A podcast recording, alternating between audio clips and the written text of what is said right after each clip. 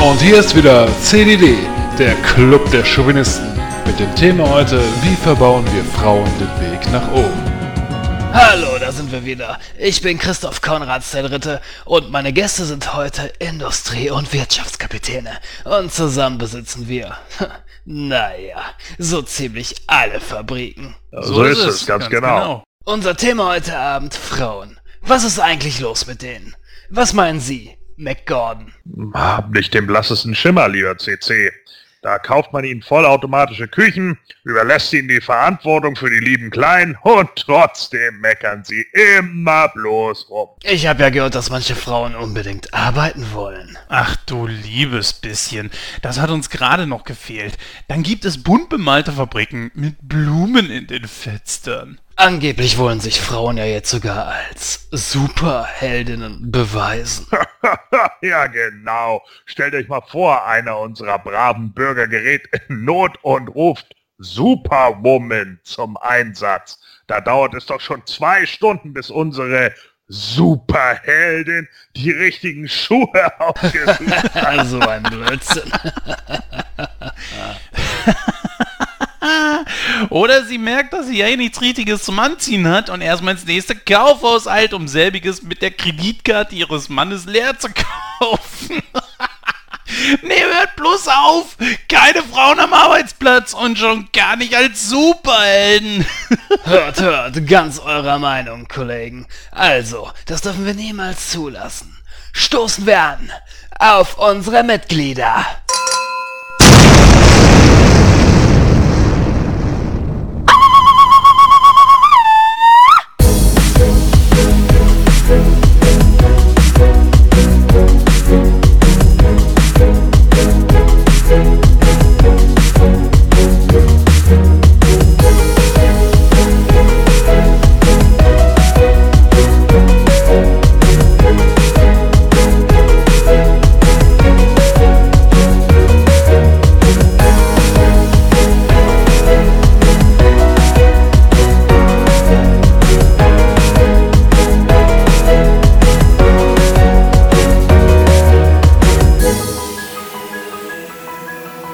Hallo und herzlich willkommen zu der 83. Ausgabe von Nightcrow. Ich bin der Christoph und ich begrüße an meiner Seite ganz recht herzlich den Gordon.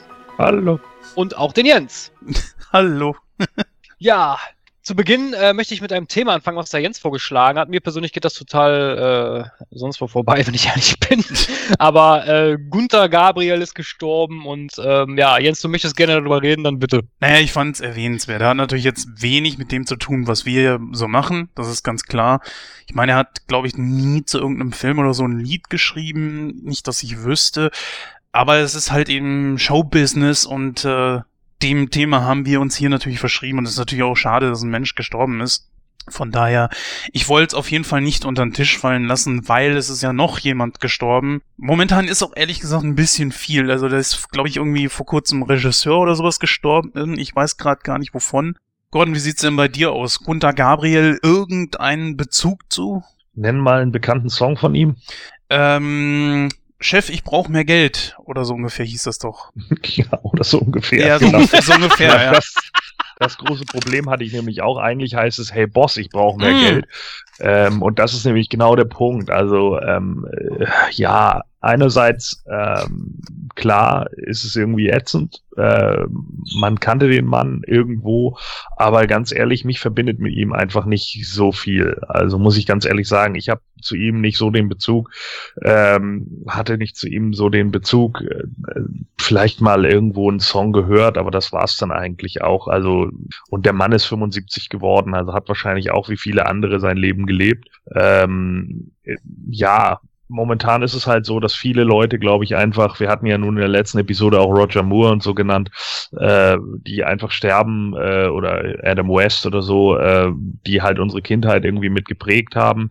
Nur kann ich das bei Gunter Gabriel, äh, so leid mir das tut, nicht wirklich sagen. Geprägt hat er mich nicht. Ähm, ich kannte ihn vom Namen her und vielleicht von ein, zwei Songs, aber das war's dann eigentlich auch. Also da glaube ich, zumindest für mich persönlich gäbe es andere Musiker, die mich da härter treffen würden als er. Ähm, trotz alledem natürlich für alle, die ihn gemocht haben, äh, natürlich mein Beileid zu eurem Verlust. Ja, das möchte ich so unterschreiben. Also, es war jetzt gerade ein bisschen hart von mir formuliert, aber ich meine, so ist es leider. Also, ich kann mich mit dem Mann in keinster Weise äh, identifizieren. Ich habe, glaube ich, ich wüsste noch nicht mal, dass ich überhaupt ein Lied von ihm gehört habe. Also, ganz ehrlich, ich glaube, ich habe den nur mal im, nur mal gehört, dass der im Dschungelcamp ist, wo ich mir da schon die Frage gestellt habe, wer ist das? Äh, ja, pff, ja, weiß gut, ich nicht. Country ist in Deutschland natürlich nicht so groß. Das muss man ehrlich gestehen. Aber da haben wir natürlich unsere Referenz. Ne? Wir berichten, beziehungsweise unser Themenfeld ist natürlich auch TV und er war im Dschungelcamp. Also jetzt hat er seine Berechtigung, dass er hier erwähnt wurde. Von daher, äh, und er war wirklich kein Unbekannter. Und auch jemand, dessen Karriere und auch Leben ey, echt Höhen und Tiefen hatte.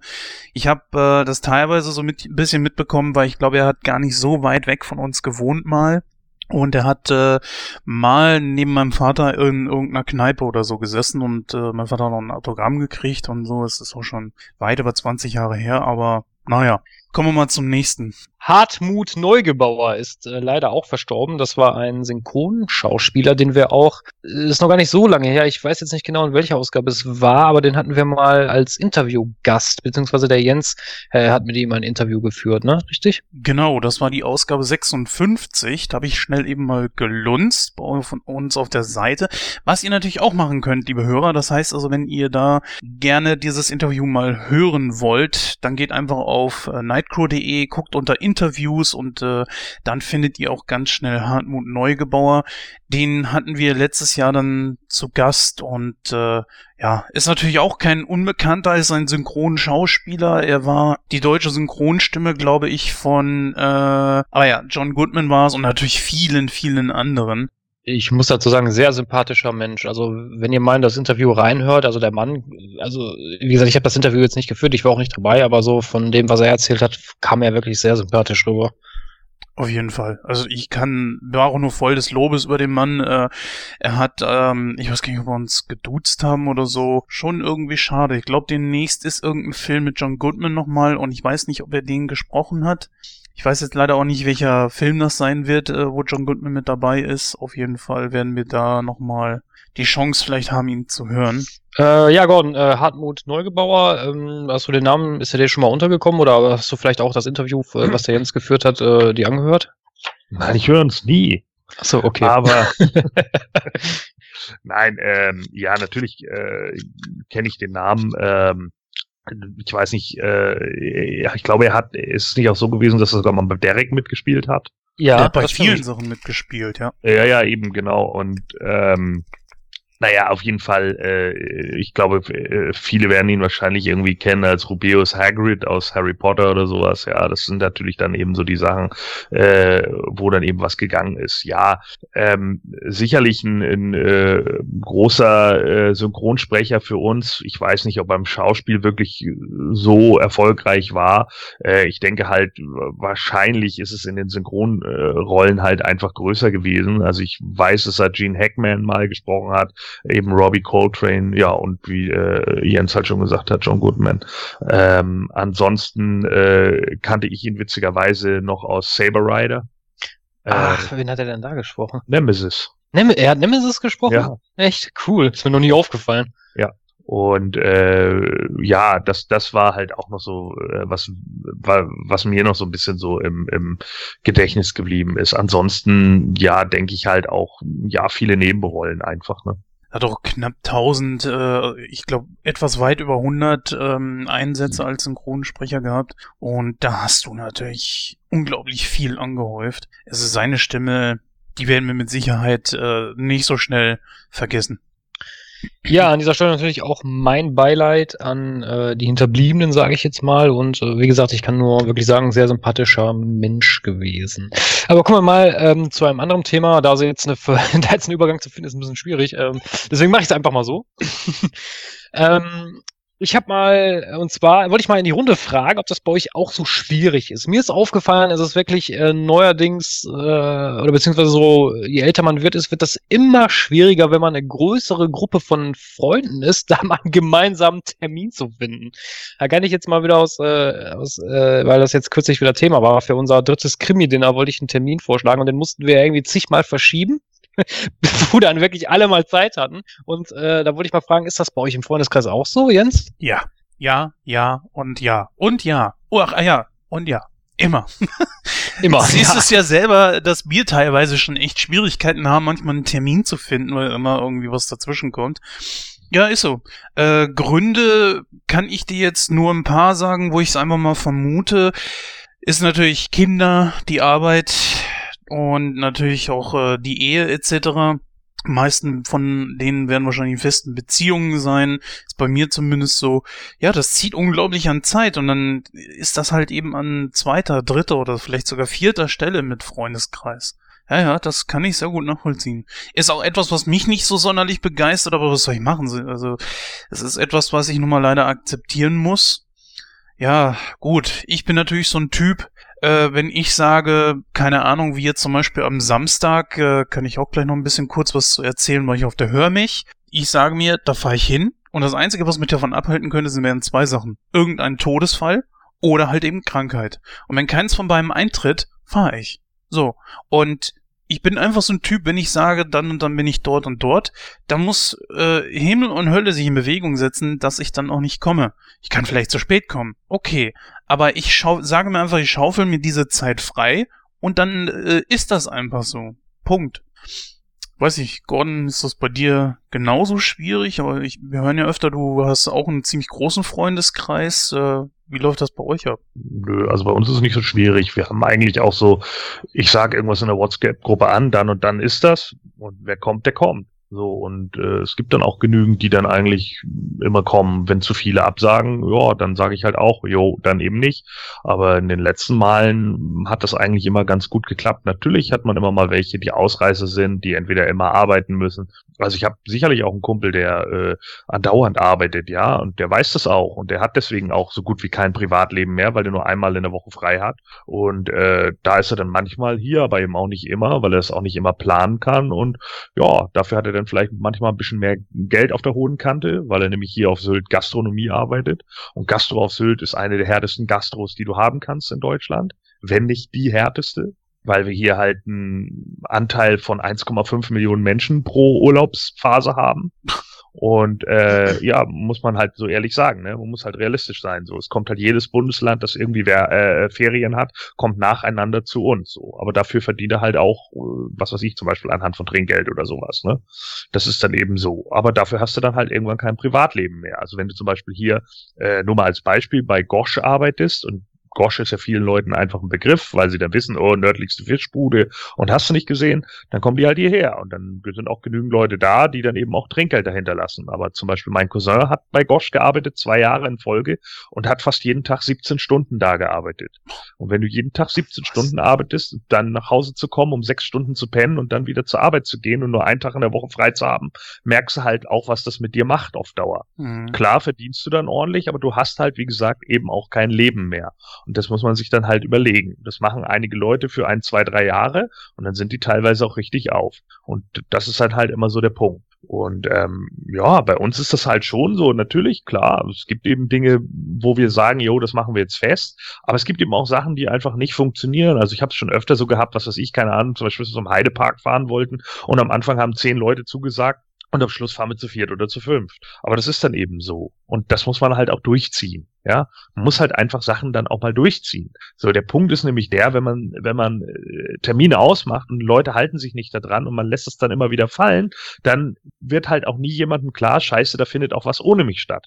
Und so mache ich das einfach nur noch. Also ich sage irgendwie Sachen an. Jetzt zum Beispiel am Freitag ist ein Quiz bei mir und da können dann die Leute hinkommen. Und es haben sich schon einige Leute angemeldet, die auch kommen wollen und Bock haben. Und wer dann eben nicht kommt, ja, der ist dann eben nicht dabei. Und wenn dann was Witziges dabei war oder es cool war oder wie auch immer und die anderen das erzählen, dann sagen die sich, oh, scheiße, ich wäre auch gern dabei gewesen. Ja, dann kommen sie halt das nächste.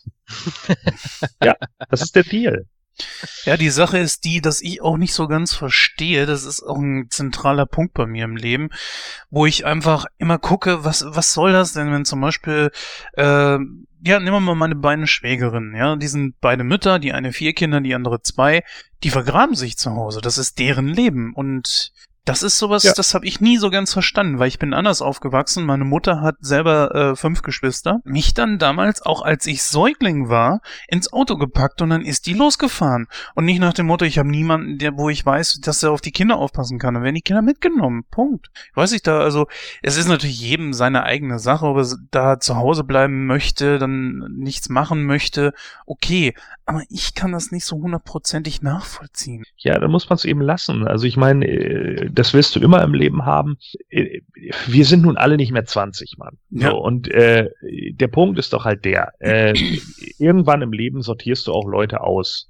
Das ist einfach so, weil sich einfach Interessen verschieben, weil, weil vielleicht auch äh, einfach, ja, die, die, die Zeit zusammen halt okay war, aber das war's dann eben auch oder so, ja, oder gewisse Kumpel oder Freundschaften, Bekanntschaften, ich sag mal eher Bekanntschaften, weil Freunde hat man ja meistens nur eine Handvoll, sage ich immer, weil man Freundschaften auch pflegen muss, ja, und Freundschaften pflegen, das nimmt Zeit in Anspruch. Deswegen glaube ich niemanden, wenn er sagt, ich habe 20 Freunde, weil du dann nämlich dein Leben lang nur damit beschäftigt bist, mit 20 Leuten stetig im Kontakt zu sein. Mhm.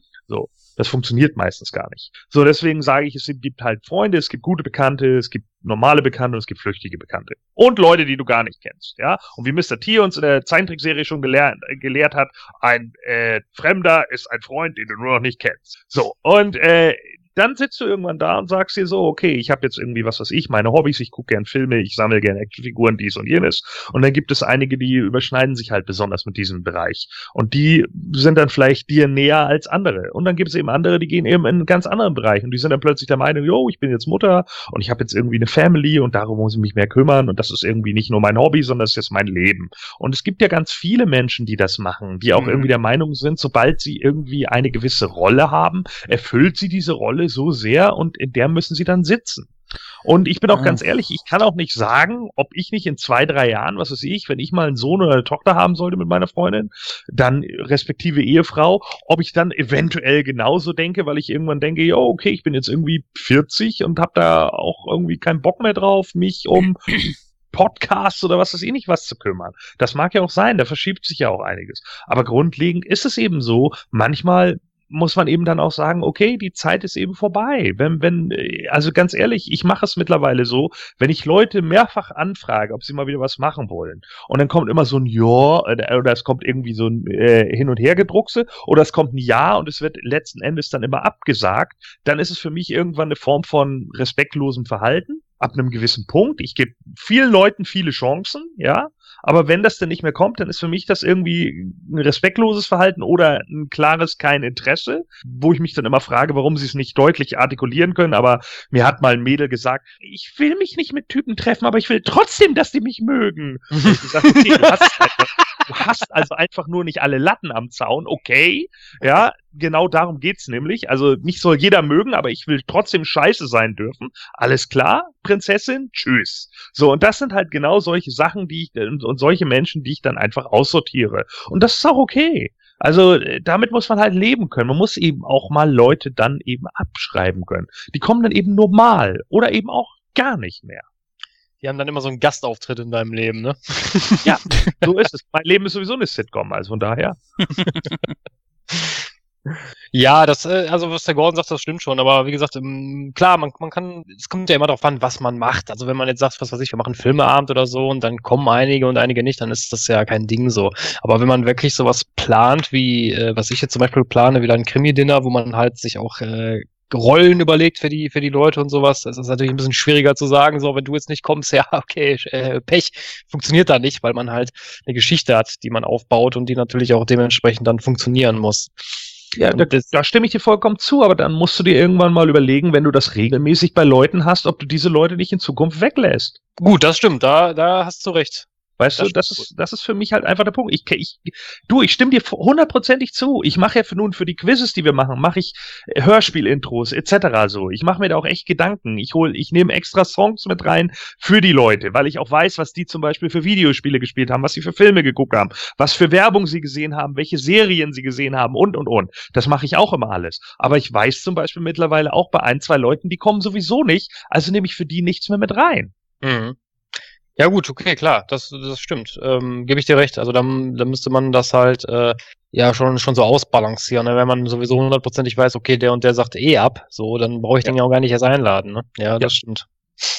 Naja, gut. Ähm, ein Thema hätte ich noch auf dem Programm. Wir haben einen ziemlich langen Smalltalk heute, aber ich möchte das trotzdem mal kurz ansprechen. Und zwar Errungenschaften. Ich habe mir äh, jetzt zum Beispiel jetzt letzt, was letzte Woche? Ja, letzte Woche war es. Ich habe mir nämlich mal was gegönnt, nämlich einmal die komplette Akte X-Staffel auf Blu-ray.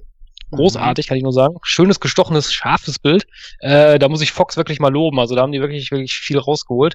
Und ich habe mir, äh, ich weiß nicht, ob ihr die Serie noch kennt, äh, die Dinos geholt. Ja, klar. Mhm. Und äh, ich habe die Serie lange nicht mehr gesehen. Die ist äh, auch erst durch, einen- durch einen Kollegen bin ich erst wieder drauf gekommen, weil der mir erzählt hatte, dass er die Box zu Hause hatte. Und da ist mir mal aufgefallen, wie gesellschaftskritisch diese Serie eigentlich ist. Das ist absoluter Wahnsinn. Ich habe die nie wirklich gesehen, muss ich gestehen. Kann ich nicht Äh, beurteilen. Aber Gordon, du hattest ja auch von zugestimmt. Du kennst die Serie dann wahrscheinlich auch, ne? Was die Dinos meinst du jetzt? Ja, genau. Ja, ja, absolut. Ähm, äh, meine absolute Favorite-Folge ist die Kiffer-Folge. Ja, mit dem Glückskraut, ja, stimmt. Ja. Fressen sie Kraut aus dem Wald und sind alle high. Großartig.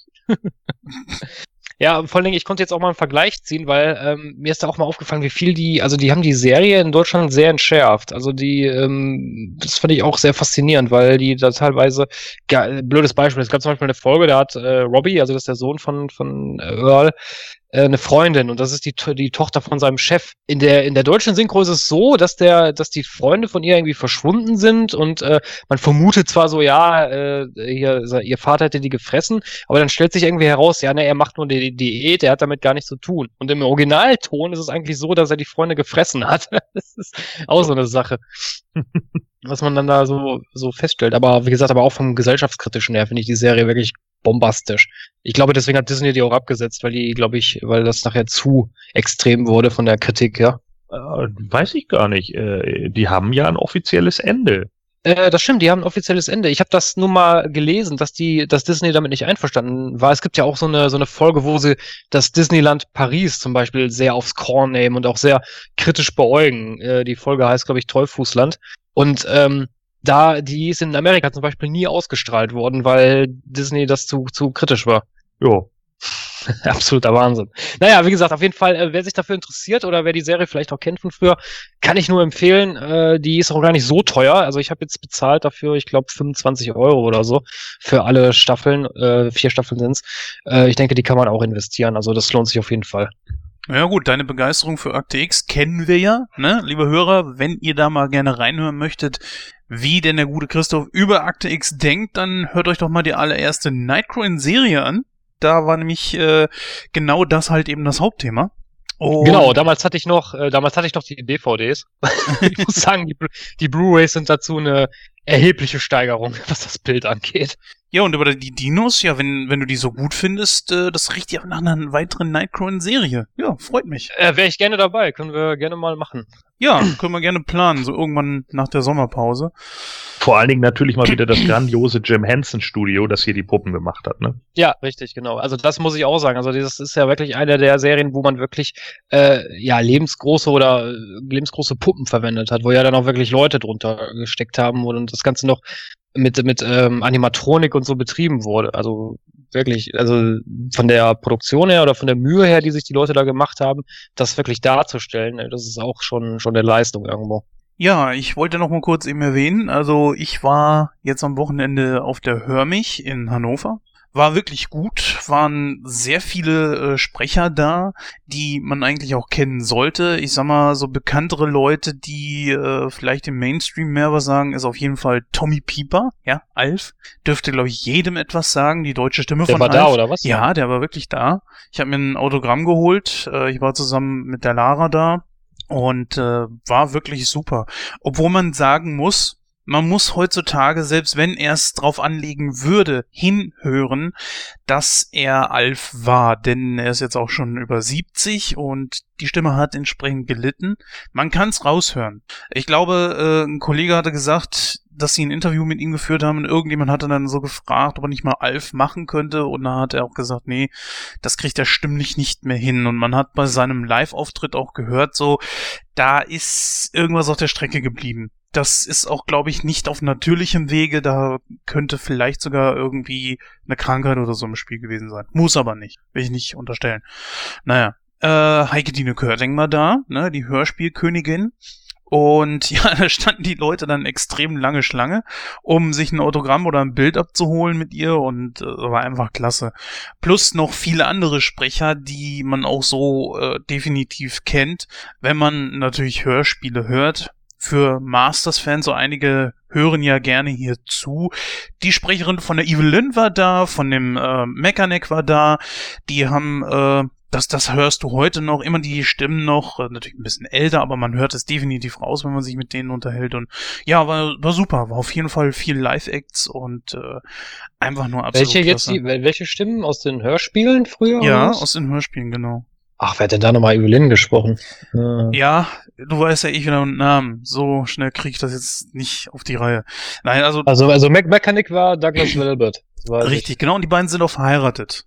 Echt? Ja, ja, die sind verheiratet. Das, die waren noch zusammen da und ja, dann waren noch ein paar andere Leute da. Da gab es, glaube ich, äh, war das jetzt ein Dorian Hunter Live-Spiel? Ich glaube, zu Dorian Hunter war das. Aber da äh, hättest du extra zahlen müssen und das war dann noch so spät, weil. Und, äh, Jens, sei ehrlich, und die Frage, die du dem Douglas Welbert gestellt hast, war, sind sie ein Siegertyp? Nein, also ehrlich gesagt, mit den beiden habe ich nicht gesprochen, denn da war das nächste Live-Act, wo wir unbedingt hin wollten. Das war nämlich genau Tommy Pieper.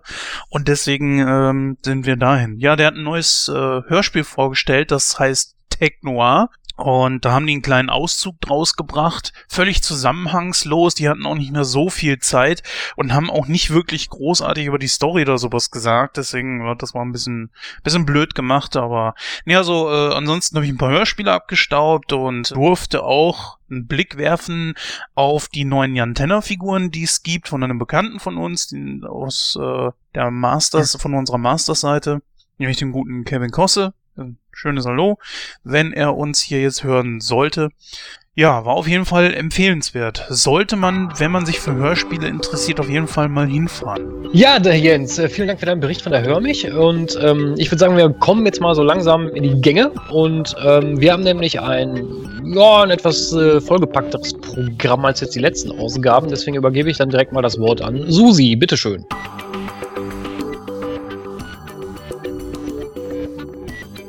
In der letzten Ausgabe vor der Sommerpause präsentieren wir euch noch einmal ein richtig volles Programm. Zum einen haben wir in Kino aktuell gleich vier aktuelle Filme, über die wir sprechen wollen. Ob der neue Transformers gut, Girls Night Out und Baywatch witzig und die Mumie spannend ist, das erfahrt ihr in ausschweifenden Reviews. Das war es aber noch lange nicht mit aktuellen Kinofilmen, denn in unserem heutigen Hauptthema dreht sich alles um Wonder Woman, dem neuesten Streifen aus der Schmiede von DC. Gal Gadot als Wonder Woman als auch der Film selbst werden von den Kritikern gefeiert.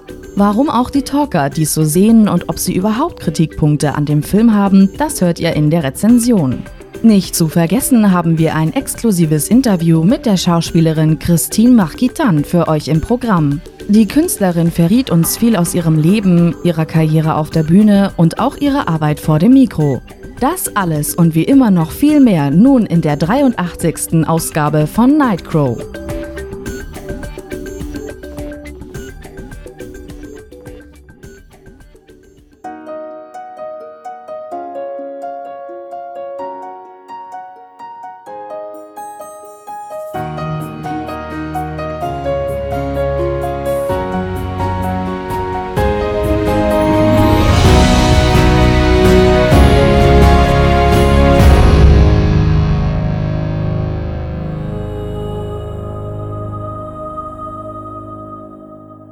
Ja, vielen herzlichen Dank, Susi. Und dann kommen wir zu unserem ersten Programmpunkt heute, nämlich wir haben wieder Kino aktuell auf unserem Zettel. Und der Jens war wieder fleißig im Kino und äh, da würde ich dann direkt mal das Wort an ihn übergeben. Welche Filme hast du dir denn angeschaut? Äh, arbeiten wir uns von erträglich bis äh, vollkommen unmöglich durch oder lieber von vollkommen unmöglich bis zu etwas erträglich? Ich würde sagen, wir fangen mit dem schlechtesten an, oder? Gut, äh, da kann ich mich nicht hundertprozentig entscheiden, ob nun die Mumie oder Transformers. Ich beginne mal mit Transformers, da bin ich mich richtig enttäuscht rausgegangen. Ja, der neueste Film äh, von Michael Bum Bum Bay. Die Story ist äh, ziemlich. Ernsthaft, da hast du noch Erwartungen reingelegt, Mann? Was stimmt nicht mit dir? Ja, ich, ich habe ja leider niemanden gehabt, mit dem ich da reingehen konnte. Deswegen, ähm, wen wundert's auch. Keiner ist bescheuert. Ja gut, bei dem Mumie konntest du es ja nicht hundertprozentig wissen. Der Trailer zeigt es zwar nicht so, aber äh, dass man, also zeigte schon, das konnte man jetzt keinen extrem geilen Blockbuster erwarten, aber naja. Gehen wir mal, weil, bleiben wir mal bei Transformers. Also die Story ist die, das knüpft äh, ein bisschen an den vierten Teil an. Und wir haben immer noch äh, den guten Optimus Prime, der im Weltraum rumschwebt und dann plötzlich auf eine ja, er ist wieder auf Cybertron. Cybertron ist natürlich total zerstört, schwebt aber immer noch so bruchstückhaft umeinander rum. Und dort trifft er auf seine Schöpferin. Ja, und wer jetzt eigentlich meint, ja geil, die Quintessence, Ihr wisst noch, äh, liebe Hörer, diejenigen, die damals die Zeichentrickserie gesehen haben, das waren ja diese dreiköpfigen Außerirdischen. Ja, scheiße ist. Ja, das ist- Das ist eine, äh, so eine, so eine Art Roboterdame mit Tentakeln, die sich Quintessa nennt. Und sie ist auch die einzige. Und scheinbar ist auch sie diejenige, die die Transformers erfunden hat. Super. Also Michael Bay, ich weiß nicht, was er macht oder ob er sich nicht informiert oder so. Ich meine, ich bin auf eine Art und Weise schon erstaunt, dass er Galvatron gebracht hat im vierten Teil, dass jetzt äh, allerdings Quintessa, nein, na komm, bitte, was soll der Scheiß? Also ich, da hatte ich schon irgendwo so ein bisschen den Kaffee auf. Also, naja. Der ganze Film ist durchzogen mit, dass sie gerne möchte, dass Optimus dafür sorgt, dass äh, halt der das Cybertron wieder aufersteht und damit soll er sich mit der Erde verbinden. Die Erde allerdings birgt ein großes Geheimnis. Ich werde gleich an entsprechender Stelle sagen, Spoilerwarnung, dann könnt ihr dann weiterschalten. Es geht im Grunde genommen um ein großes Geheimnis und zwar, äh, um halt eben Cybertron mit der Erde zu, zu verschmelzen, braucht sie ihren Stab wieder. Diesen haben dann damals die Transformers an, ich glaube im vierten Jahrhundert an Merlin übergeben. Der dadurch, äh, das ist natürlich ein technologischer Stab, ja, der dann entsprechende Fähigkeiten in sich birgt und äh, dadurch konnte natürlich Merlin sich als Magier behaupten und der hat dann auch diesen Stab mit ins Grab genommen. Dieses Grab befindet sich an Bord eines riesigen Raumschiffes irgendwo auf dem Grund des Meeres, wo ich schon dachte, hm, Raumschiff? Na, ob das vielleicht Triptychon ist? Es ist natürlich nicht, liebe Hörer, nein, das geht ja nicht. Irgendwie bin ich auch froh, weil der Film war restlos überladen. Die ganze äh, Geschichte, man hat ja im Trailer schon gesehen, dass Optimus kommt und dann für Quintessa da äh, gegen die Autobots und die Decepticons äh, gegengeht. Hält ganze zwei Minuten an. Der Kampf gegen den guten Bumblebee ist, ich weiß nicht wie lang, vielleicht 45 Sekunden oder so. Und dann spricht Bumblebee mal mit seiner eigenen Stimme. Dann war die Sache auch schon wieder gegessen, denn dann erinnert sich plötzlich Optimus, also ich habe dich schon lange nicht mehr mit deiner richtigen Stimme gehört. Ach, was mache ich hier eigentlich? Warum hat mich das irgendwie so an Martha erinnert? Martha. Ja, erinnerte mich voll daran. Das war völlig für'n Arsch, ja. Wofür musste Optimus dann irgendwie böse werden? Keine Ahnung, die Story konnte man völlig vergessen. Liebe Hörer, mir fehlen die Worte. Ja, es wurden viele, viele Handlungsstränge aufgemacht. Es äh, wurden mal wieder die Witwikis rausgezogen, natürlich ohne Shia LaBeouf. Oder kann man sagen, äh, zum Glück. Der Auftritt von Sir Anthony Hopkins verblasst eigentlich völlig. Ich weiß nicht, warum er sich für sowas hergibt, ob es das Geld war, keine weil er Ahnung. Geld braucht.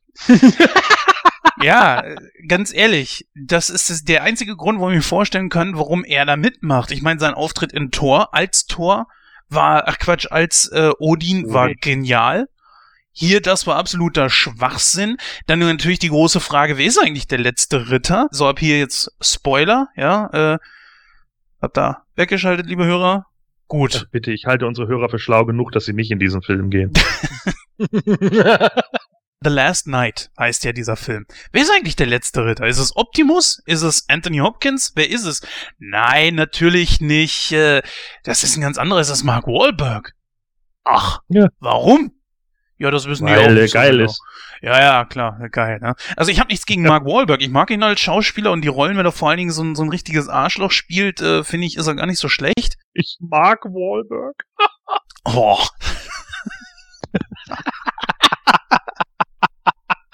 Den hättest du dir für den Schluss aufheben sollen. Ja, was ist jetzt das große Geheimnis? Warum kommen die Transformers immer wieder auf die Erde zurück? so richtig wird's nicht aufgelöst, aber das Großgeheimnis um die Erde ist, Gordon, jetzt hör mal genau hin, rate mal, was in der Erde steckt. Ein riesiger Haufen Affenscheiße. Naja, ich sag mal so, es tauchen plötzlich, ich weiß gar nicht, waren es vier oder sechs Hörner irgendwo auf der Welt auf. Mitten aus dem Boden. Nein? Mhm. Die Dino. Nee. Nee. Äh, Unicron soll in Ja. der Erde stecken. Deswegen kommen die alle sagen. immer wieder zur Erde zurück. Mhm. Hä? Also als- das war leider der Gipfel des Ganzen, wo ich mir dachte, das reicht. Komm, ich habe ehrlich gesagt keinen Bock darauf, mir das Ding irgendwann mal als Blu-ray zu holen. Ich gebe für den Film auch keine Kinoempfehlungen, wie ich gesehen habe. Enttäuscht er mittlerweile auch an den Kinokassen. Ich weiß nicht, Ja. was man sich dabei gedacht hat. Es ist auch gut, dass Michael Bay jetzt da Abgen Abschied genommen hat. Er wird ja jetzt, glaube ich, nicht mehr den Regiestuhl übernehmen. Finde ich gut so.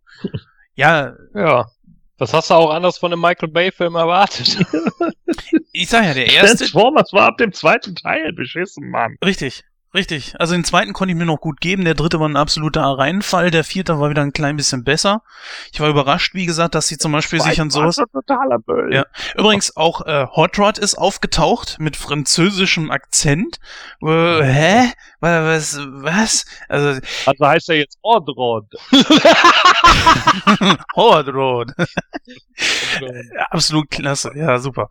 Nee, äh, aus ihm wurde nicht Rodimus. Ich dachte mir schon so, naja gut, Optimus ist böse und eigentlich, da wir Galva schon, äh, Galvatron schon hatten, der übrigens gar keine Rolle mehr spielt. Äh, ihr wisst ja noch, dass die äh, Menschen sich im vierten Teil ihre eigenen Transformers gebaut haben, die sie dann so komisch verwandelt haben. Das spielt überhaupt keine Rolle mehr. Gibt es nicht mehr. Galvatron ist Geschichte. Es ist wieder Megatron da, in einer etwas anderen Gestalt. Warum? Weshalb? Weswegen? Keine Ahnung, wird gar nicht erwähnt. Das wird total unter den Tisch fallen gelassen. Ich kapier das einfach nicht, dass man sich da überhaupt keine Gedanken drüber macht. Was, was, was tut man denn da eigentlich? Da ist überhaupt keine richtige, vernünftige Kontinuität drin. Und das ist ehrlich gesagt sehr, sehr schade. Ich dachte echt, dass so. Was? Was? Keine Kontinuität bei Michael Bay? Das kann ich mir gar nicht vorstellen. Ja, also als Transformer-Fan, ähm, also ich persönlich habe jetzt endgültig mit der Reihe abgeschlossen, weil das hat für mich überhaupt keinen Sinn gemacht. Hat ja nur fünf Teile lang gedauert. Das ist ein bisschen masochistisch veranlagt. Ne? Ja, klar, sicher. Bisschen ist gut. Also jetzt mal ernsthaft, Alter, Transformers ist seit Teil 2 nur noch absolut be bedröppelte Scheiße.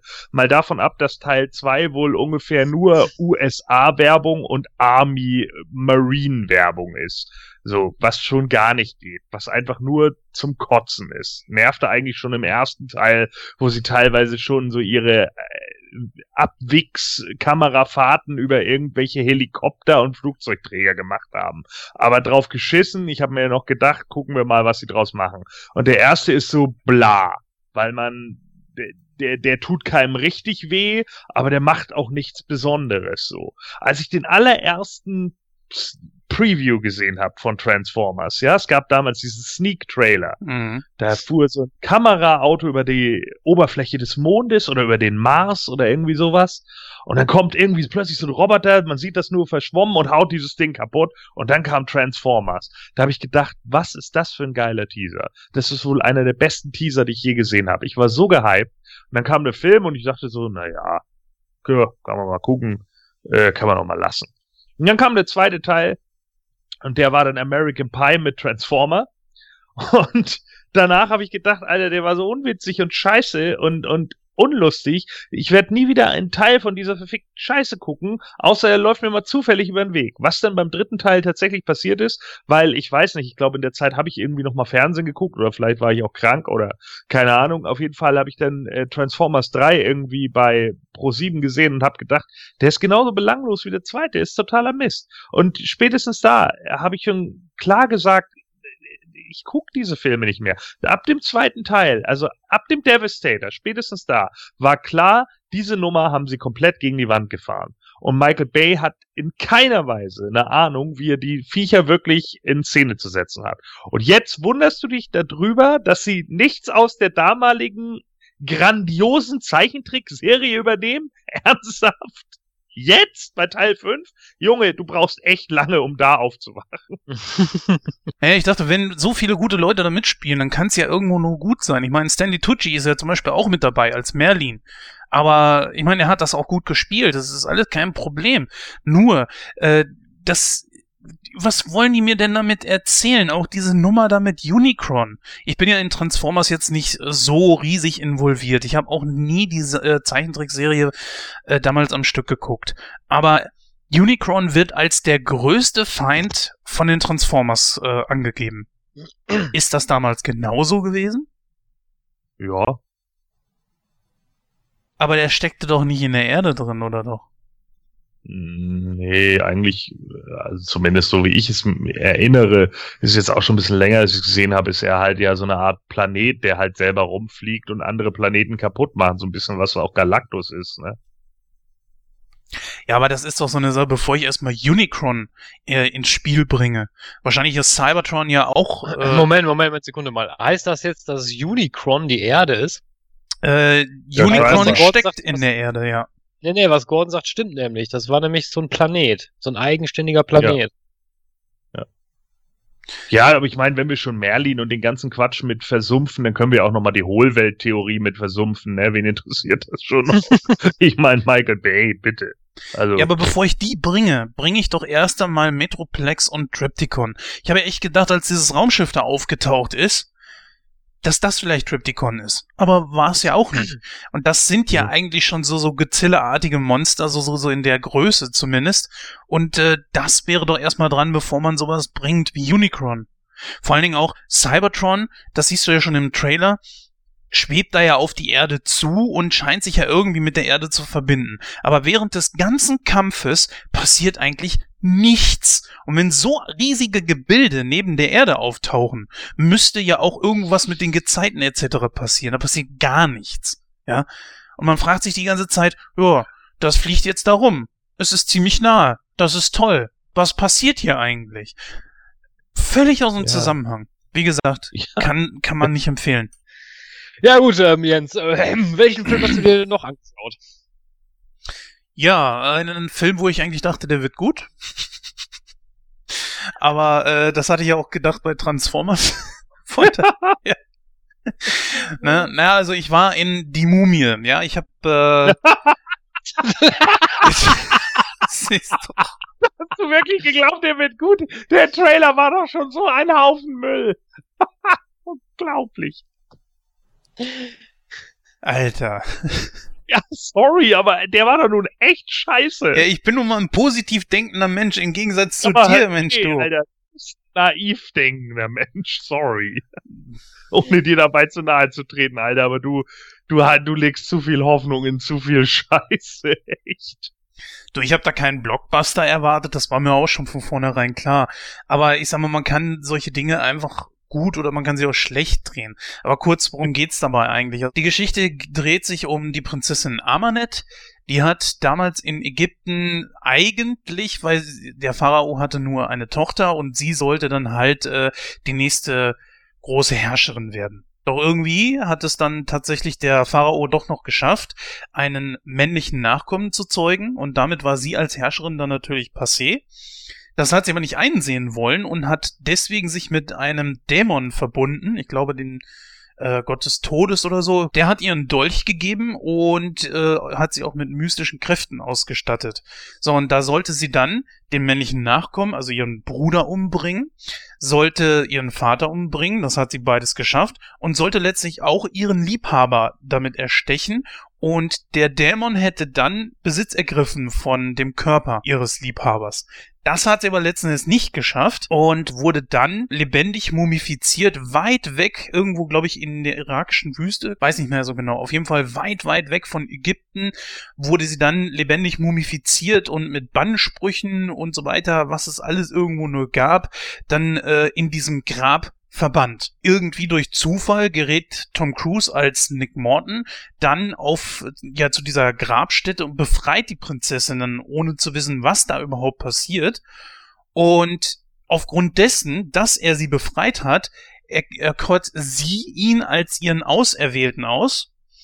Und soll dann sozusagen das Gefäß für diesen Dämon werden. Sie möchte also die Erde wieder beherrschen und macht dann fortan Jagd auf ihn. Sie braucht dann auch diesen Dolch. Tom Cruise rennt dann natürlich vor ihr weg und er hat dann noch so eine Art Sidekick, äh, das ist gespielt von Annabelle Wallace, die ja sozusagen so eine Expertin ist auf diesem Gebiet und ihm viele Tipps gibt und dann natürlich auch mit ihm zusammenkommt irgendwo. Das kann natürlich. Ich wollte gerade sagen, das Possible Love Interest. Ja, richtig? genau, genau. Richtig. Oh die beiden kommen natürlich auch zusammen und das, das äh, kann Armanet natürlich überhaupt nicht äh, verknusen. Sie wird dann zwischendurch, äh, zwischenzeitlich auch noch gefangen genommen. Da kommt dann Russell Crowe ins Spiel und als der dann gesagt hat, wie er heißt, war für mich komplett Feierabend. Sein Name ist Dr. Jekyll. Toll. Ja. Ich dachte mal, was, hä, Moment. Ist das jetzt ein Zufall oder wollt ihr auf irgendwas hinaus? Und ja, tatsächlich, er verwandelt sich auch in Dr. Hyde. Äh, ja, in Dr. Hyde.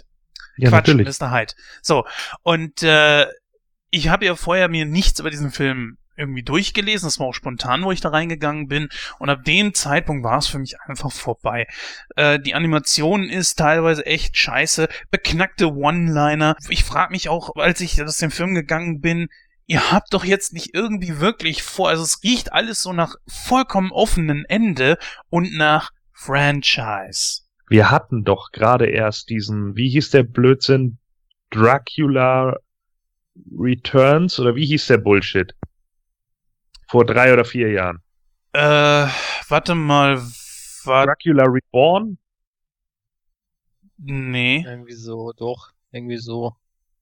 Dr äh, Dracula Untold war das doch, ne? Ja, ah, oder ja. das ja. kann auch sein.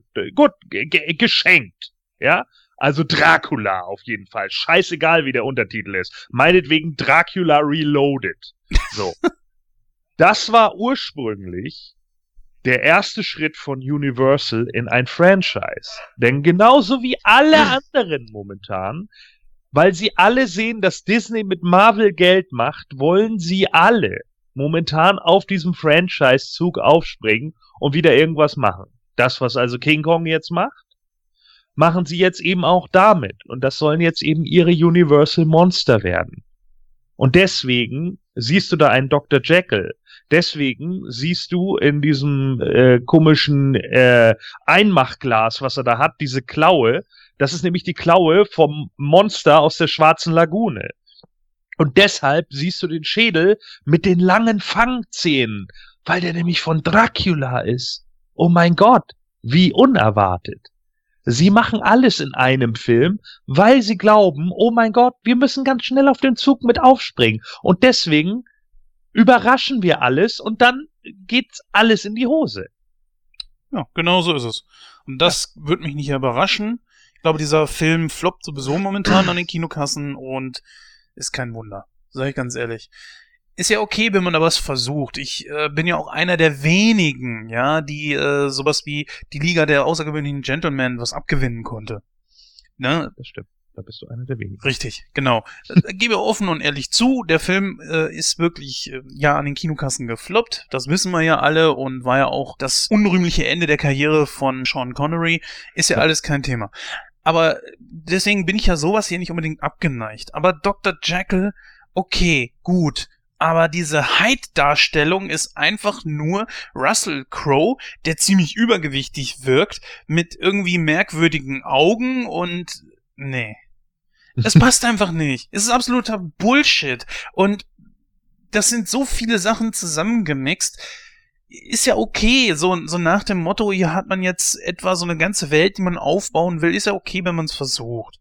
Ja, man, man, man muss das ja nicht gleich mal alles äh, auf den Scheiterhaufen oder zum Scheitern verurteilen, nur weil zum Beispiel vielleicht der erste Teil nichts ist, der zweite nichts ist. Ich meine, wir besprechen heute einen Film, ja, wo wir alle gesagt haben, äh, dieses Franchise, das wird überhaupt nichts mehr. Von daher äh, bin ich da vorsichtig und dieser Film macht momentan an den Kinokassen, ich rede natürlich von Wonder Woman, unglaublich Geld, also richtig Knete. Und äh, von daher bin ich da schon dem Ganzen nicht abgeneigt. Aber die Antagonistin ist irgendwie scheiße. Du hast total beknackte One-Liner da drin. Du hast Tom Cruise da drin, der zwar wirklich immer noch richtig gut aussieht mit seinen, ich glaube Anfang 50 ist er jetzt oder so. Der sieht ja wirklich für sein Alter noch sehr, sehr gut aus, geht als Ende 30 durch, würde ich sagen. Aber das, das hilft einfach nichts. Auch als der große Name. Dann später wird er, naja, da passiert auf jeden Fall was, da will ich mal nicht spoilern es kommt einfach kein Feeling dabei rüber, ja. Du hast wenige Jumpscares drin, das finde ich schon mal ganz gut. Du hast aber auch eigentlich im Grunde genommen gar keine wirklichen Horrorszenen da drin. Die sind alle, alle Szenen, wo du meinst, äh, da könntest du dich jetzt erschrecken, das passiert auch da und dann erschreckst du dich auf keinen Fall. Dieser Film ist wirklich nicht gut. Wenn ich ihn bewerten müsste, würde ich sagen, bekommt er 55 Prozent. Das war's. Ja, äh, aber das war doch klar, oder? Also ich meine, was, ja. im, im, im Trailer hast du doch schon diese ganzen Action-Szenen gesehen. So, und jetzt gehen wir doch mal zurück in die Historie der Filmgeschichte über die tatsächliche Mumie. Äh, ohne jetzt den Brandon Fraser Quatsch zu nehmen, der sich bewusst, äh, der bewusst die Sachen verarscht. Und wenn Reviewer im Internet schon sagen, guck besser den Brandon Fraser Film, da habe ich schon gesagt, ho, ho, ho, ho, ho, ja? Also, das ist ja schon ein Tritt in die Eier. Ne? Und das schon direkt zum Kinostart des Films. Guck besser den Brandon Fraser Film. Also, sorry. Ja, und der war nun, der nimmt sich nun wirklich nicht ernst. Das stimmt. Das, was du jetzt, das, was du jetzt hast, ist ein scheiß Actionfilm. Es ist ein Tom Cruise Actionfilm. Es könnte ein komplett anderer Tom Cruise Film sein, zum Beispiel Mission Impossible, der einfach auf was Surreales trifft ist gar nicht so weit äh, hergeholt, aber zum Beispiel sowas wie. Ja, und ich habe den Film nicht mal gesehen. Ja, guck mal, hier zum Beispiel bei Wikipedia steht Horrorfilm. Das, das ist wirklich kein Horrorfilm. Das ist ein mystisches Wesen, einfach das versucht, ja, sein Schicksal zu erfüllen. Und an einem bestimmten Punkt, weil sie wird ja auch festgenommen, ja. Sie schaffen es tatsächlich, sie in Ketten zu legen. Und dann wirkt sie so hilflos, wo ich in, mir in dem Moment dachte so, wie? Jetzt soll ich den Rest des Films dann irgendwie noch Angst vor ihr haben oder man soll sie dann noch ernst nehmen? Nö, kommt nicht rüber. Tut mir leid. Vergiss es. Da, da kommt kein, kein Funke rüber. Das Problem ist halt einfach, dass die, dass das einfach kein Monster-Movie ist, sondern ein Actionfilm.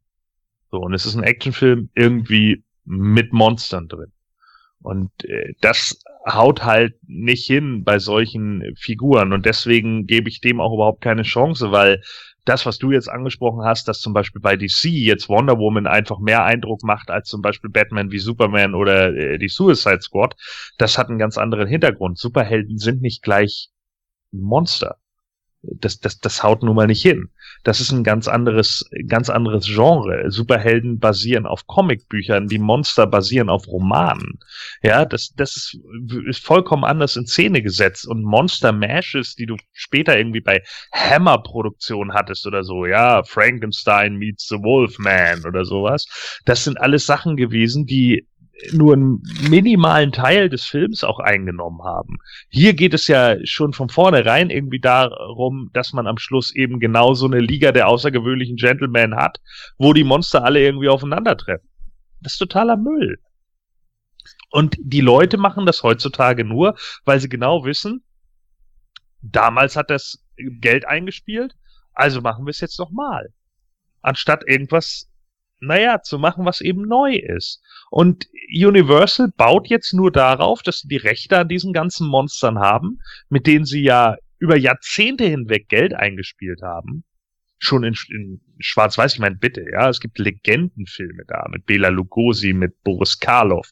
Äh, da müssen wir nicht drüber sprechen, ja, oder mit, mit, mit äh, Lon Chaney Jr zum Beispiel, ja, als Wolfman oder so. Das sind äh, alles Leute, auch später dann in den Hammer-Produktionen, Christopher Lee, Peter Cushing, äh, Vincent Price, das waren alles Charakterdarsteller, die diese Filme oben gehalten haben, die daraus wirklich was gemacht haben.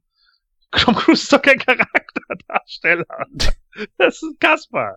So. Der kann Actionfilme machen. Und sonst nix. Ja, das ist das, was er kann. Und dann kann er noch so ein paar Herzschmerz-Schnulzenfilme machen, wo er den, den taffen, hübschen Typen gibt, so. So Jerry Maguire als Beispiel, ja. Da kriegt er das irgendwie hin, das ist so ein bisschen Comedy, das ist so ein bisschen Romanze und das ist halt das, was er kann. Vor allen Dingen, weil er besonders darauf achtet in diesem Film, weil er immer gut mit den Leuten ist und die Leute ihn direkt casten und er bei Castings dann steht und auch darauf achtet, dass jede Kamera ihn von seiner Schokoladenseite hat. Tom Cruise ist ja in einigen Filmen sogar so weit gegangen, dass er hat Szenen komplett neu drehen lassen, weil er der Meinung war, er sieht nicht hübsch genug aus in den Szenen. So, das ist das, was er kann. Tom Cruise kann Tom Cruise verkaufen. Und dafür ist er gut. Das ist sogar vollkommen in Ordnung. So, wenn er das macht, dann passt das. Dann kannst du Last Samurai gucken. Da siehst du keinen Film über Samurai, sondern du siehst Tom Cruise, der einen Samurai spielt. Ist ein hübscher Samurai, das gebe ich zu. So, ja, aber das ist es dann. Und damit muss man eben klarkommen. Und das ist genau das, was hier eben passiert, so. Das, ja. das hat überhaupt nichts mehr mit den klassischen Universal Monsters zu tun. Null! Hier geht es nur um wieder darum, wir müssen möglichst schnell Geld machen mit irgendeinem Franchise und wir haben ja kein Franchise. Ja, das ist das Problem, dass es zu schnell aufgebaut werden soll und das, das äh, funktioniert hier einfach nicht, ja. Es kann auch, also wenn wir mal bei Tom Cruise bleiben, es gibt einen Film, wo ich finde, da spielt er wirklich sehr gut und das ist Collateral. Sehr guter Film. Das ist das, wo er die weißen Haare hat, ne? Mhm, genau, wo er diesen Killer spielt gar nicht schlecht gemacht. Ich sag, ich sag auch nicht, dass Tom Cruise Filme per se scheiße sind. Es gibt ja auch welche, die ich mag. So ist es nicht. Aber äh, es gibt, äh, natürlich gibt's auch total Müll, ne? So wie Minority Report. So, ja, ja. Den, den will ich nie wieder in meinem Leben sehen, weil der so ein Haufen Affenmüll war. So, aber genau das ist der Punkt. So, äh, Tom Cruise kann eben das, was er eben kann. So, er ist eben, er kann eben Action und er kann sich selbst verkaufen. Und das ist halt der Punkt. Und äh, es war wieder vollkommen klar, dass dieser Film auch auf ihn zugeschnitten wird. Mal davon ab, dass das natürlich überhaupt nichts mehr mit einer Boris Karloff-Mumie zu tun hat, sondern jetzt irgendein Action-Vieh ist, das wild umher herspringen kann und mehr wirkt wie der, der neue X-Men-Film, ja. Ja, ist gar nicht so verkehrt. Also, so könnte man das schon vergleichen. Eine Sache noch, die mich extrem gestört hat, war halt, äh, ich habe es ja schon ein bisschen angerissen, Amanet in dieser Position. Ich, es darf eigentlich nicht passieren, dass ich Mitleid mit dem Antagonisten bekomme. Und das Warum ist, nicht? weil sie Warum? halt, weil sie halt eben das Böse verkörpert. Und ja und? Das heißt doch nichts. Deswegen kann man trotzdem Mitleid mit einem Antagonisten haben. Ich finde gerade Filme, die sowas schaffen, sehr gut. Dann dürfte dich der Film in dem Punkt dann nicht enttäuschen. Wie das jetzt äh, ähm, filmerisch umgesetzt wird, wäre das eine andere Geschichte. Aber wenn, wenn ein Buch oder ein Film das schafft, wirklich, dass man versteht, warum ein Antagonist so ist, wie er ist, und der eine gute Background-Story mitbringt, dann finde ich das nicht verkehrt. Naja, wie gesagt, die Background-Story ist halt eben, dass sie sich um ihr Erbe betrogen fühlt. Ja, das ist für mich keine gute Background-Story. Ja, siehst also, du. Ne? Na, es ist einfach die Szene da, wo sie gefangen genommen wurde. Da wird sie natürlich auch in Schach gehalten, zum Beispiel mit äh, Quecksilber, genau. Und das tropft ihr dann zum Beispiel aus der Nase und was weiß ich und die guckt dann wirklich so bedrüppelt, dass ich mir dachte, Alter, also geht ihr da nicht ein bisschen zu weit bei der, ne? Also wie sie sie da auch äh, entsprechend foltern und so. Und ja, da hatte ich Mitleid mit ihr. Und wie ja. soll ich sie für den Rest des Filmes, wie soll ich da dann zum Beispiel noch auf der Seite von Nick Morton sein? Der ja, ist, das da macht der Film schon was falsch. Ja, siehst, du, Gordon sieht es genauso. Und es ist nichts dagegen einzuwenden, dass äh, ein, ein Antagonist eine wirklich gute Background-Story hat. Will ich gar nicht sagen, ja. Zum Beispiel bei Spider-Man 2 hatten wir das ja auch.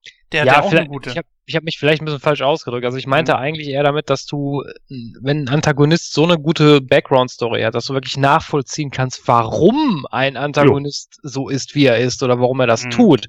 Das hast du zum Beispiel ganz oft bei den Batman-Charakteren, zumindest in den Comics. In filmerisch jetzt nicht so, aber in den Comics kannst du, kannst du halt nachvollziehen, warum die so sind, wie sie sind. Und das finde ich eigentlich dann schon wieder cool ein guter Antagonist war für mich zum Beispiel in den letzten Jahren äh, Mel Gibson in Expendables 3. Ja, den habe ich nicht gesehen, das weiß ich nicht.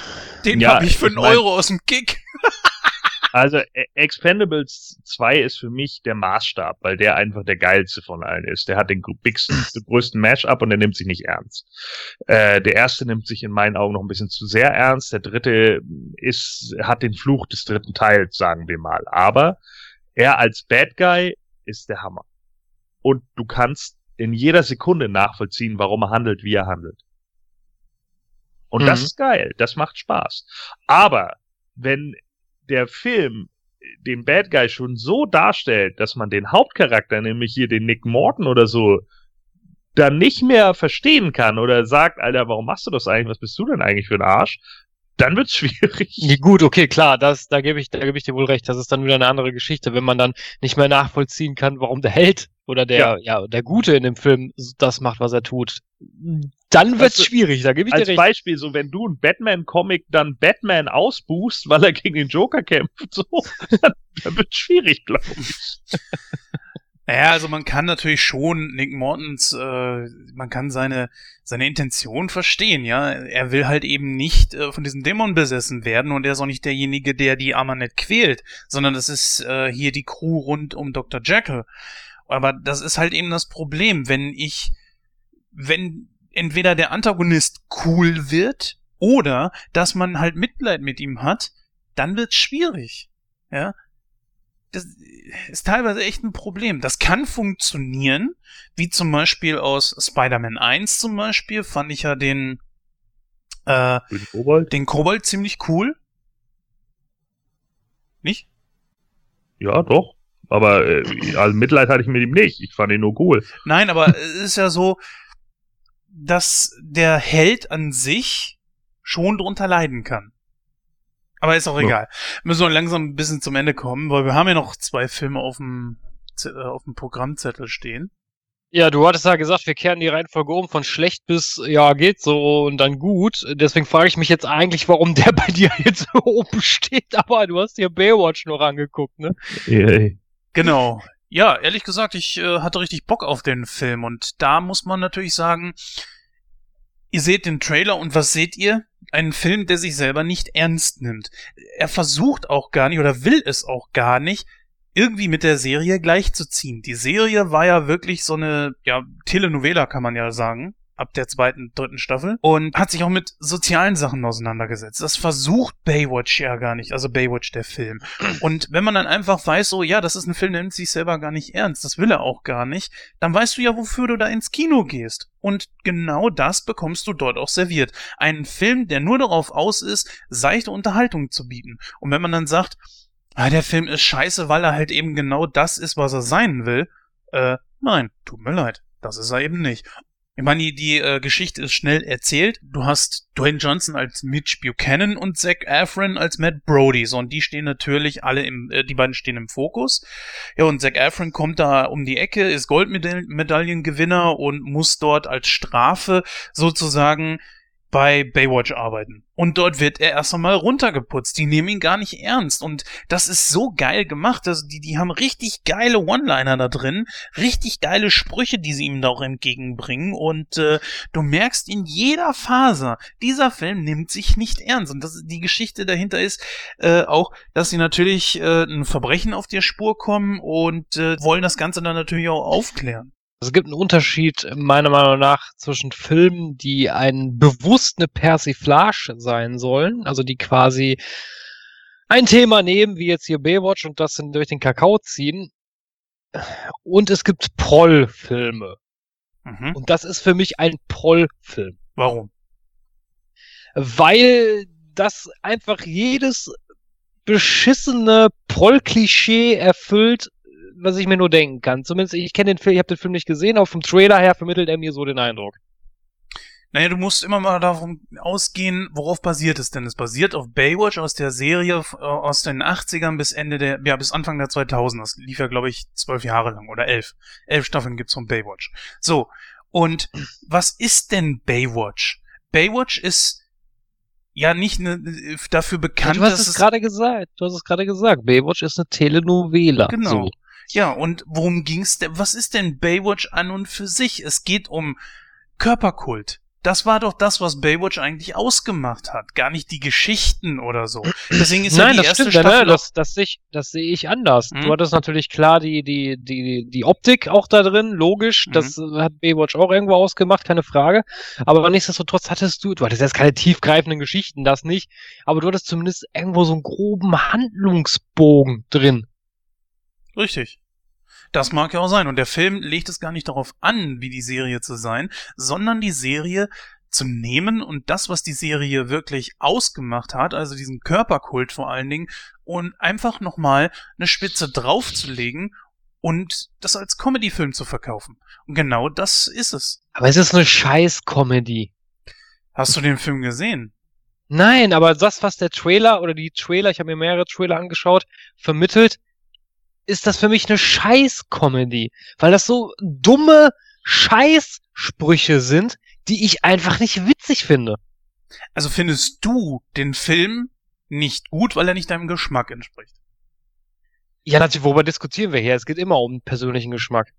Nein, Es nein, gibt, also garantiert Leute, es gibt garantiert Leute, die sagen, ja, sau geil, finde ich, finde ich witzig, ist super. Äh, nein, kann ich nicht so stehen lassen. Also ich kann schon ein bisschen differenzieren. Ich habe zusammen mit meiner Frau Desperate Housewives geguckt. Sie findet die Serie gut. Ich kann aber auch sagen, mich interessiert's nicht, aber trotzdem ist sie gut gemacht. Das muss man leider nochmal zugeben. Es ist nicht mein Fall, aber es ist gut gemacht.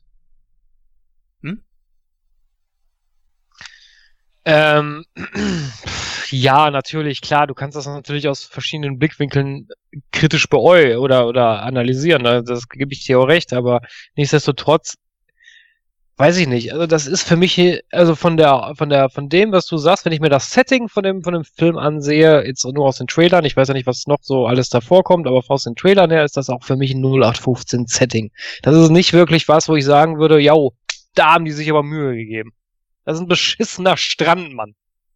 Das ist richtig, natürlich. Ich weiß gar nicht, wo haben die das äh, gedreht. Das wurde, glaube ich, irgendwo mal erwähnt. Auf jeden Fall äh, ist es, ja, natürlich ist es ein Strand. Es ist Baywatch. Ja, die die die die Action-Szenen. Nein, aber du weißt, du weißt, was ich meine. Also es gibt jetzt nichts da, wo ich sagen könnte, ne, wo ich jetzt sagen könnte, oh ja, das Setting sieht aber jetzt, haben die sich aber Mühe mitgegeben, das ist saugeil. Will der Film natürlich auch nicht sein, ist mir schon klar, aber ne, man kann da nichts anderes draus sehen, meiner Meinung nach. Ich, weil, wie gesagt, den, ich, mich, ich habe auch gar kein Verlangen, mir diesen Film anzuschauen. Überhaupt nicht. Ich weiß nicht, wie der Gordon das sieht. Ich gehe davon aus, dass es einfach plumpe Comedy ist. Und das wird's dann sein. Und dann eben gucken, wie sehr funktionieren die Witze da drin. Die funktionieren eigentlich sehr gut, weil ich bin zum Beispiel so ein Typ, ich mag eigentlich Zac Efron gar nicht so sehr. Und wenn du dann ihn hast, der so ein Prollo spielt, ja, und der kommt dann da um die Ecke, hält sich für den Größten und dann kommen einfach mal diese ganze Baywatch-Crew rund um äh, Dwayne Johnson, der Mitch Buchanan spielt, und die putzen den runter in einer Tour. Und das ist so geil. Ich meine, ihr kennt aus dem Trailer mit Sicherheit hier diese Geschichte, wo sie da äh, die Kühlschränke tragen. Ja, sie unterziehen ihm da eine Prüfung, die gar nicht dazu äh, gehört, dass er Rettungsschwimmer werden kann. Aber äh, Mitch will ihm einfach mal zeigen, so auf was für einem Platz er eigentlich ist und dass er nicht teamfähig ist, dass er nicht der Mittelpunkt ist. Das klingt schon viel philosophischer, äh, was ich hier erzähle, als wie was der Mhm. Film ist. Aber es ist einfach so, dass da so richtig geile Szenen mit bei sind, wo du dich einfach nur kaputt lachen kannst. Es, sei- ja, seien wir mal ehrlich. Es ist doch ganz klar, du siehst die Trailer und du weißt, hm, in den Film kann ich reingehen mit einem Kumpel, da kann ich auch mal kurz irgendwie zu ihm gucken und noch sagen, ach ja, weißt du noch der und der Charakter oder so. Und wenn ich jetzt mal eine Szene verpasst habe, auch nicht schlimm. Der Film will mich einfach nur stumpf, dumm unterhalten. Ende aus, Feierabend. Und was ich ehrlich sagen muss, es ist kein Pipi-Kaka-Humor, ja, und es ist besser als das, was äh, zum Beispiel ein Adam Sandler in den letzten Jahren gedreht hat. Was kein, nicht ansatzweise ein Markenzeichen für Qualität wäre. Nummer eins. Und Nummer zwei ist, sorry, aber nachdem du so enttäuscht warst von Michael Bay Produktion, gebe ich nichts darauf, was du über den Kinofilm sagst. Ja, Baywatch ist einfach das, was er sein soll, ja. Du, du gehst dahin, du gibst dein Hirn einfach an der Garderobe ab und Du. fertig ist. Du gehst in den Film rein und es ist auch egal, ob dir die Szenen im Gedächtnis bleiben oder nicht. Du hast einfach äh, einen schönen Abend, vielleicht mit ein paar Kumpels, vielleicht trinkst du noch ein Bierchen dabei, kannst auch besoffen sein. Die Story ist nicht großartig schwierig und du hast einfach, äh, ja, tolle Comedy dazwischen. Was soll ich sagen? Ist, ich kann den Film nicht für das verurteilen, was er eigentlich ist. Und mich hat er unterhalten. Also, er hat gute Witze da drin. Muss ich schon sagen. Dass du natürlich wieder mal, ja, du kannst zum Beispiel den Charakter aus äh, The Fast and the Furious von Dwayne Johnson nehmen und kannst ihn dann in diesen Film packen. Und das ist genau der gleiche Saubermann. Ich bin so, so ein geleckter Supervater-Typ, bla, wie auch immer, ja. Der, das ist ja so ein Moralapostel, den, den Dwayne Johnson da spielt. Wie in eigentlich allen seinen Filmen mittlerweile da könnte ja, ich natürlich. Das war ja mit Buchanan auch immer, oder? Nee, nicht so extrem. Wie gesagt, der Film nimmt das, was die Serie ausgemacht hat und überzieht es einfach extrem. Das ist das, was der Film macht. Und er will überhaupt nicht auch nur ansatzweise ernsthaft sein, wie die Serie es war. Du hast übertriebene Action da drin, die gar nicht so schlecht ist. Also man hat da schon richtig gut was rausgeholt. Äh, auch scheinbar sehr viele praktische Action-Szenen, wo nachher auch immer die Leute schreien. Dass bestimmt auch irgendwo CGI dazwischen ist, wollen wir gar nicht sagen, ist klar.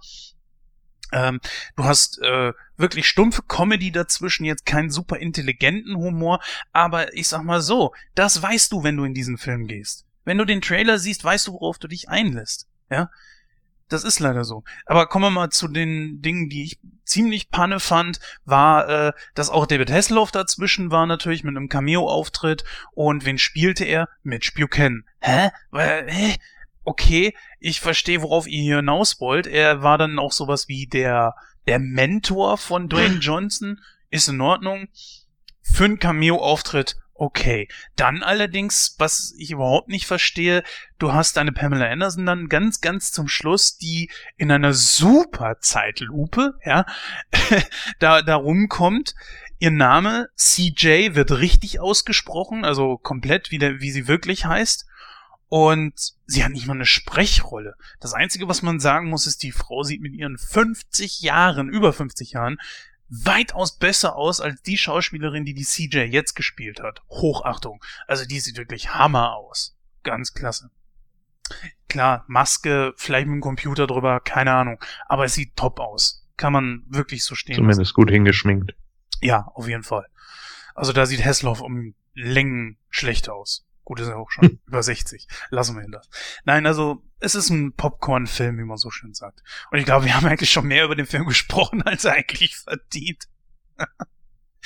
ich würde mal sagen, wir kommen zum letzten und dann sind wir auch durch mit Kino aktuell. Ja, Jens, wie du schon richtig gesagt hast, kommen wir zum letzten Film, denn du hast dir noch Girls Night Out angeschaut und ja, bitte berichte doch mal. Ja, ganz genau. Und zwar Girls Night Out, der neueste Film mit Scarlett Johansson und Kate McKinnon in der Hauptrolle. Ist mein erster Comedy-Film mit Scarlett Johansson. Ja, wie ich die fand, das äh, sage ich gleich. Erstmal kurz, worum es in dem Film überhaupt geht. Der läuft übrigens seit ungefähr einer Woche im Kino jetzt. Ja, in Girls Night Out geht es um fünf Freundinnen, die eine sogenannte Bachelorette Party veranstalten. Zu Neudeutsch natürlich Junggesellinnenabschied. Aber es ist ja natürlich in Deutschland schon mal wieder so. Alles muss eingedenglischt werden, wie es so schön heißt. Wir kennen ja fast unsere eigene Sprache nicht mehr. Also Bachelorette Party, ja. naja, auf jeden Fall ähm, passiert es, dass die fünf aus Versehen den Stripper, den sie bestellt haben, töten. Da passiert nämlich ein Unfall, als sich eine von denen auf ihn äh, stürzt, weil sie so geil auf ihn ist. Da geraten die Mädels natürlich voll in Panik und wollen die Leiche unbedingt loswerden. Problem ist, sie können nicht einfach die Polizei rufen, da sie krass viel gekokst und auch natürlich gesoffen haben. Und sie fürchten natürlich, dass sie jetzt auch ins Gefängnis müssen liegt ja nahe. Ja, also versuchen sie auf die verschiedenste Art und Weise diese Leiche loszuwerden. Ja, und dabei geraten sie natürlich in verschiedene Situationen, wo sie Gefahr laufen, entdeckt zu werden. Ja, das Ganze erinnert natürlich extrem an äh, sowas wie Hangover und äh, die ganzen anderen Filme, die danach kamen und auf diesen Zug aufgesprungen sind.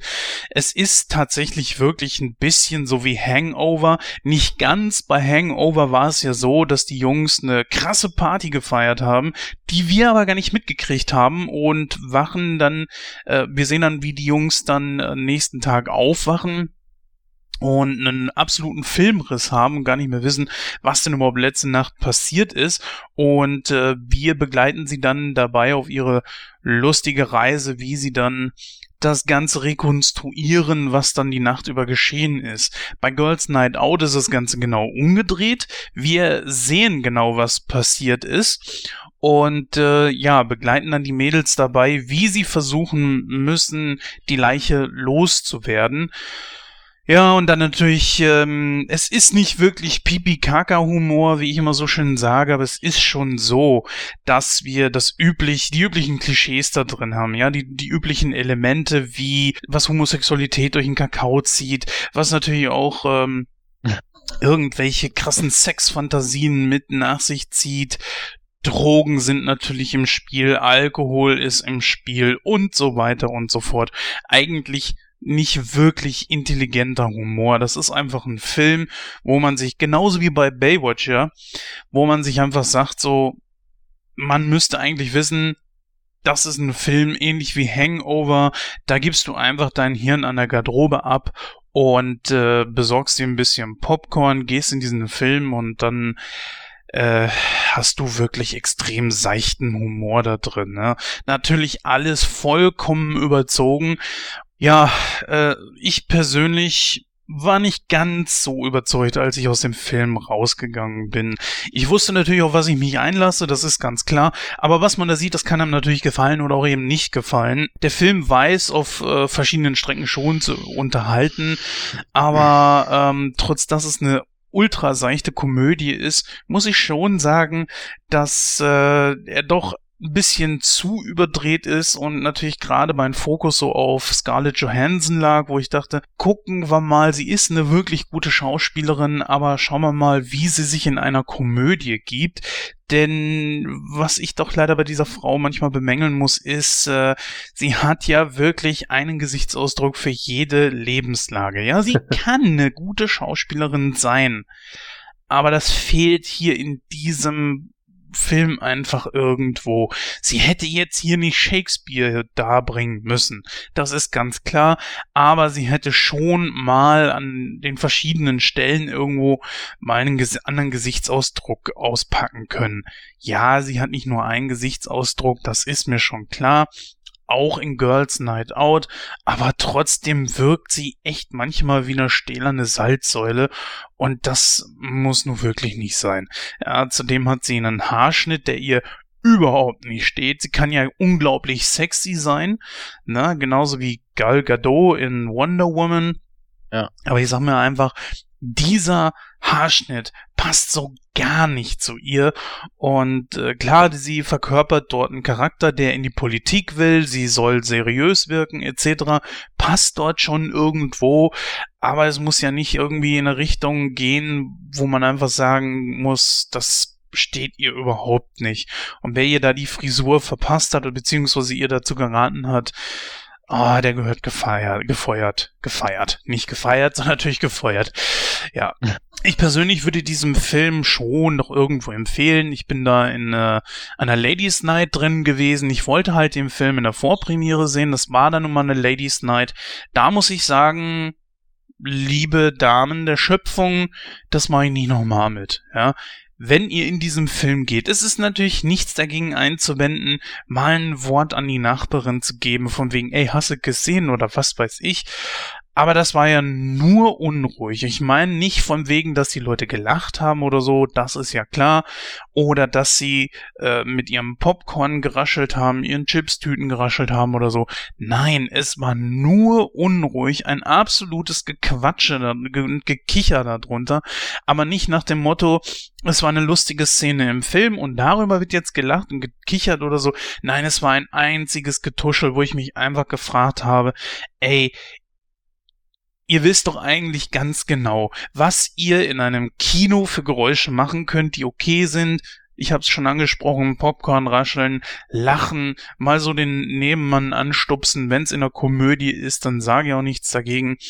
Aber ich hab echt Bock, dann mein Handy rauszuholen und den Leuten die ganze Zeit in die Fresse zu leuchten, um ihnen einfach zu zeigen, so, hier, ihr macht hier jetzt gerade was falsch und würde ihnen am liebsten sagen, ich hab's ja auch schon mal gemacht und ihnen dann am liebsten sagen, das Licht geht erst dann aus, wenn eure Fresse zugeht. Und denn das Ganze kostet Geld und Kino ist heutzutage schweineteuer. Aber zurück zum Film. Ähm, ich finde, es ist trotzdem ein Film, wo man sich wirklich gut unterhalten lassen kann. Wie gesagt, Shakespeare braucht man da nicht erwarten.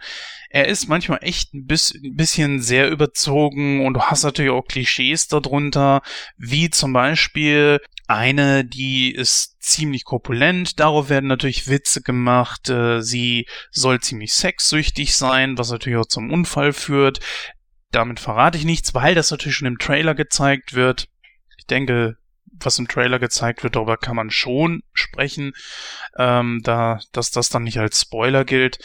Ja, sowas hat man einfach dabei, einfach so typische Pseudo-Charaktere, ne? Einfach so, so äh, Gimmicks wie im Wrestling, ja, wo man einfach sagt, hier hast du den Macho, hier hast du die Sexbesessene, hier hast du das Dummchen und so weiter und so fort. Einfach so diese typischen Klischees und so weiter. Du hast auch ein lesbisches Pärchen darunter. Ja, auch in die Richtung äh, werden natürlich Witze gemacht. Das muss man abkönnen, wie Gordon das vorhin schon gesagt hat. Ne? Man weiß einfach, worauf man sich da einlässt, wenn man in diesen Film geht. Ich finde allerdings, das muss man schon noch erwähnen, Christoph hat es am Anfang ja angesprochen, ähm, wo, wo er meinte so, ob es denn wirklich so schwierig ist, äh, bei uns und mit Leuten, die jetzt im gehobenen Alter bezüglich sich mal zu verabreden und zu treffen, dies dann noch einzuhalten, mal irgendwie einen Termin zu finden oder so. Das kommt in diesem Film vor. Also Christoph, vielleicht äh, guckst du ihn dir mal an, da wirst du dich teilweise dann echt wiederfinden, denn auch da geht's drum, dass nämlich Mädels, die sich vor zehn Jahren so das letzte Mal gesehen haben, das soll dann wie gesagt der Abschied, äh, der Junggesellenabschied werden von Scarlett, Joh Scarlett Johansons Charakter und auch da ist es unglaublich schwierig, mal irgendeinen Termin zu finden, weil sie zum Beispiel sich nur noch auf ihre Karriere konzentriert und so weiter und so fort verrennt. Aber so viel zu diesem Film. Ja, liebe Zuhörerinnen und Zuhörer, das war dann wieder Kino aktuell und ähm, ja, wir kommen jetzt zu unserem heutigen Hauptthema, denn wir haben uns Wonder Woman angeschaut und den werden wir natürlich jetzt in unserer Hauptdiskussion besprechen. Bis gleich.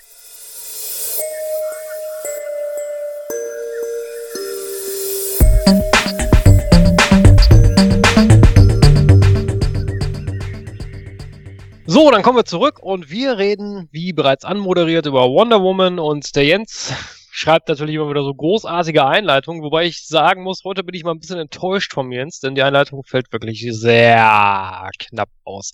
Aber in der Kürze liegt die Würze und deshalb Jens, bitte walte deines Amtes. Also dich kriegt man auch irgendwie nie zufrieden. Mal ist es zu lang, mal ist es zu kurz, dann bin ich der Mann mit den nie endenden wollenden Sätzen und jetzt habe ja, ich es mal kurz gerade. und Halt die Fresse, lies vor.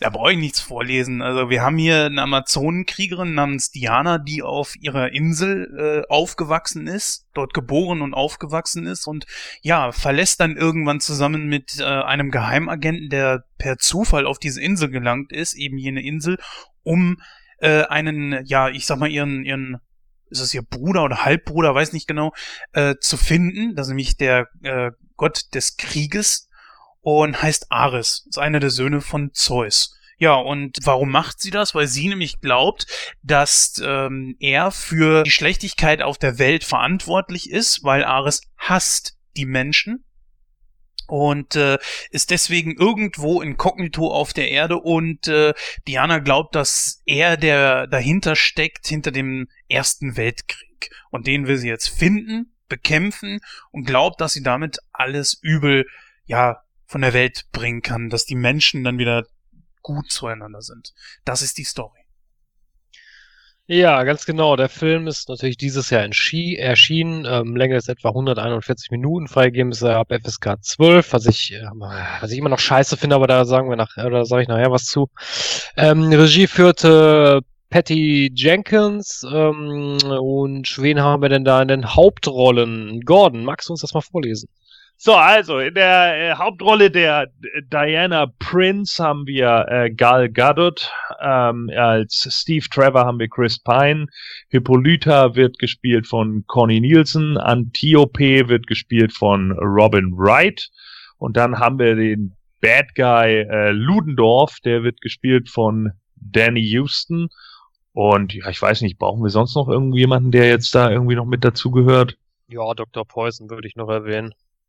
Die äh, Edel, Edel, na, wie spricht man das aus? Elina Anjaya oder so ähnlich. Naja. Naja. Ja, irgendwie so, Elena keine Ahnung. Anaya. Elena Anaya, ja. Gut. Ja, dann würde ich sagen, in altgewohnter Manier beleuchten wir mal die Charaktere des Films ein bisschen. Ich weiß nicht, ob wir da, ja gut, ich meine, wir haben Wonder Woman zwar schon in Batman wie Superman ein bisschen beleuchtet, aber hier geht's ja um die Vorgeschichte mehr oder weniger, deswegen können wir da mal ganz kurz einen Blick auch drauf werfen und äh, da würde ich direkt mal das Wort an den Jens übergeben, bitte. Fangen wir mal ein bisschen von vorne an. Ähm, Wonder Woman ist natürlich aus dem Jahr 1941. Dort wurde sie erschaffen. Kämpfte genauso wie Superman äh, auch im Zweiten Weltkrieg, natürlich auch gegen ihre eigenen Gegner.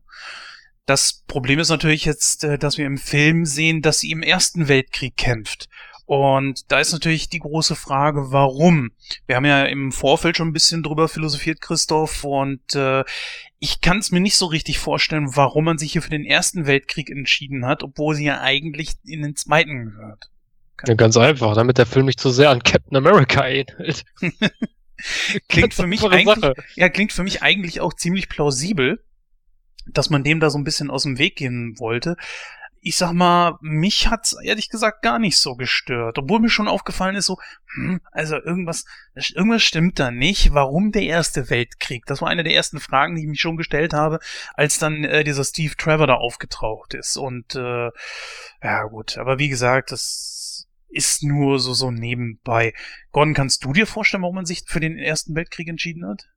Ja, ich glaube, es ging äh, darum, dass man, äh, also ich glaube irgendwie Alan Heinberg hatte das gesagt, aber da bin ich jetzt nicht ganz sicher. Also der Screenwriter, der hatte irgendwie gesagt, dass der Erste Weltkrieg sich noch deutlicher vom heutigen äh, absetzen würde im Gegensatz zum Zweiten weil es alles noch ein bisschen antiker wirken würde, äh, die Schusswaffen noch nicht so äh, ja in, in, in großem Stil da gewesen sind und so weiter und so fort. Äh, dass das ist kein ja kein ähm, Krieg, durch, der durch Maschinen geführt wurde, also so viele Panzer etc., sondern dass eben Wonder Woman da besser in Szene gesetzt wird, dass sie halt mehr gegen naja Artillerie antritt und nicht gegen Panzer und Flugzeuge und hast du nicht gesehen.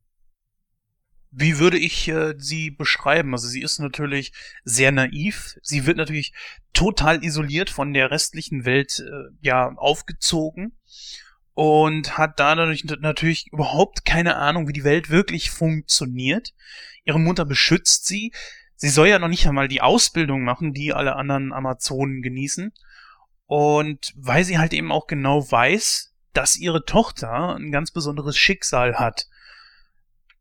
Aber das ist eben genau das Gegenteil. Ich habe nicht so richtig verstanden. Sie weiß um das Schicksal ihrer Tochter. Äh, sie soll allerdings nicht in diese, diese ja, Ausbildung gehen, weil sonst äh, Ares sie vielleicht finden könnte. Aber wenn es ihr Schicksal ist, dann frage ich mich, warum die Mutter sie dann unbedingt davor bewahren will. Könnt ihr Ja, euch das zusammenreimen? mütterlicher Instinkt, würde ich jetzt einfach mal sagen. Ne? Ist natürlich klar, dass Eltern oder gerade Mütter versuchen natürlich, ihre Kinder zu beschützen und immer das Beste für sie zu wollen. Und deswegen ist es ja eine reine instinktive Handlung, die man, die sie da macht, ne? dass sie halt ihre Tochter beschützen möchte. Ich, das hat schon Sinn gemacht. Ja, kacke finde ich das nicht. Das will ich nicht damit sagen. Aber es ist so, naja, gut, äh, wenn ich weiß, mein Sohn ist geboren, um der nächste Bill Gates zu werden oder so, ja, dann, dann sage ich doch jetzt nicht, nö, mach mal nicht. Weil du stehst nur im Rampenlicht, äh, du wirst die ganze Zeit über nur beäugt, bla und wie auch immer. Aber für die Welt bist du eigentlich ein Gewinn. Ja, aber guck doch mal, sie, sie, sie weiß ja auch selber, dass, wie die, wie die Menschen sind. Ich glaube, das sagt sie sogar, meine ich auch in einer Stelle. Mhm. So. Würdest du dann dein Kind, wenn du, wenn dein Kind jetzt eine Halbgöttin wäre und du weißt das und du weißt, die Menschen sind eigentlich äh, nicht alle, aber zumindest haben sie dieses, ja, wie haben sie sich da ausgedrückt? Die Menschen haben halt diese, diese Veranlagung, als zerstörerisch zu sein. So. Würdest du, würdest du dann sagen, so, ja, pf, geh da mal hin, so, ist schon in Ordnung, anstatt jetzt hier auf der Insel zu bleiben, wo du halt, äh, ja, in, in, in, in Frieden leben kannst, ja? Schwierig, ganz schwierig. Ja, und die Frage ist natürlich auch, weiß die Mutter denn auch wirklich, dass Ares existiert? Sie glauben ja selber irgendwie nicht dran. Ja, sie sagt ja selber, es ist nur eine Legende, weil sie das ganze andere ja eigentlich irgendwie gar nicht kennen. Mhm. Ja, da ist ja die große Frage, wurde sie wirklich aus Ton geformt und dann zum Leben erweckt oder ist das nur eine Das ist. Ja, das es gibt ja mehrere Entstehungsgeschichten von Wonder Woman. Ich glaube, die Geschichte mit dem Ton ist einer der ersten Entstehungsgeschichten von ihr. Ähm, in den neueren Comics ist es ein bisschen anders. Also da wurde sie, glaube ich, von den, oder beziehungsweise da haben mehrere Götter sie eigentlich erschaffen. Dieses mit der, dieser Tongeschichte habe ich mehr so als, als Nerdpicking gesehen. Weil es wurde ja auch nur in so einem Nebensatz mal erwähnt und dann in einem Gag mal nochmal, meine ich.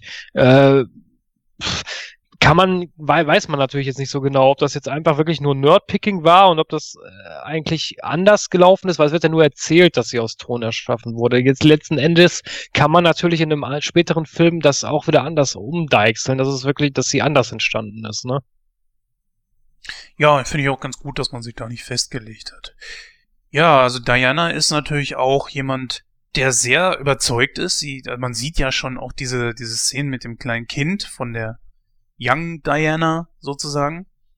Und äh, das war auch gar nicht so schlecht gespielt. Sie ist ja mit Feuereifer dabei und sie will sich ja auch ihrem Schicksal stellen. Gut, sie weiß nichts von ihrem Schicksal, aber irgendetwas treibt sie ja an und das sieht man ja bereits schon in jungen Jahren von diesem Kind. Und das fand ich eigentlich eine richtig gute Umsetzung.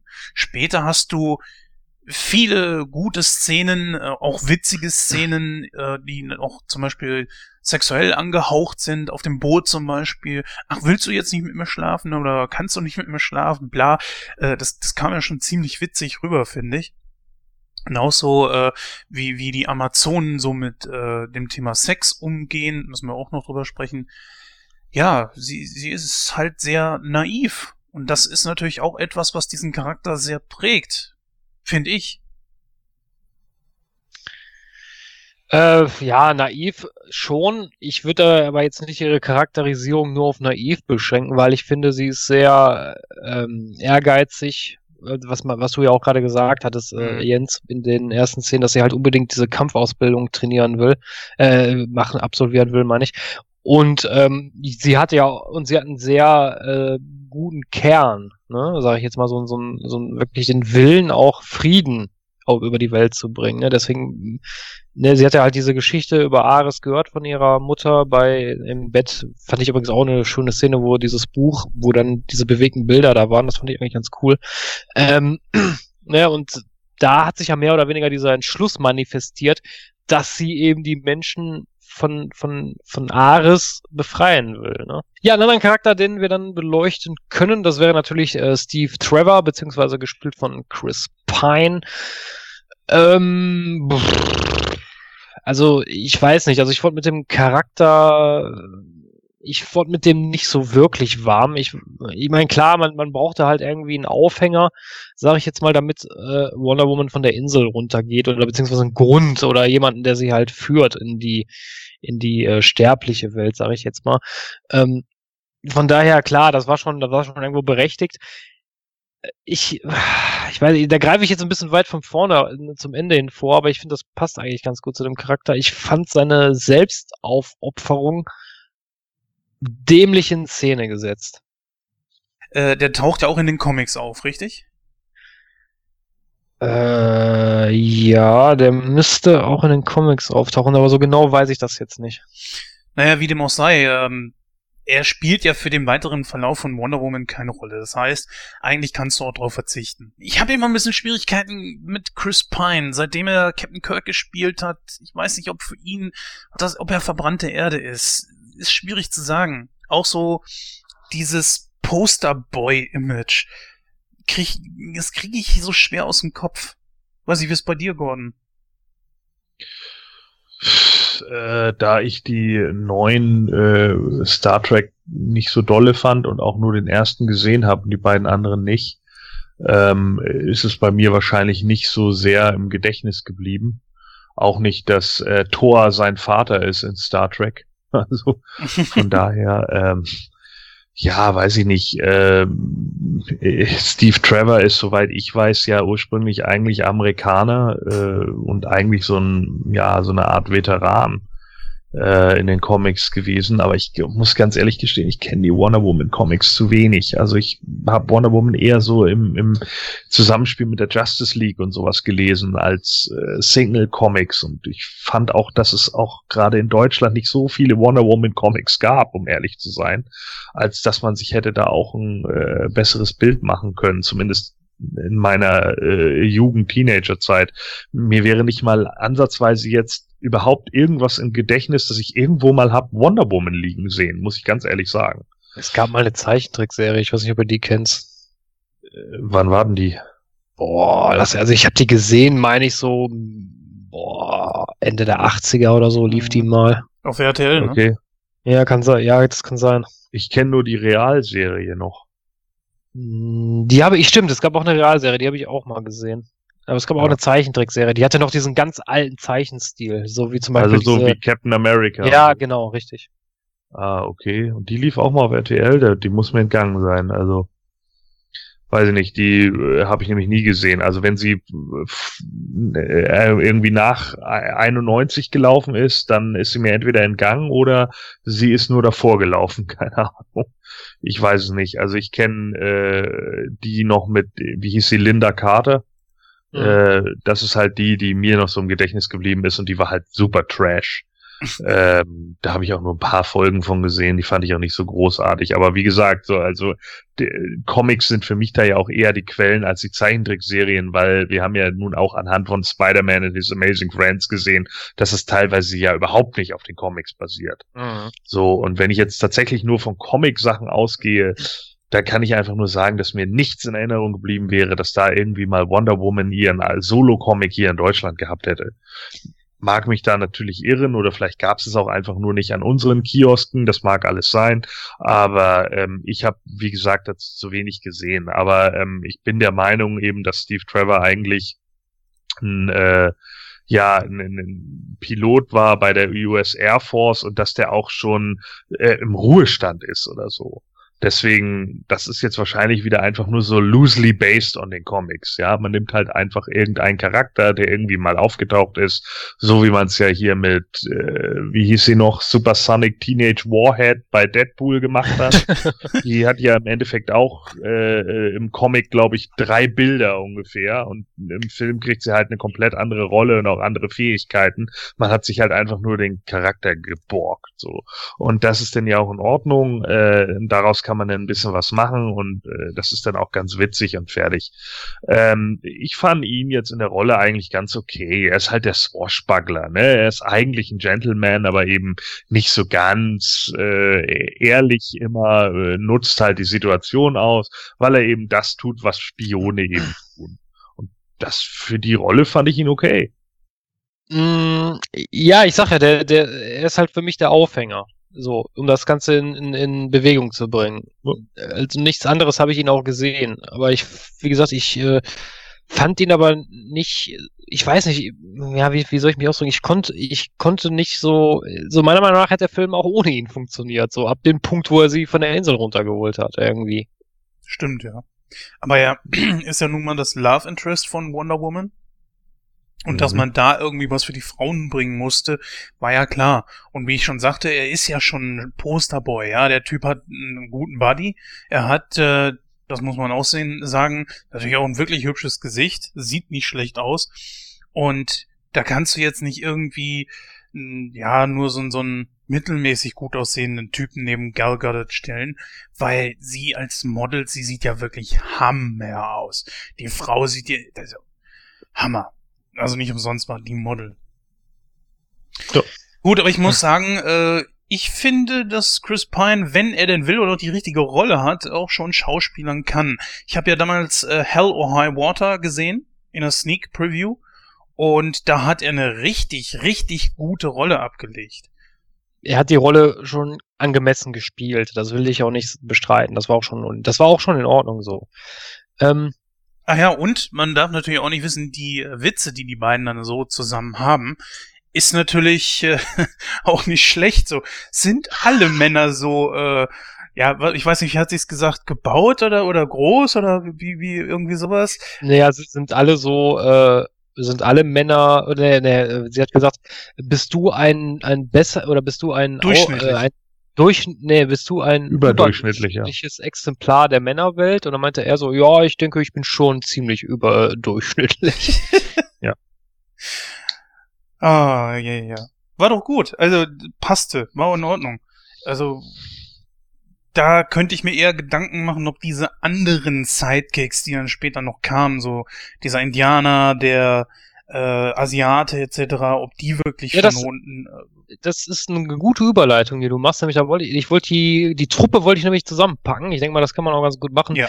Äh, ich habe da irgendwie so an, an, äh, an Rogue One denken müssen. irgendwie, als, die, als sie die Truppe da zusammengetrommelt haben. stimmt, ja. Aber was ich da wirklich total merkwürdig fand, dass die da so durchmachen. Ich meine, klar, die hatten Wonder Woman an ihrer Seite schon okay so, aber die sind ja trotzdem so durchmarschiert. Ich meine, der eine konnte nicht schießen, der andere war nur so ein, äh, äh, der, oder zumindest er hat ja diesen Indianerhäuptling gespielt. Ich glaube, der war noch nicht mal Häuptling oder so. Und, äh, weiß ich nicht, und die sind da so, so, als er durch die Schützengraben spaziert, wo ich mir so gedacht habe, so, ey, die würden doch keine fünf Minuten im Krieg überleben. Naja, da muss man vielleicht wissen, äh, dass es ähm, da ja diesen Comic irgendwie gab, der äh, ist, ist, ist der nicht sogar äh, oder äh, kommt der jetzt nicht sogar noch? Also dass sie, dass sie die jetzt irgendwie im, in, erst im, im Comic-Business oder so mit einführen. Also ich hatte halt ein bisschen das Gefühl, dass diese Charaktere, die sind doch alle total Comic Relief, oder? Also so der, der, der, der irgendwie, keine Ahnung, dieser Inder mit, mit dem Fäs auf dem Kopf und der, der Indianer und hast du nicht gesehen, so, äh, die, die dann halt so alle ihre, der, der, Verrückte, ja, so die, die halt alle so ihre Fähigkeiten in Anführungsstrichen haben und eben, äh, ja, von Wonder Woman angelegt sind und so. Und ich glaube, äh, dass die jetzt, äh, eine, eine äh, irgendwie eine, eine besondere Erwähnung auch in den Comics oder sowas äh, bekommen. Also im Endeffekt war das ja irgendwie diese Argus-Einheit oder sowas, die ja von 2012 ist aus der Justice League. Äh, aber diese Charaktere selbst sind, glaube ich, nie wirklich, äh, also nie wirklich entstanden. Das ist jetzt sozusagen die Vorgeschichte, die sie sich so ein bisschen aus den Fingern saugen und die fanden jetzt die Comic Writer wohl ganz gut und machen daraus jetzt einen Comic. Okay. Ja, ich meine, klar, die hatten natürlich auch schöne Szenen, muss ich auch sagen. Also auch so, die haben auch ein bisschen die Story auf, die Story aufgelockert. Also das war schon okay. Ich konnte, ich konnte, äh, äh, ich konnte mir die auch angucken und so. Das, das war schon in Ordnung so. Aber wie gesagt, so, ich fand es halt ein bisschen, ein bisschen unglaubwürdig ähm, teilweise, weil wie gesagt, so, wenn er so, wenn er so eine Truppe hast, ich weiß nicht so, äh, auf dem Schlachtfeld, weiß ich nicht, es ist Kanonenfutter meiner Meinung nach. Die okay. Charaktere waren für mich persönlich auch sehr blass. Also äh, natürlich gibt's da so ein, zwei Szenen, die irgendwie was erzeugen sollen, aber das verfehlt bei mir irgendwie den Zweck.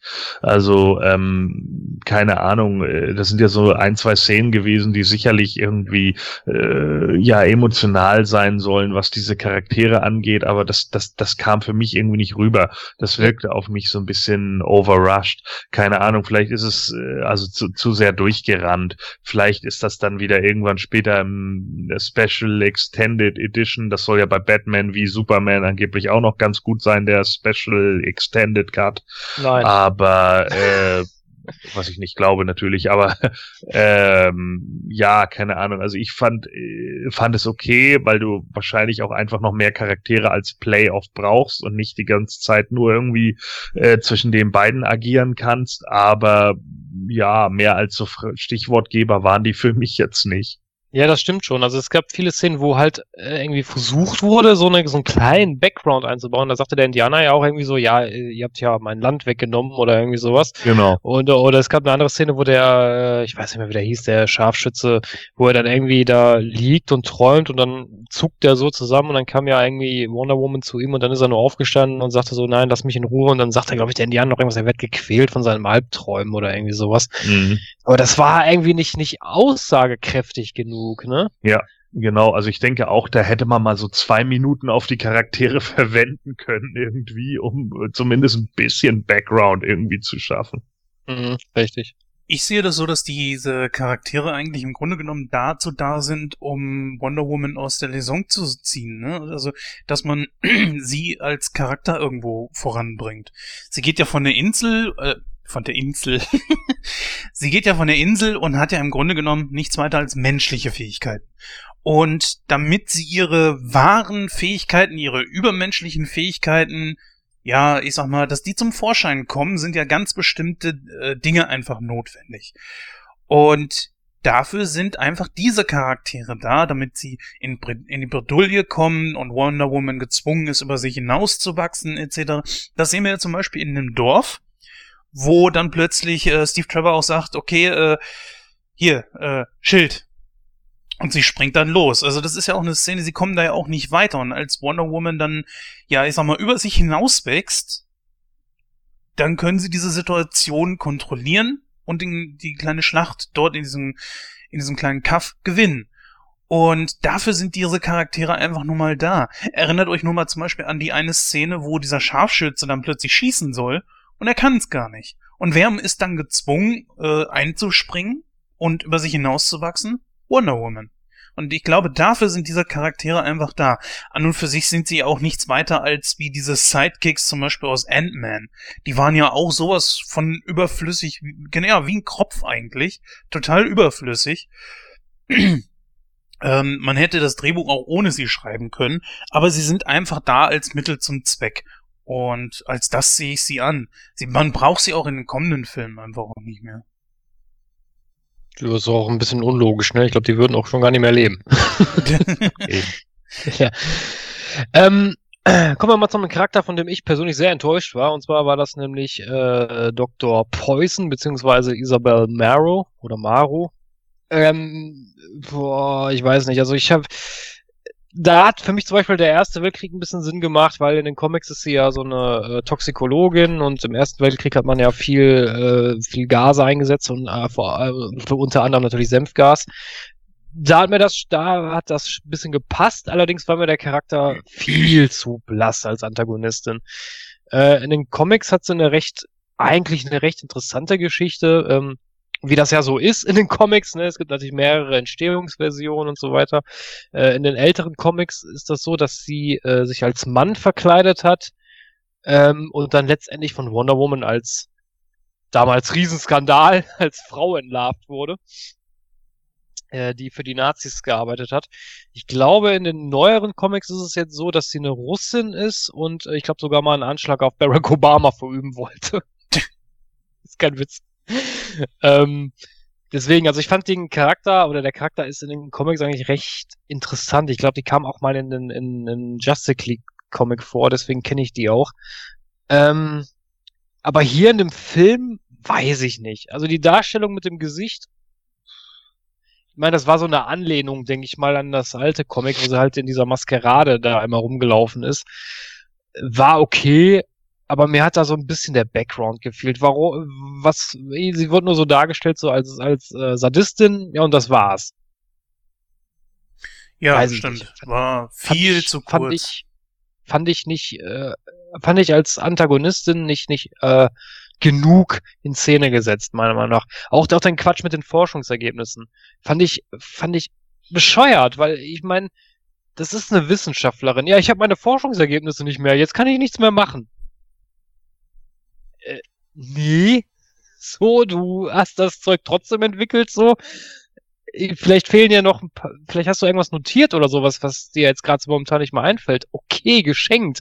Aber nichtsdestotrotz kannst du doch an deinem Projekt weiterarbeiten, auch ohne deine scheiß Forschungsergebnisse, die sowieso letztendlich gar keinen Sinn gemacht haben, denn nämlich als sie die Forschungsergebnisse haben, also als sie die erbeutet haben, wurde damit doch gar nichts mehr gemacht. Da stand, der Typ in dem Kongress hat das vorgelesen ja, sie nennt es Senfgas. Und das kann sich durch die Maske durchfressen. Das war's. Mehr wird dazu überhaupt nichts mehr gemacht, äh, oder mehr wurde mit den Forschungsergebnissen überhaupt nichts mehr angefangen. Fand ich schwach. Ja, sehe ich hundertprozentig genauso. Vor allen Dingen auch, äh, sie nimmt ja in den Comics auch eine viel zentralere Rolle ein und ist hier auch nicht unbedingt kannst du mich natürlich korrigieren, aber sie ist ja nicht unbedingt irgendwo der Handlanger von jemandem. Sie ist ja schon jemand, der für sich alleine steht. Richtig, genau. Ja. Und das finde ich ehrlich gesagt auch ziemlich schade. Aber, ne, man darf ja nicht vergessen, sie kommt ja in diesem Film auch davon. Das heißt also, sie stirbt ja nicht. Und ein zweiter Teil ist ja mittlerweile schon bestätigt. Da wird ja mittlerweile fieberhaft dran gearbeitet. Das ist auch kein Wunder bei dem Erfolg. Und deswegen äh, wird sie mit Sicherheit auch irgendwo zurückkehren. In welcher Art und Weise, das, das muss ich natürlich zeigen, aber vielleicht nimmt sie dann noch eine größere Rolle ein. Gordon, wie ist denn deine Meinung zu der Antagonistin? Also Antagonistin, sie ist ja eigentlich nur der Nebencharakter, ne? Also der Antagonist ist ja eigentlich eher der Ludendorff. Also sie sehe ich da jetzt nicht als die Hauptfigur. Ähm, ich finde sie, naja, 1942 ist sie das erste Mal aufgetaucht und da wird auch schon relativ klar gezeigt, dass sie halt diese Prinzessin Maru ist. Damals war sie dann noch nicht eine Japanerin das ist dann irgendwann mal umgeschrieben worden, weil wir ja dann die Crisis of Infinite, äh, of Infinite Earth hatten. Und äh, ja, dann ging das halt in äh, ja andere Bereiche rüber. Ne? In The New Earth, da sah sie dann so ein bisschen aus wie, weiß ich auch nicht, eine durchgeknallte Catwoman. Und jetzt im neuesten ist sie halt Lana aus der WWE nur in einem Militäroutfit. ja, so, richtig. also ja, ich weiß jetzt nicht, ob sie so der Mega-Villain war.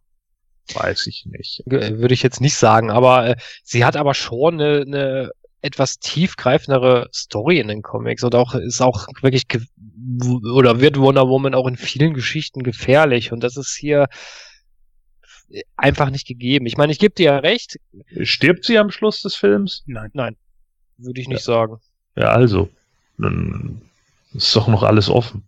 Ja, klar, natürlich. Man, man kann sie natürlich noch mal bringen und dann vielleicht ein bisschen mehr ausbauen, gebe ich dir recht, aber ja. trotzdem war ich ein bisschen enttäuscht. Also man hätte vielleicht. Ja, du hast ja auch alles Recht der Welt dazu, ist ja auch vollkommen in Ordnung. Vielleicht hast du mehr in den Charakter reingelegt. Ähm, ich muss sagen, ich hatte jetzt ehrlich gesagt nicht so die Comic-Verbindung zu dem Charakter. Äh, kannte die nur so aus dem Hinterkopf und äh, habe dann nochmal nachgeguckt und habe dann auch gesagt, ja, mal gesehen, das war's. Also tut mir leid, aber da, äh, aber das ist halt immer so, ne? Wenn man einen Comic gelesen hat oder so und und man kennt dann Charaktere aus dem Comic, dann erwartet man vielleicht auch was anderes in dem Moment. So und Leute, die das halt nie gesehen haben oder nie gelesen haben, den Charakter auch aus dem Comic nicht kennen, die erwarten dann vielleicht auch nicht so viel. Also ich kann mhm. schon nachvollziehen, dass du jetzt vielleicht auch mehr erwartet hast. Äh, so geht's mir ja auch manchmal, wenn ich jetzt irgendwelche Filme gucke und mir dann sage, oh, okay, ne, aus dem hätte man ein bisschen mehr machen können oder so. Also ich meine gut, ne? Ähm, naja, äh, generell, also ich fand's jetzt nicht so wild, äh, bin ich ganz ehrlich. Also es war in Ordnung, wie, wie sie dargestellt wurde. Ähm, sie wirkt halt sehr unsicher als Bad Guy. Ne? Die ganze Zeit irgendwie nur auf ihr Ansehen irgendwie äh, bedacht und auf, auf ja ihre Sache an sich, aber eben auch nicht dumm das ist schon in Ordnung und äh, sie trägt halt ihren Kram dazu bei, dass halt dieses heftige Gas da entwickelt wird. Ähm, pff, da ist, glaube ich, noch mehr machbar. Und ja, der Ludendorff, der ja der zweite Antagonist ist, der ist mir halt auch, der ist halt auch sehr generic. Ne? Ich bin mhm. so der Oberbefehlshaber, der mal ein bisschen Poison einatmet und dann werde ich sowas wie Mr. Hyde und kann halt auf dich einschlagen, Wonder Woman, aber am Schluss ziehe ich halt den kürzeren, weil ich halt kein Gott bin.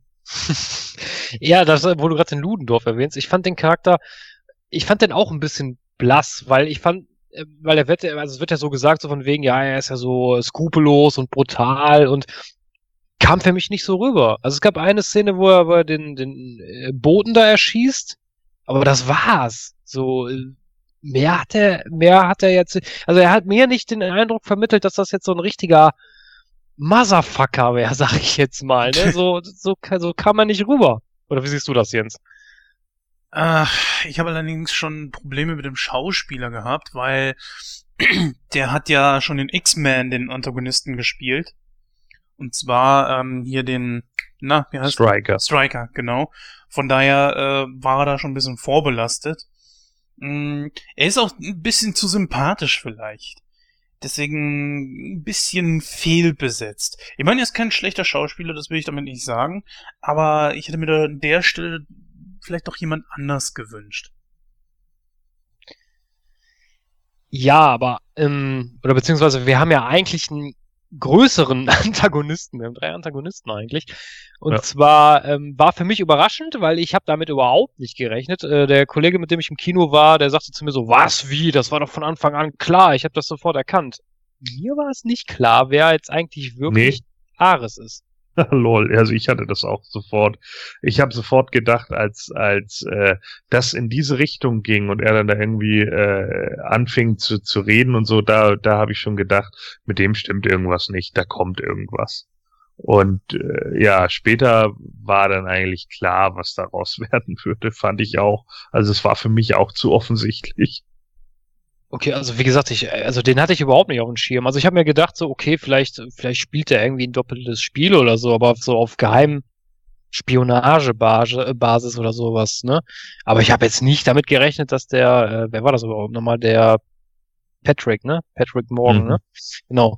Ähm, ich bin, ich, ich bin nicht davon ausgegangen, dass der jetzt wirklich hier der Ares ist. Oder wie siehst du das, Jens? Nein, also ich habe das auch nicht sofort gesehen. Ähm, das Problem ist einfach, wie dieser Schauspieler nur aussieht, sieht er für mich nie aus wie ein Gott. Das tut mir in dem Moment dann auch leid, ja. Man muss sich auch immer vorstellen, wie dieser Typ da in der Rüstung äh, ist und man sieht's ja zum Schluss auch. Und ja, es sieht, sieht für mich nie aus wie ein Kriegsgott oder so, ja. Das sieht aus wie so ein Durchschnittsarbeiter, der morgens zur Arbeit geht und ja, dann am Ende des Monats seinen niedrigen Scheck abholt, ja, und dann mit, mit Schirmscham und Melone nach Hause geht. Ne? So sieht er halt eben aus. Da, Das muss ich, das muss ich auch sagen. Also ich hätte das cool gefunden, wenn das, wenn hier der halt der, ähm, der Charakter seine menschliche Hülle ist. Und wenn er die dann zum Schluss einfach nur abwirft. Das hätte ich cooler gefunden. wäre gar nicht, das ist eine gute Idee. Hätte ich, hätte ich auch gut gefunden. Wie dem aber auch sei, es, es spielt ja keine Rolle, weil weder wir als Zuschauer noch Diana als Wonder Woman wissen ja, wer er ist, wie er wirklich aussieht. Ne? Dass er mit seinem Antlitz äh, aus, äh, wo kommt er her? Valhall oder was ist das jetzt genau? Nee, nicht Valhalla, Quatsch. Okay, nee, das sind die Wikinger. Ares kommt vom Olymp. Vom Olymp, Olymp, ja, ja. danke. Valhalla, wie komme ich auf Valhalla? Ja, wie dem auch sei. Äh, dass er das immer noch das gleiche Antlitz hat wie äh, eben damals, hätte ich jetzt auch nicht gedacht, aber gut. Wie gesagt, wir wussten es nicht und ich, mir ist da auch nicht sofort die Idee gekommen, dass er das sein könnte.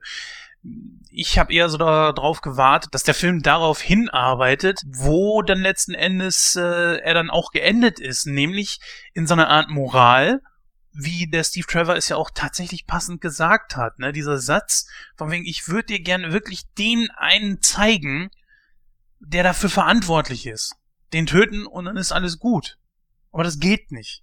Weil das halt eben in, Mhm. allen, in uns allen drin steckt. Ganz ehrlich, hätte ich auch geiler gefunden. Ja, Ja. muss ich auch sagen. Die Szene, die Szene nämlich, wo sie auf dem Dach ist und ihn erstochen hat, den Ludendorff, und es hört nicht auf. Da, da hatte sie so einen Aha-Effekt. Und der war eigentlich ziemlich cool.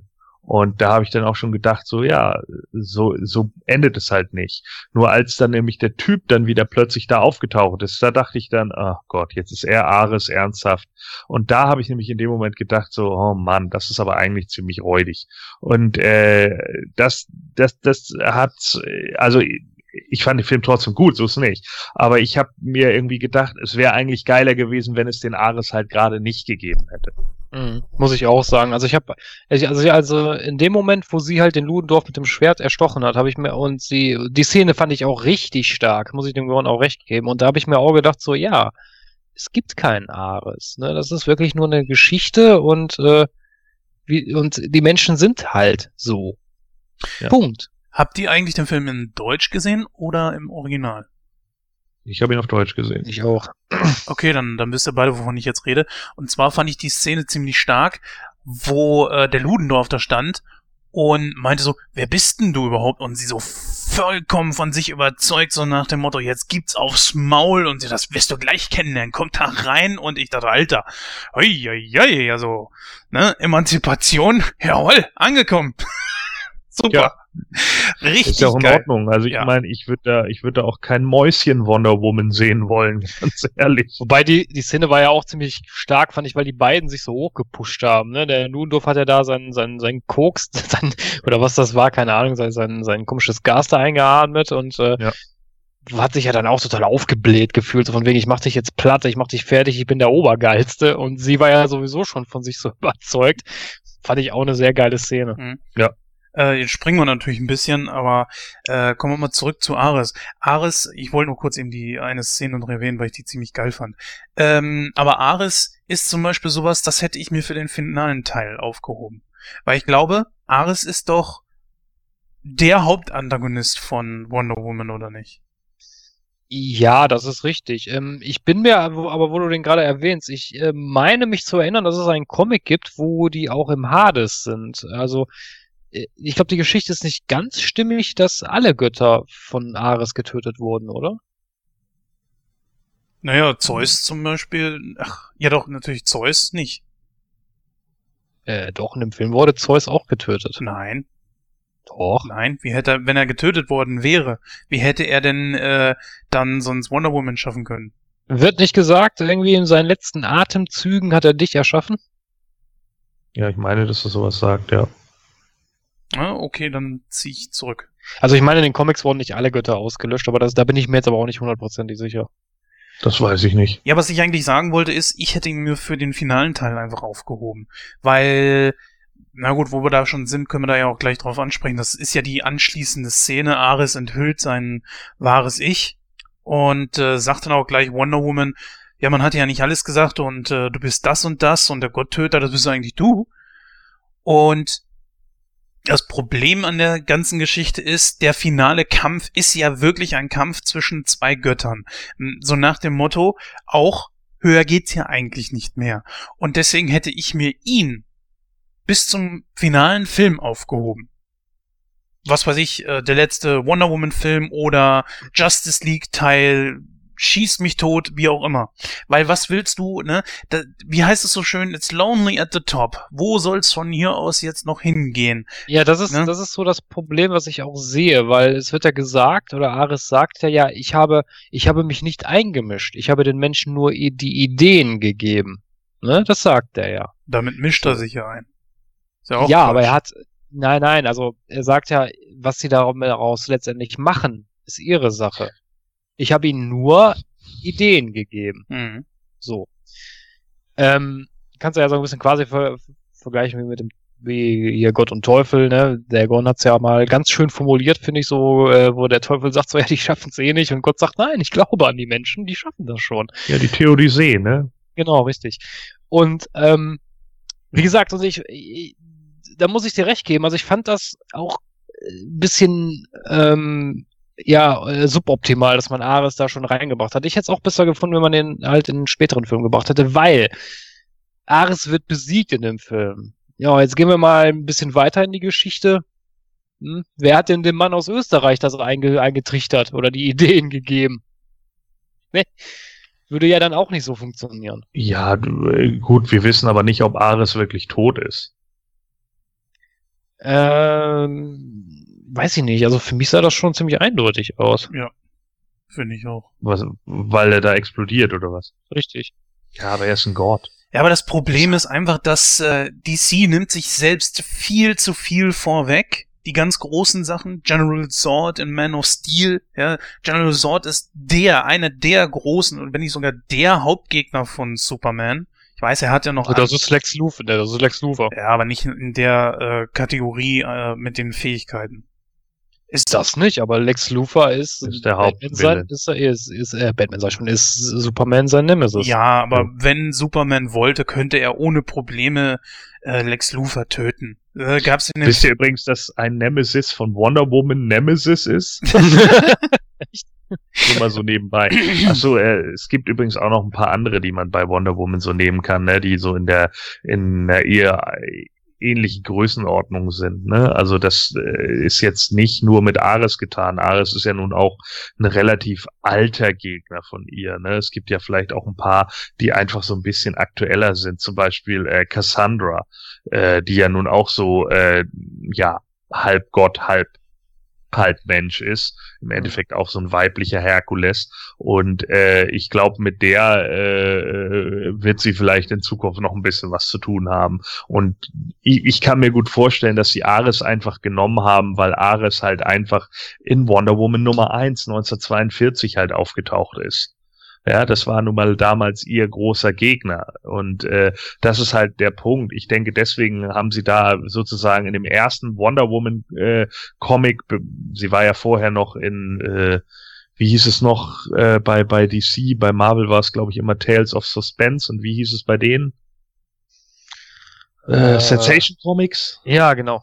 Ja, Sensation Comics und und ähm, da, als sie wirklich ihre allererste einzelne Ausgabe bekommen hat, war ihr allererster größter Gegner halt Ares. Da besiegt sie es ja auch, aber er überlebt das natürlich. Ne, der kommt ja zehntausendmal noch wieder so und das ist dann ja auch, äh, das ist ja auch das Übliche sowas. Also es muss ja nicht in jedem Film mal automatisch heißen, nur weil man jemanden besiegt hat, dass er automatisch tot ist.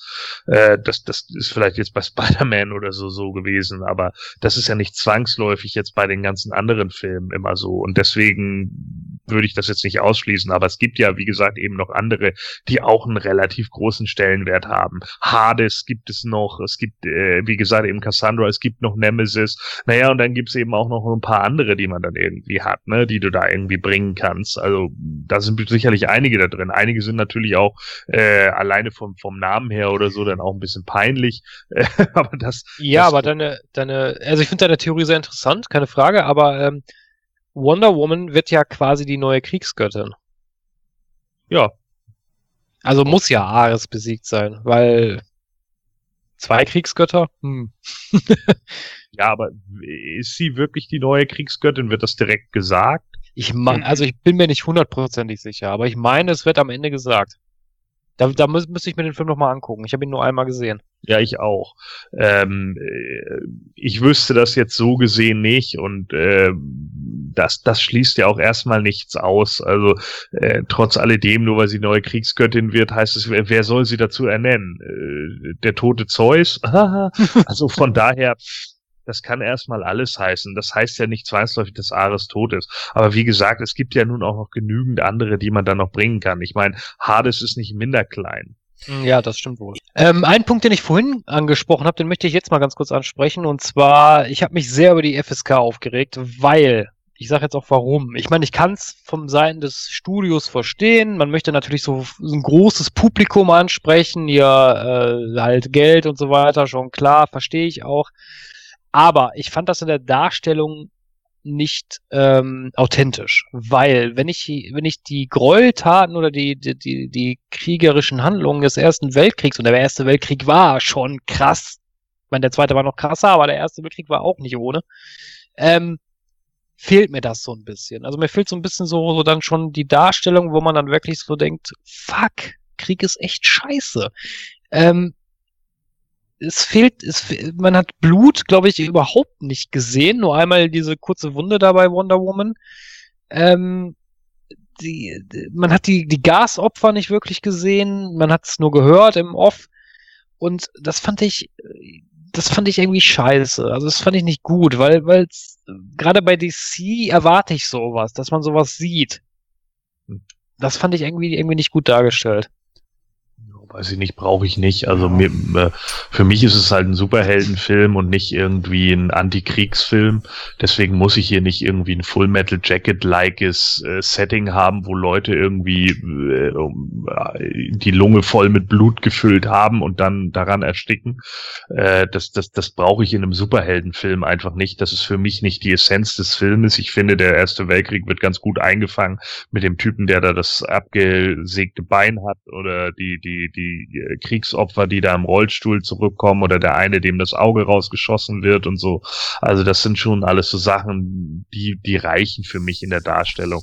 In den USA hat er PG-13 bekommen als Rating, also spielt er in einer Liga mit Gremlins und sowas. Das ist schon in Ordnung.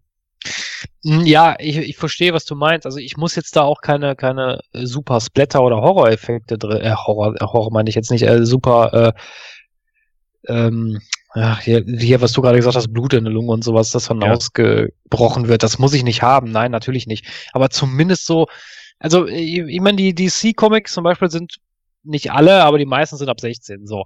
Und ich, äh, da erwarte ich halt so ein bisschen mehr. Also jetzt nicht wirklich nur so ein, ein kurze Schramme oder so, so wirklich das, oder als sie den Ludendorff erstochen hat, nichts, kein Blut, gar nichts. Und das fand ich ein bisschen schwach dann schon von der Darstellung her.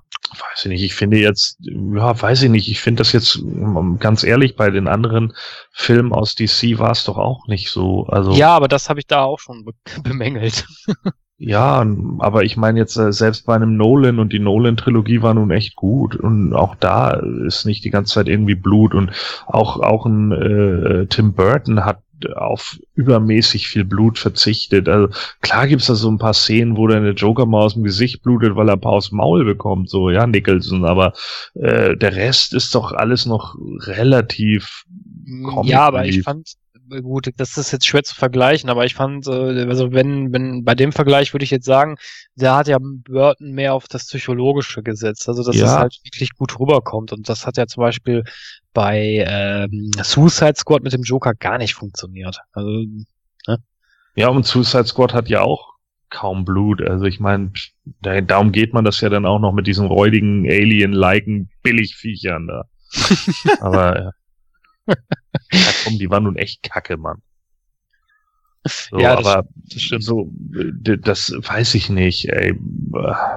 Ja, also ich für meinen Geschmack habe es nicht gebraucht. Also ich fand, es war in Ordnung in Szene gesetzt für das, was der Film halt ist. Und der Film ist halt Comic-Verfilmung Superhelden. Also von daher weiß ich nicht, ob ich da ich weiß nicht, ob ich das gebraucht hätte. Also es ist für mich jetzt auch nicht so eine äh, Netflix Daredevil Luke Cage Serie so, wo die Leute immer tierisch zermürbt irgendwie zurück in ihre Wohnung kriechen. Ja, ich meine, wir leben ja heutzutage nicht mehr in den 80er Jahren. Ja, FSK 12 ist äh, FSK 12 2017 ist nicht gleich FSK 12 äh, 1987. Also was ich damit sagen will ist, erinnert euch mal an den He-Man, Masters of the Universe Cartoon, ja? Ab wie vielen Jahren war der? Das wurde auch schon weiter zurückgestuft.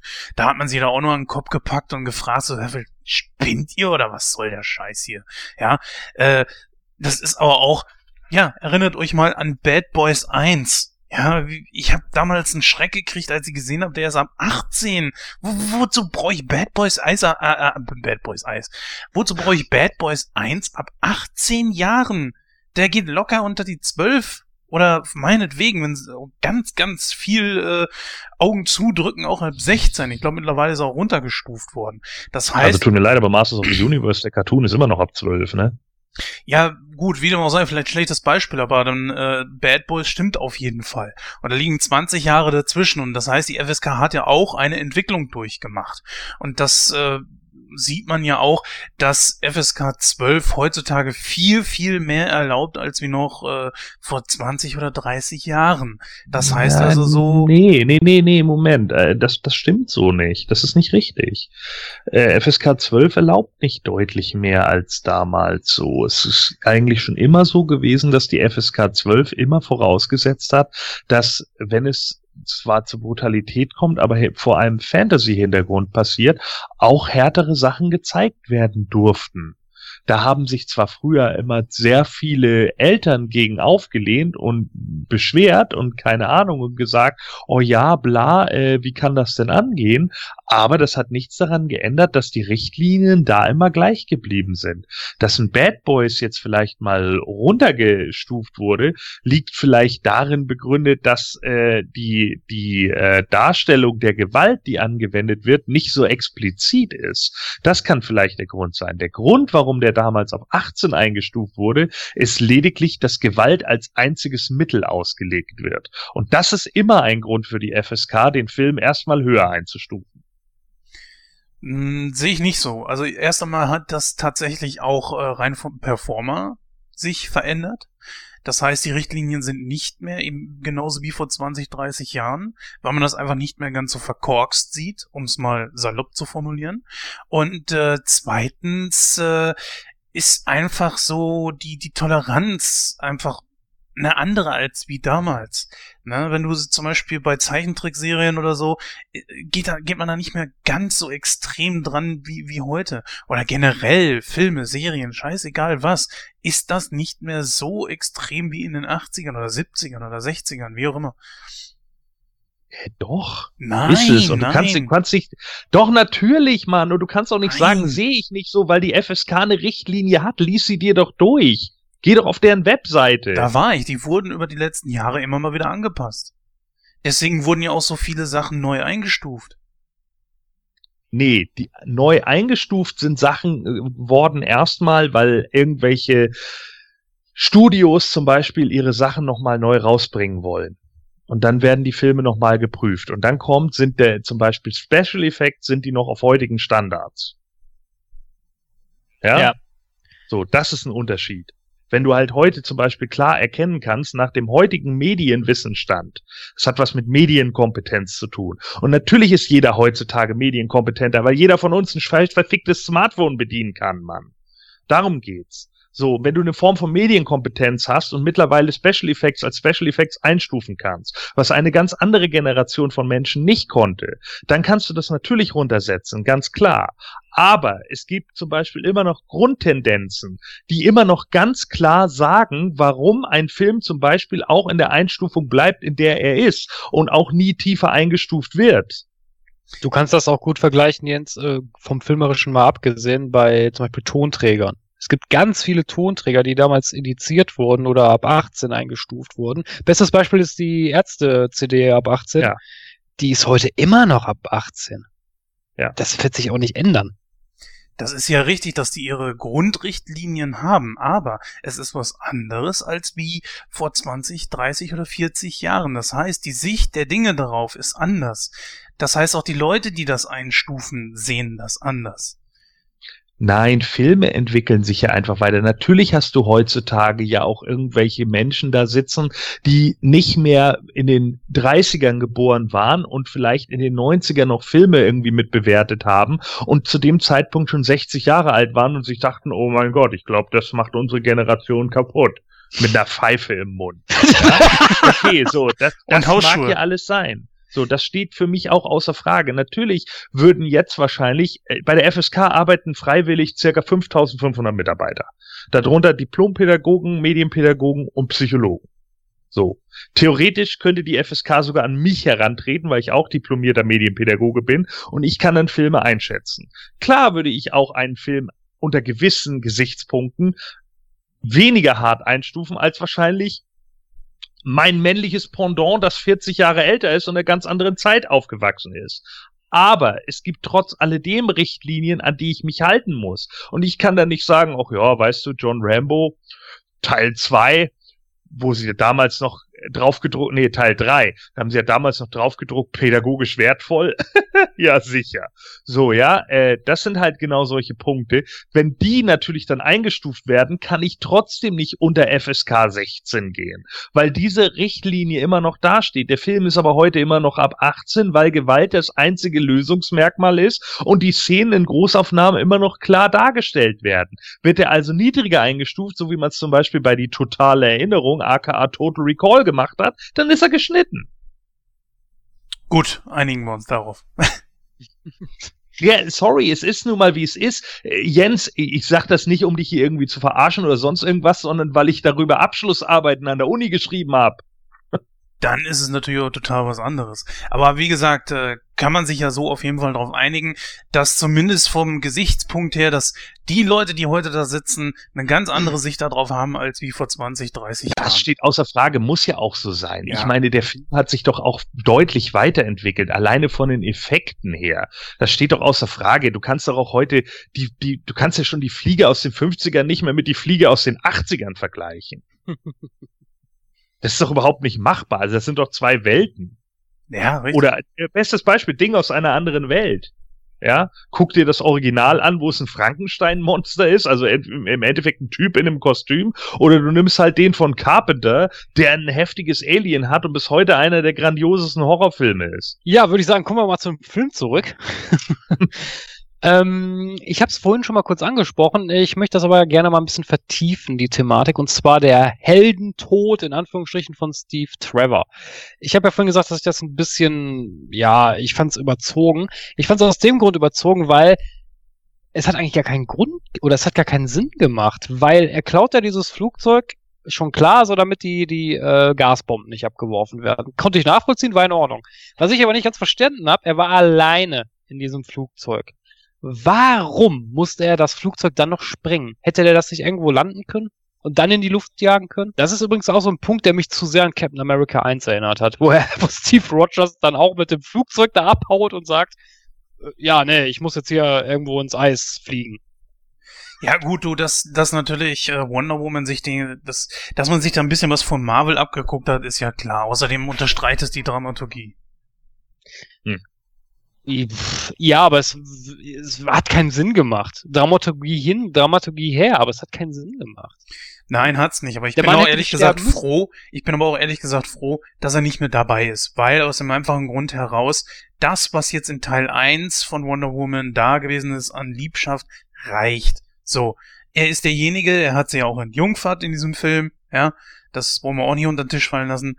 Er ist ihre erste Liebe, er ist der erste Mann, den sie jemals gesehen hat und dafür ist für mich einfach alles erzählt, weil von hier aus kann es ja nur noch in die Richtung Heirat und Kinder kriegen und so weiter gehen und das brauche ich... Quatsch, das ist Quatsch, ich meine, der äh, Wonder Woman lebt jetzt im Jahr 2017, so, der Mann wäre ja sowieso gestorben. Eben. Ja, aber du weißt nie, wo Wonder Woman 2 irgendwo ansetzen wird. Ich glaube nicht, dass der in der Gegenwart ansetzen wird. Kann ich Gut, mir das schwer vorstellen. Das, das wissen wir, glaube ich, alle nicht. Das äh, werden wir dann sehen, wenn es soweit ist. Aber nichtsdestotrotz, man hätte das aber, äh, wieso hätte, die hätten ja nicht unbedingt heiraten und Kinder kriegen müssen. Das ist ja nicht, das ist ja Quatsch. Aber also der Tod war für mich, also es war kein Heldentod, es war ein sinnloser Tod. Also du, du, du meinst jetzt irgendwie, dass er hätte mit dem Fallschirm abspringen sollen oder was war jetzt das Problem für dich? Also das Problem war, es, es war für mich nicht ersichtlich, warum er sich in dem Flugzeug in die Luft gejagt hat, weil er hat das Flugzeug gesteuert, er war alleine in dem Flugzeug. Er hätte das Flugzeug, selbst wenn er keinen Fallschirm dabei gehabt hätte, egal, er hätte in irgendeinem Feld landen können und dann das Flugzeug abfackeln können. Wo wäre das Problem gewesen? Verstehst du, also es, es gab keine Intention, sich in dem Flugzeug in die Luft zu jagen. Ach so, ja, ging es nicht eigentlich eher darum, dass er immer weiter in, in, äh, in die Luft geflogen ist, weil er nicht wollte, dass das irgendwo auf dem Boden aufkommt? Ging es nicht nur darum, dass er äh, das nicht mehr geschafft hätte, mit, mit in der kurzen Zeit irgendwo äh, sicher zu landen, ohne irgendwo in, in die umliegenden Dörfer oder sowas zu fliegen? Hat er das nicht irgendwie gesagt? Das weiß ich jetzt gerade nicht mehr. Ich weiß nicht, ob das Ding mit einer Schaltuhr versehen war. Das weiß ich jetzt nicht mehr so. Naja, es war doch klar, dass, das, dass der Scheiß explodieren würde, so. Und äh, für mich hat sich halt einfach eigentlich nur die Frage gestellt, gut, vielleicht hat er keinen Fallschirm gehabt, in das Pech, ne? Aber er fliegt halt mit dem Ding los und ich meine, dass der, der, der Kram war ja irgendwie, äh, der Kram ist ja explodiert. Er ist ja nun mal damit explodiert. Er ist ja nicht in irgendwas anderes reingeflogen. Ja, aber er, der Kram, Moment, Sekunde, der Kram ist ja explodiert, weil er eine Bombe angebracht hat. Ja. Ach, ach, stimmt, warte mal, hat, die hatte einen Zeitzünder, ne? Ja, Kann eben. das sein? Ja, ja, okay, ne, dann habe ich nichts gesagt. Okay, ne, dann vergisst es. Okay. Ne, ne, dann hat's schon Sinn gemacht. Ja. ja, ähm, aber nichtsdestotrotz, ich habe ja vorhin einen Vergleich mit Captain America angebracht, dann können wir das auch mal kurz diskutieren. Und zwar, ähm, mir ist aufgefallen, der Film hat sehr viele Parallelen zu Tor 1 und Captain America. Also das waren wirklich sehr viele Sachen drin, wo ich gesagt habe, so, das hat das hat mich so stark an den, an den beiden Filmen erinnert. Natürlich klar die Szene, wo Wonder Woman dann halt, ich meine, auf der Erde war sie eh schon, aber jetzt halt in die menschliche Welt gekommen ist, hat mich sehr stark an Tor 1 erinnert. Habt ihr da auch so viele Parallelen entdeckt, Jens? Mhm, ja, der, der ganze Film ist natürlich so diese Marvel-Standardkost, ne? Das muss man ganz klar sagen. Gordon? Ja, also äh, für mich äh, eindeutig Tor 1, äh, ganz klar, ne, eine Göttin, was wir zu dem Zeitpunkt ja noch nicht wissen, aber Amazone, whatever, äh, kommt in die hiesige Welt und äh, kommt natürlich darin erstmal überhaupt nicht zurecht, weil es halt die ganze Regelung der Welt nicht kennt, ne? Und dann kommen halt lustige Situationen da, dadurch zustande so und das ist auch in Ordnung. Also das fand ich schon okay, weil das auch äh, in gewisser Weise einen Charme hat und und äh, den Film auch ein bisschen lockerer macht. Es nimmt sich nicht so Bier ernst, was ich auch in Ordnung finde. Ich weiß, da haten viele DC-Marks, ist mir klar. Ne, DC ist, ist viel härter als Marvel, das muss sein. Und ich denke dann immer so, alter Leute, äh, ey, scheiß doch mal da drauf, man. Seid doch mal froh, dass euer Franchise gerade Kohle abwirft, so. Und nicht schlecht Kohle abwirft. Und Leute zufrieden aus dem Kino gegangen sind, ey. Seid doch einfach mal ein bisschen dankbar nach so einer Scheiße wie Suicide Squad. Haltet doch mal die Fresse, wenn es um sowas geht. Natürlich kann man vieles besser machen. Das steht außer Frage, so. Das, das sehe ich auch so. Ich finde auch bei Marvel-Filmen sicherlich Dinge, wo ich sage, ah, das hätte man noch besser machen können und das hätte man noch besser machen können. Aber mein Gott, ey, bisher ist es doch echt eine ganz gute Verfilmung. Was von Wonder Woman haben wir denn vorher gehabt? Es ist vollkommen okay für das, was es momentan ist und das weiß ich nicht. Das tut keinem irgendwie Abbruch in meinen Augen. Also äh, der, der, der Film funktioniert für die kleine Geschichte, die er erstmal ist und das ist in Ordnung. Äh, kleines äh, Goodie, was mir aufgefallen ist. Ich weiß nicht, ob äh, also dem Jens wird es wahrscheinlich nicht aufgefallen sein, dem Gordon weiß ich nicht. Ähm, es gibt ja eine Szene, wo Wonder Woman sich das blaue Kleid da schnappt von der von der Frau, die da in dem Auto sitzt. Weißt du, Äh. weißt du, worauf das eine Anspielung ist? Äh, das blaue Kleid? Ich, nee, ich kann dir gerade nicht. Äh, Wo die auf dieser Na ach, Nazi-Party, wo die auf dieser ähm, Party von den Deutschen sind, wo der Ludendorff auch äh, sie den Kaiser eingeladen hat. Das hat doch Gibt mit der eine Serie zu tun, oder nicht? Nein. Da gibt es eine, eine Szene, wo, wo äh, Wonder Woman äh, sich so ein Abendkleid klaut von, von einer Frau, die im Auto wartet. Äh, ach so, wo, wo, äh, wo er erst hier Dr. Poison anmacht und sie dann in dem Kleid reinkommt? Genau, oder? richtig, genau. Äh, ja, irgendwas sagte mir das was, aber woher das genau ist, weiß ich gar nicht. Das soll eine Anspielung auf eine Gegenspielerin von Wonder Woman sein, nämlich die, ähm, es gab einen Comic, wo, ähm, wo so eine Doppelgängerin von Wonder Woman auftaucht, so eine böse Doppelgängerin und die trug auch so ein, so ein blaues Abendkleid. Okay. Daran ist das eine Anspielung. Fand, fand ich nett, fand ich nettes äh, Nerdpicking, sag ich jetzt mal. Ja. Äh, nö, das hätte ich nicht gewusst. Also da äh, wahrscheinlich bin ich da auch wieder zu wenig in Wonder Woman drin, muss ich ganz ehrlich sagen. Also äh, ich meine, gut, welcher Superheld hat noch keinen Doppelgänger gehabt, ne? Da wird es wahrscheinlich schwierig einzufinden. Also, ich habe auch irgendwie das Gefühl, das hatte jeder schon mal, sowohl bei Marvel als auch bei DC. Also von daher, äh, Ja, keine gut, bei, Ahnung. bei, bei DC gibt's ja auch diese, diese Bizarro-Welt, ne? Wo dann halt ja, ja, äh, ja, genau. Bizarro Batman hast, der schlechteste Detektiv der Welt. Ja, genau. Ah, ich weiß nur, dass äh, Pop, die äh, Action-Vinyl-Figuren, die bringen eine Special Edition, glaube ich, äh, oder oder weiß nicht, ob es eine normale Figur ist, aber ich weiß auf jeden Fall, dass es Wonder Woman in dem Abendkleid gibt als Pop-Figur. Sehr gut. Mit Abendkleid und Schwert. Oh. Fand ich, fand ich auch eine super Szene, dass sie da das Schwert so in dem, in dem äh, Rücken drin hatte. fand ich Ja. geil gemacht. Auf jeden Fall. ja, wollt ihr noch irgendwas anmerken zu dem Film? Ach ja, es gab keine Post-Credit-Scenes, das hat mich auch sehr geärgert. Ja, das war echt blöd. Gerade da hatte ich eigentlich wirklich eine erwartet. Ich auch so auf äh, Justice League geblinzelt, aber naja, gut. War leider nicht dabei. Fand ich, fand ich echt doof. Ich würde jetzt sagen, spielen wir unser Spiel. Habt ihr Bob Kane gefunden, aber ja, geht ja leider nicht. ja. Was mir allerdings natürlich positiv aufgefallen ist, weil ich, ich bin ja so ein Typ, ich habe nichts gegen weibliche Superhelden, äh, starke weibliche Charaktere etc. Ich finde, sowas sollte eigentlich viel öfter vorkommen. Ist für mich allerdings sehr positiv aufgefallen, neben dem ganzen Einspielergebnis, dass es der wohl erfolgreichste Film mit einer Frau als Hauptdarstellerin jetzt geworden ist, beziehungsweise auch derjenige, der äh, von einer Frau inszeniert wurde. Was haltet ihr davon? Ich sehe diesen ganzen Bullshit immer nicht. Ja, wir hatten ja vor einigen äh, äh, Ausgaben bei Doctor Strange ja auch die Whitewash-Diskussion. Da hatten wir ja auch unseren Gast da, der dann sagte, man kann es vielleicht nicht verstehen, wenn man nicht auf der Seite sitzt, aber das sehe ich nicht so.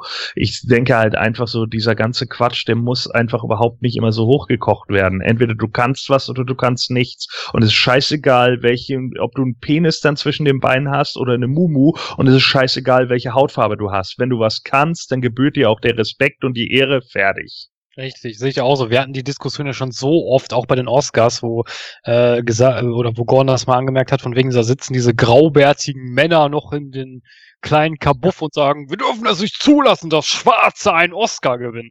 Nee, verdammte Neger, habe ich gesagt. ja, verdammte Neger, ja. Ist doch, äh, es ist doch vollkommen egal. Ich meine, wenn halt kein farbiger Schauspieler dabei ist, der eine gute Leistung gebracht hat, ja, dann ist das so. Punkt. Was Ich muss auch eine keine, ich muss keine, oder hier hatten wir auch letztens in dem äh, Schön und, äh, und äh, das Biest äh, Film. Ja, dann ist der LeFou da schwul. Wen interessiert's? Das interessiert doch keine Sau. Ich muss darüber doch keine Diskussion führen. Ich muss auch keine Diskussion führen, ob, ob äh, äh, ein weiblicher Charakter da jetzt da den, den äh, oder beziehungsweise oder dass, dass ein Film mit einer weiblichen Hauptperson ein riesen Einspielergebnis äh, liefert. Ja, dann hat der Film doch was richtig gemacht. ist doch gut.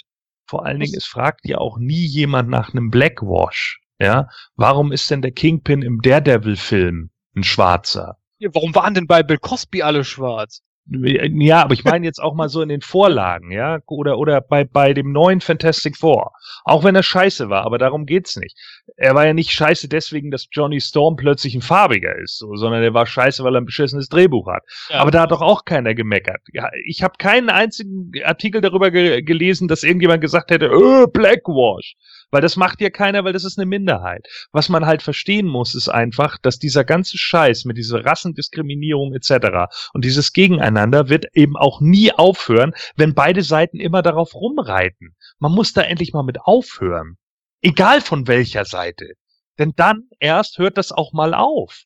Und das ist genau der Punkt. Immer nur irgendwie von einer Seite dann was zu fordern und die andere sagt, ja, okay, dann geben wir euch das. Das funktioniert halt nicht. Und bei Wonder Woman ist es genau dasselbe. Eine Frau macht einen Film darüber und das ist in Ordnung. Und dann kriegt sie das halt hin.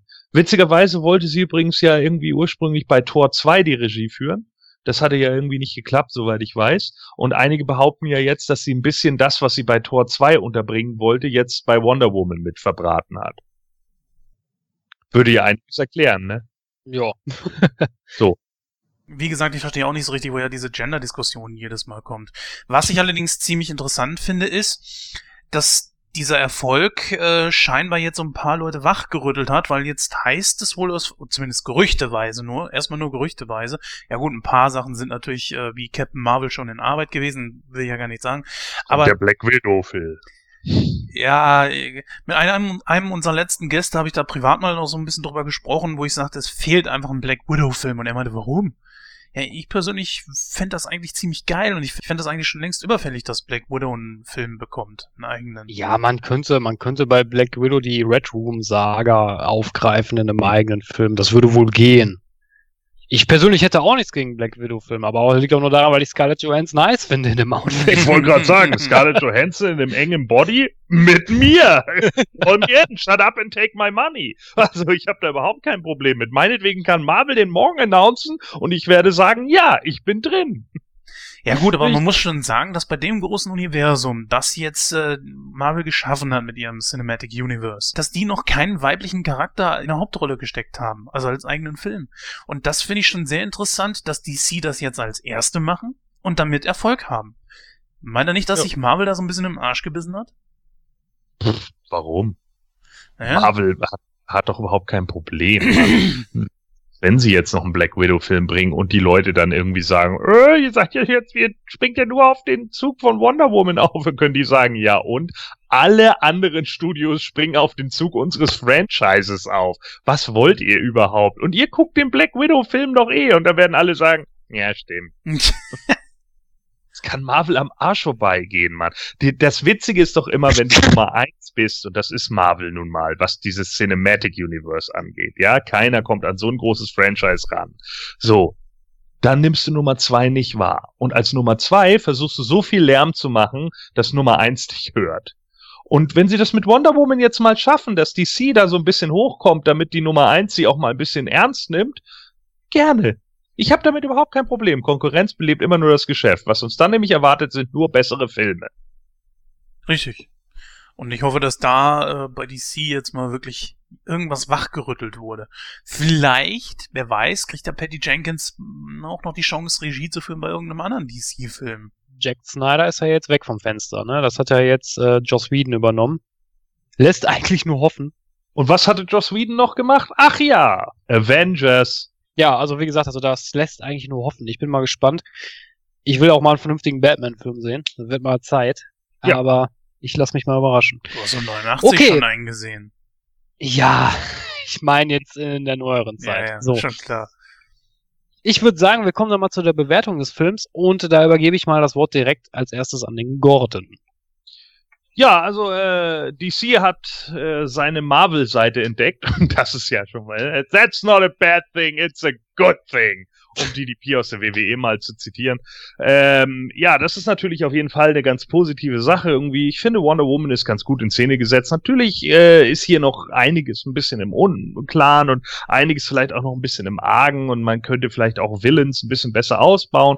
Sehe ich auch so, aber es ist eigentlich der erste Schritt in die richtige Richtung für das Cinematic Universe. So, und wenn man bei DC jetzt auch wirklich ein ordentliches Franchise und sowas ausbauen will und der nächste Film ist schon JLA, ja, der erwartet uns schon im November diesen Jahres, dann ist man eigentlich noch in ganz klaren Babyschuhen und eigentlich ist es viel zu früh für einen JLA-Film. Meiner Meinung nach.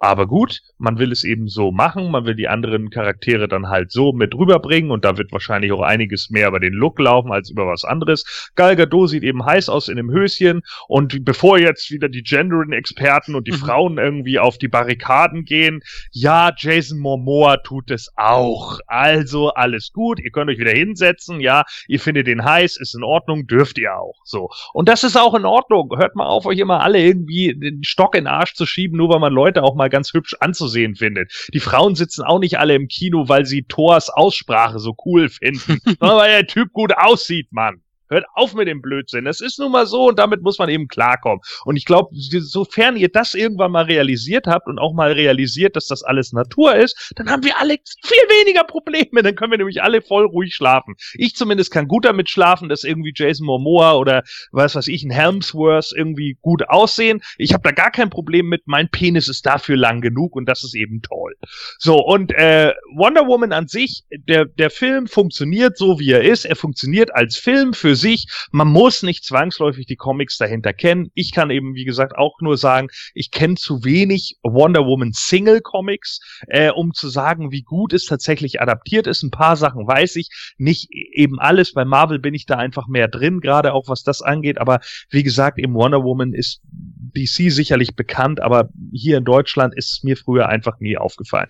Für den Film an sich, finde ich, funktioniert es aber ganz gut. Ich fand die Nebencharaktere in Ordnung, vielleicht ein bisschen kurzlebig, so wie auch die Villains, aber hier ging es in meinen Augen auch erstmal eher darum, Wonder Woman in Szene zu setzen. Das hat man getan, das hat man ordentlich getan und das ist vollkommen in Ordnung. So kann man anfangen, so kann man weitermachen und äh, ich- denke, wenn JLA an, an von der Formel her bei dieser Sache mit ansetzt, dann wird auch JLA was und da freue ich mich drüber.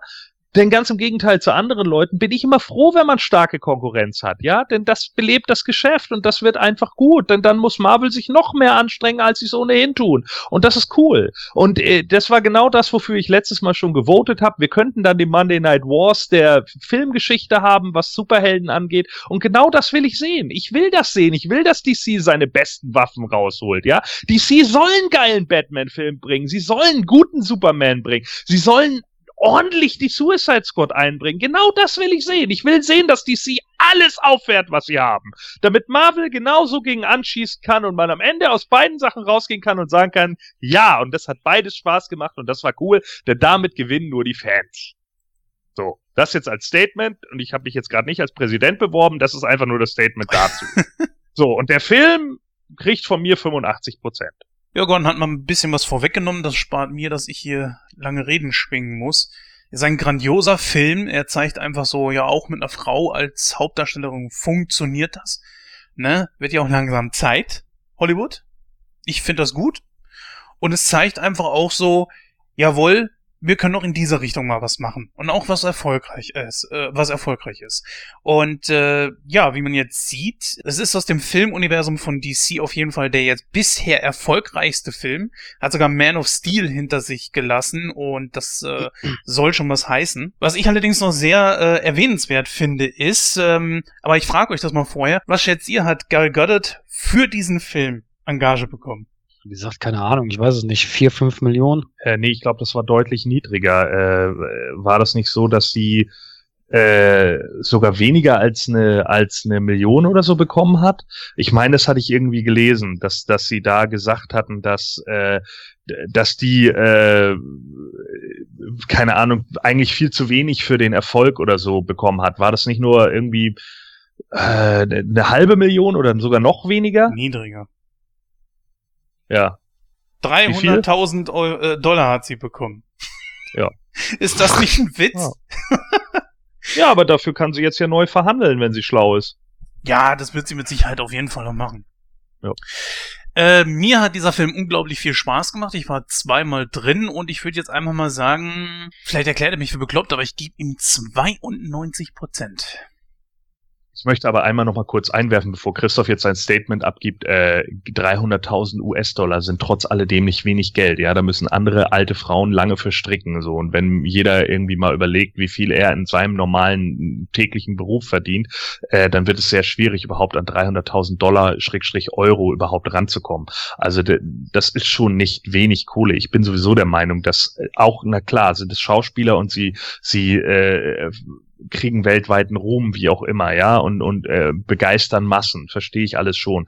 Aber ich kann manchmal auch nur noch mit dem Kopf schütteln, wenn einige Schauspieler 20 Millionen Dollar für, für Gage oder sowas bekommen. Sorry, aber für mich, äh, auch bei Fußballspielern, egal was, äh, für mich ist niemand auf dieser Welt so viel wert, als dass er dafür so viel besser bezahlt wird als zum Beispiel andere Leute, die in Krankenschwester berufen oder sonst irgendwas sind. Die können teilweise ihr Leben lang buckeln, sind vielleicht sogar die besten Krankenschwestern der Welt, aber bekommen nicht ansatzweise so ein Gehalt. Und das ist halt genau der Punkt. So. Und Schauspieler gibt es auch unfassbar viele. Da stimme ich dir in jeglicherlei Hinsicht zu. Allerdings natürlich äh, in Relation zu ihren Kollegen, beziehungsweise ja. zu dem Einspielergebnis ist das natürlich ein Hungerlohn. Ne? Ja, das stimmt das natürlich, da gebe ich dir vollkommen recht. Ja. Das ist natürlich klar, aber sie ist halt auch noch neu auf dem Markt und sie muss sich vielleicht auch ihren Namen erstmal machen. Und wenn sie einen ordentlichen Agenten hat oder so, der wird dann auch für sie neu verhandeln und wird halt auch sagen, so, pass auf, sie ist ein Gesicht, sie kann das alles verkaufen und jetzt wird hier mal über ein neues Gehalt verhandelt. Obwohl, sie war schon in wirklich namhaften Filmen, also sie war in äh, der Fast and Furious Reihe, ne, war jetzt zum Beispiel auch äh, bis zum siebten Teil mit dabei. Dann, mhm. äh, wenn ich hier so drunter gucke, Night and Day, ist A Beautiful Life, ist eine Fernsehserie, alles nicht unbekannt.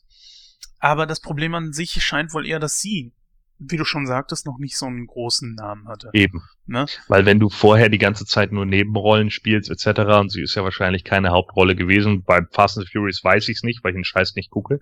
Aber äh, ja, sorry. Aber ähm, wenn wenn du halt vorher immer die ganze Zeit nur Nebenrollen spielst, dann ist es natürlich auch so eine Sache. Und äh, wenn du dann irgendwie hörst, jo, wir geben dir 300.000 für deine Hauptrolle, dann wirkt das vielleicht für dich, wenn du vorher 20.000 verdient hast, natürlich wie eine Menge Geld. Geld. Ja, stimmt natürlich. Ähm, aber wie sieht denn eigentlich Christoph das Ganze? Ja, also ähm, ich muss ganz ehrlich sagen, äh, von den bisherigen Filmen von DC ist Wonder Woman ganz klar der beste, muss ich auch sagen. Ähm, allerdings hat mir so ein bisschen was gefehlt. Also irgendwas, wo ich, wo, wo es so, ja, wie, wie soll ich mich ausdrücken, etwas, wo, was mich so ein bisschen geflasht hat. Also das nicht. Also geflasht. ja. also Wonder Woman ist, ist ein solider Superheldenfilm. Das ganz klar. Also er hat, er hat äh, eigentlich alles, was ein Superheldenfilm ausmacht. Aber wie gesagt, es, es fehlte so ein bisschen. Was, wo ich wirklich gesagt, gesagt hätte, ja, geil. Das, das finde ich großartig.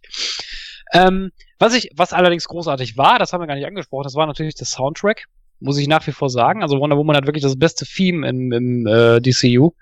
Definitiv. Ähm, weil es halt sehr einprägsam ist. Also das neue Batman-Theme zum Beispiel finde ich grausam. Aber das von Wonder Woman, das, da steckt richtig Energie und Power hinter. Das gefällt mir richtig gut. Ähm, der Film hat natürlich auch Stärken, keine Frage. Es gibt sehr viele Szenen, die ich, die ich auch abgefeiert habe, wie das mit dem Kleid zum Beispiel, das fand ich geil. Oder äh, halt auch äh, der Humor, der war äh, nicht aufdringlich der war ähm, nicht plump, sondern der war gut eingestreut. Das war in Ordnung. Wie gesagt, bei der FSK hätte ich vielleicht mich ein bisschen mehr getraut. Also da hätte ich ein bisschen mehr äh, vielleicht erwartet. Jetzt auch nicht natürlich übertrieben blutig oder so, aber so ein kleines bisschen mehr. Das wäre vielleicht äh, von der von der äh, Optik her ein bisschen besser gewesen. Ähm, eine witzige Szene, die ich noch ansprechen wollte, ich weiß gar nicht, ob euch das aufgefallen ist, ist ich, ob euch die Szene aufgefallen hat, als die Soldaten, also die deutschen Soldaten Deutsch gesprochen haben. Das wurde nämlich nicht übersetzt und da haben sie wohl das, die, die Originaltonspur genommen und das klang total grausam. Ja, ist, das klang sehr komisch, hast recht. Ja, stimmt. Naja, nichtsdestotrotz. Also ich würde dem Film ähm, 80% geben, äh, weil ich auch ein bisschen die Luft nach oben lassen möchte, weil, wie gesagt, also wie gesagt, kein, kein Ding so. Von, von dem bisherigen Film ist es klar der beste, aber ich finde, 80% wird dem Film schon meiner Meinung nach gerechtfertigt. Und so kommen wir auf einen Gesamtschnitt von 85,66%. Und ich denke, das ist gut für den Film. Das ist angemessen. Dann kommen wir jetzt zu einem Interview, was der Jens geführt hat, nämlich mit Synchronschauspielerin Christine Marquitin. Und ähm, ja, wer ist Christine Marquitin? Ähm, sie ist unter anderem die Stimme von Lynn Tanner ähm, oder von Amanda Tapping. Äh, auch die deutsche Feststimme von Selma Hayek oder Femke Jansen. Ähm, ich glaube, bei Two and a Half Men hat sie auch mal eine Rolle gespielt. Äh, ich weiß jetzt aber nicht, wer das war. Marin Hinkle, die Ex-Frau von Ellen. Ah, okay. Äh, sie ist auch Schauspielerin, unter anderem hat sie mitgewirkt in Wolfs Revier, Großstadtrevier, äh, Sag, Sag mal A und der Alte und Derek und ich glaube im Tatort war sie auch mal zu sehen. Unter anderem stand sie auch mal auf der Bühne mit Bastian Pastewka, Karl Dahl, Harpe Kerkeling und äh, Thomas Hermanns. Ja, sie ist Sängerin, äh, sie hat auch eigene Bühnenshows unter anderem Comedy und Gesang und sie parodiert mit ihrer Stimme unsere Bundeskanzlerin Angela Merkel. Ja, und in das Interview mit der guten Frau hören wir jetzt mal rein. Viel Spaß.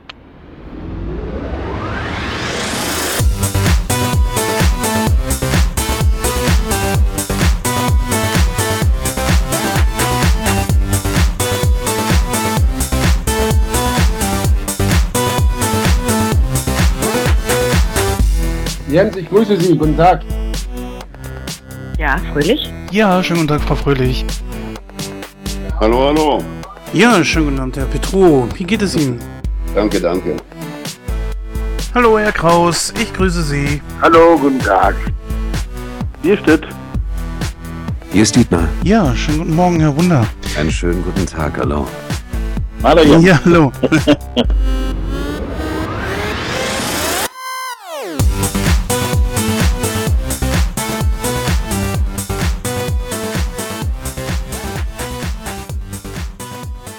Ja, hallo liebe Hörer, herzlich willkommen zu diesem wirklich wunderschönen Interview heute und ich freue mich echt, dass das geklappt hat.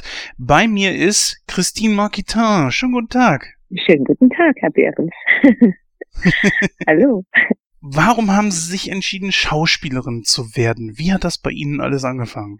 Ähm, ich habe mich eigentlich gar nicht äh, bewusst entschieden. Ich habe nicht gesagt, jetzt werde ich Schauspielerin, sondern es ist ja ein Talent, das man in sich äh, fühlt und verspürt und das ist ein schleichender Prozess und wenn man dann äh, spätestens im Teenageralter ist, so wie es bei mir war, dann entscheidet man sich vielleicht darüber nochmal nachzudenken, daraus etwas beruflich zu machen. Und so war das bei mir eigentlich. Also es war, es war ein wunderschöner, äh, eine wunderschöne Entwicklung, die ganz ähm, aus mir herausgekommen ist. Und ich hatte ganz wunderbare Eltern, die mein Talent erkannt haben und auch unterstützt haben. Egal was es ist. Also sie hätten mich auch sicher darin unterstützt, wenn ich hätte Maskenbildnerin oder Ärztin oder ich weiß nicht was. Ich wollte eigentlich auch eine Zeit lang mal Tierärztin werden, aber das habe ich gleich verworfen, weil ich dafür wahrscheinlich zu sensibel bin. Das hätte ich nicht verkraften können. Also meine Eltern haben mich unterstützt und ich durfte ziemlich früh neben meiner Schulzeit eine Ausbildung als Schauspielerin und Musicaldarstellerin beginnen und habe die dann auch schon gleich äh, ziemlich zeitig abgeschlossen mit einer, also mit dem äh, Schauspielexamen. Da war ich äh, 19 und dann bin ich gleich weiter nach München gegangen an die staatliche Hochschule für Musik, um da dann weiter Gesang zu studieren klassischen Gesang. Bei Ihnen findet man ja alles in der Vita. Sie haben es selbst gesagt, Gesang ist zum Beispiel eines davon. Und äh, wie, wie ist das so ein, so ein natürlicher Wunsch von Ihnen gewesen oder haben Sie sich gesagt, naja, also das gehört irgendwo alles zusammen, mache ich das dann auch noch? Ähm, ja, ich kann das gar nicht jetzt so einzeln sagen. Es hat sich alles so entwickelt und irgendwie ähm, ist das eine aus dem anderen entstanden und ähm, aus einer Produktion und der nächsten Produktion lernte man dann wieder andere Dinge. Ich habe eigentlich äh, meine Ausbildung als Schauspielerin nur gemacht, damit ich dann als Opernsängerin äh, nicht, wie meine Eltern gesagt haben, dass du da nicht da einfach nur rumstehst wie so viele Opernsänger und die wunderschönen Arien singst, sondern dass du, äh, dass du ein Spieltalent hast und entwickelst. Und dann während der Schauspielausbildung entpuppte sich eben sehr schnell, dass mein Spieltalent adäquat ist. Also und dann ähm, im Grunde genommen war ich dann beides. Ich stand dann, als ich sehr jung war, vor einer großen Entscheidung, nämlich als ich ähm, in München Gesang studierte bei Brigitte Fassbender bei dieser ganz wundervollen, ähm, berühmten Mezzosopranistin, die einst eine der berühmtesten der Welt war und eine großartige Pädagogin auch. Ich war in ihrer Gesangsklasse in München an der Hochschule und äh, dann bekam ich plötzlich das Angebot, ans Wiener Burgtheater zu gehen. Da war ich 21 oder 22, nee, 21. Und was macht man dann, wenn man 21 ist und das Leben noch nicht kennt und noch keine so großen Erfahrungen hat. Inzwischen hatte ich zwei Theaterengagements am, am Stadttheater Lübeck und am Landestheater Linz äh, hinter mir. Da war ich auch 19, 20, 21. Ja, und dann kam eben das Angebot nach Wien zu gehen, ans Burgtheaterfest. Da braucht man gute Berater, Leute, die wirklich Ahnung haben und die erkennen, welcher Weg für dich der beste ist, weil man das wirklich noch nicht so ganz genau weiß, wenn man 21 ist. Man ja, man geht nach dem Bauch oder nach dem Herzen, aber man weiß dann nicht ganz genau, rein strategisch gesehen, was dann wirklich der sinnvollere oder bessere Weg ist. Und ich bin dann nach meinem Herzen gegangen und bin nach Wien gegangen, habe aber mein Studium noch nicht ganz zu Ende gemacht dann, also habe dann noch Während ich in Wien am Burgtheater war, war ich noch immatrikuliert dann an der Musikhochschule München weiter, die nächsten zwei Jahre, und bin dann immer gependelt zwischen Wien und München hin und her zwei Jahre lang. Die Brigitte Fassbender, die sang in Wien an der Oper äh, ganz viel, also Werther zum Beispiel oder oder den Rosenkavalier, große Produktionen und hat mich dann immer dort an der Oper in den Räumen unterrichtet oder kam zu mir ins Burgtheater, wo in, und dann haben wir in der Garderobe gearbeitet. Also sowas Verrücktes. Das habe ich zwei Jahre durchgezogen und habe dann äh, in München noch meinen Abschluss gemacht als Opernsängerin. Aber mein Herz war beim Theater und beim Wort. Wiederum, das Theater hat dann sehr schnell gemerkt, dass ich auch sehr gut singen kann und wusste ja auch, dass ich nebenbei noch studiere. Und die haben mir dann ständig Rollen gegeben, die mit Gesang verbunden waren, was ich eigentlich gar nicht wollte. Ich wollte eigentlich mehr Sprechrollen spielen. Also war das immer so ein Hin und Her. Und das eine, das eine resultierte aus dem anderen. Und dann habe ich mit Werner Schneider gearbeitet am Wiener Burgtheater, ähm, ein ziemlich großes Kabarettprogramm gemacht mit dem wunderbaren Kabarettisten Werner Schneider und mit Fritz Mulia, mit dem den werden die älteren äh, Schauspieler oder Kollegen oder überhaupt Zuschauer noch bestimmt gut kennen. Soldat Schweig hat er gespielt. Das war ein ganz enger Freund von mir am Wiener Burgtheater und wir haben zusammen viel gemacht dort und der hat dann gesagt, Mensch, du müsstest eigentlich alles machen. Du müsstest mal eine Oper singen, du müsstest mal ein Musical singen oder du müsstest mal Theater spielen oder und auch drehen. Und gedreht habe ich ja zu der Zeit auch irre viel, ne? Ganz, ganz viel. Und ich musste leider auch ganz viel Fernsehen damals absagen, weil das Theater hat mich nicht rausgelassen. Was äh, mich noch so interessiert ist, Sie sagten, Sie sind jahrelang hin und her gependelt, äh, konnten Sie von Deutschland, warum sind Sie nicht direkt nach äh, Wien gegangen? Ich bin ja komplett nach Wien gegangen, aber ich habe mein Studentenappartement in München behalten und habe äh, also in München Schwabing da gehaust äh, als Studentin in der Schellingstraße äh, in einem, einem richtigen Künstler-Apartmenthaus. Das war ein Traum und eine wunder wunderschöne Studentenzeit. Ich hatte dann meinen ersten Hund, als ich 21 war. Mein Mariechen, mein Zwergschnauzer, begleitete mich auf allen Wegen und kam auch natürlich mit, nach, mit mir nach Wien. So habe ich das all die Jahre durchgezogen. Ich war sesshaft, aber ich war manchmal zugleich in mehreren Städten sesshaft. In München und Wien wirklich jahrelang zugleich. Dann kamen auch viele andere Städte hinzu in denen ich dann gastierte oder fest engagiert war. An verschiedenen Theatern eben. In Stuttgart, in Heilbronn auch, eben in Linz war irgendwie und in, in München habe ich ja auch Theater gespielt und dann in Berlin auch ein Gastspiel gehabt und war auch auf Tournee. Und dann habe ich zwischendurch wieder gedreht. Ich war wie ein Schmetterling, bin ich da so durch die Welt geflattert und hab, hab das Leben umarmt und habe äh, an mir gearbeitet, war, waren wir immer ein sehr, sehr fleißiger Mensch, ja. Ich war immer sehr, ein sehr ernster und ruhiger und fleißiger Mensch. Und trotzdem auch irgendwie dabei flippig und verrückt. Also ich glaube, eine ganz gute Mischung, dass ich das alles dann auch gepackt habe. Ja, Frau Marketa, wie ist denn das bei Ihnen? Lieben Sie denn so mehr denn das Schauspiel vor der Kamera oder ist Ihnen das eher wichtig, auch äh, den Kontakt zum Publikum zu haben, zu sehen, wie die Reaktionen sind, die, wie die Leute reagieren auf Sie? Ich liebe eigentlich alle Genres in meinem wunderschönen Beruf und habe hier auch alles schon mal ausprobiert und alles sehr intensiv gemacht. Aber es, ich war immer ein Bühnenmensch. Ich habe immer mehr den direkten Kontakt zum Publikum gesucht und auch ähm, schöner gefunden als beim Drehen, das stundenlange Warten. Das Drehen an sich ist an sich herrlich. Das ist, das ist toll, sich da auch auszuleben und eine Rolle zu kreieren und, und ähm, so reduziert sein zu können, weil für die Kamera musst du, brauchst du ja eigentlich nur, kannst du auf Reduktion einfach konzentriert sein und brauchst eigentlich mit deinem Gedankengut kannst du schon ganz viel erzielen, ohne ganz groß in die Theatrale gehen zu müssen. Das ist, das ist immer sehr schön und sehr reizvoll, so zurückgenommen sein zu dürfen vor der Kamera und nicht bis in die, weiß nicht, 120. Reihe da zu spielen. aber, aber ich mochte das immer besonders gerne, Theater zu spielen. Also ganz klare Antwort ähm, Theater spielen. War immer meine Welt, ja. Sie scheinen ja auch eine sehr komödiantische Ader irgendwie zu haben. Sie haben ja auch schon mit bekannten Comedy-Größen wie Thomas Hermanns, Atze Schröder, Karl Dahl etc. Auftritte gehabt. Aber Sie sind ja auch selber mit einem Bühnenprogramm unterwegs. Wie kam es denn dazu?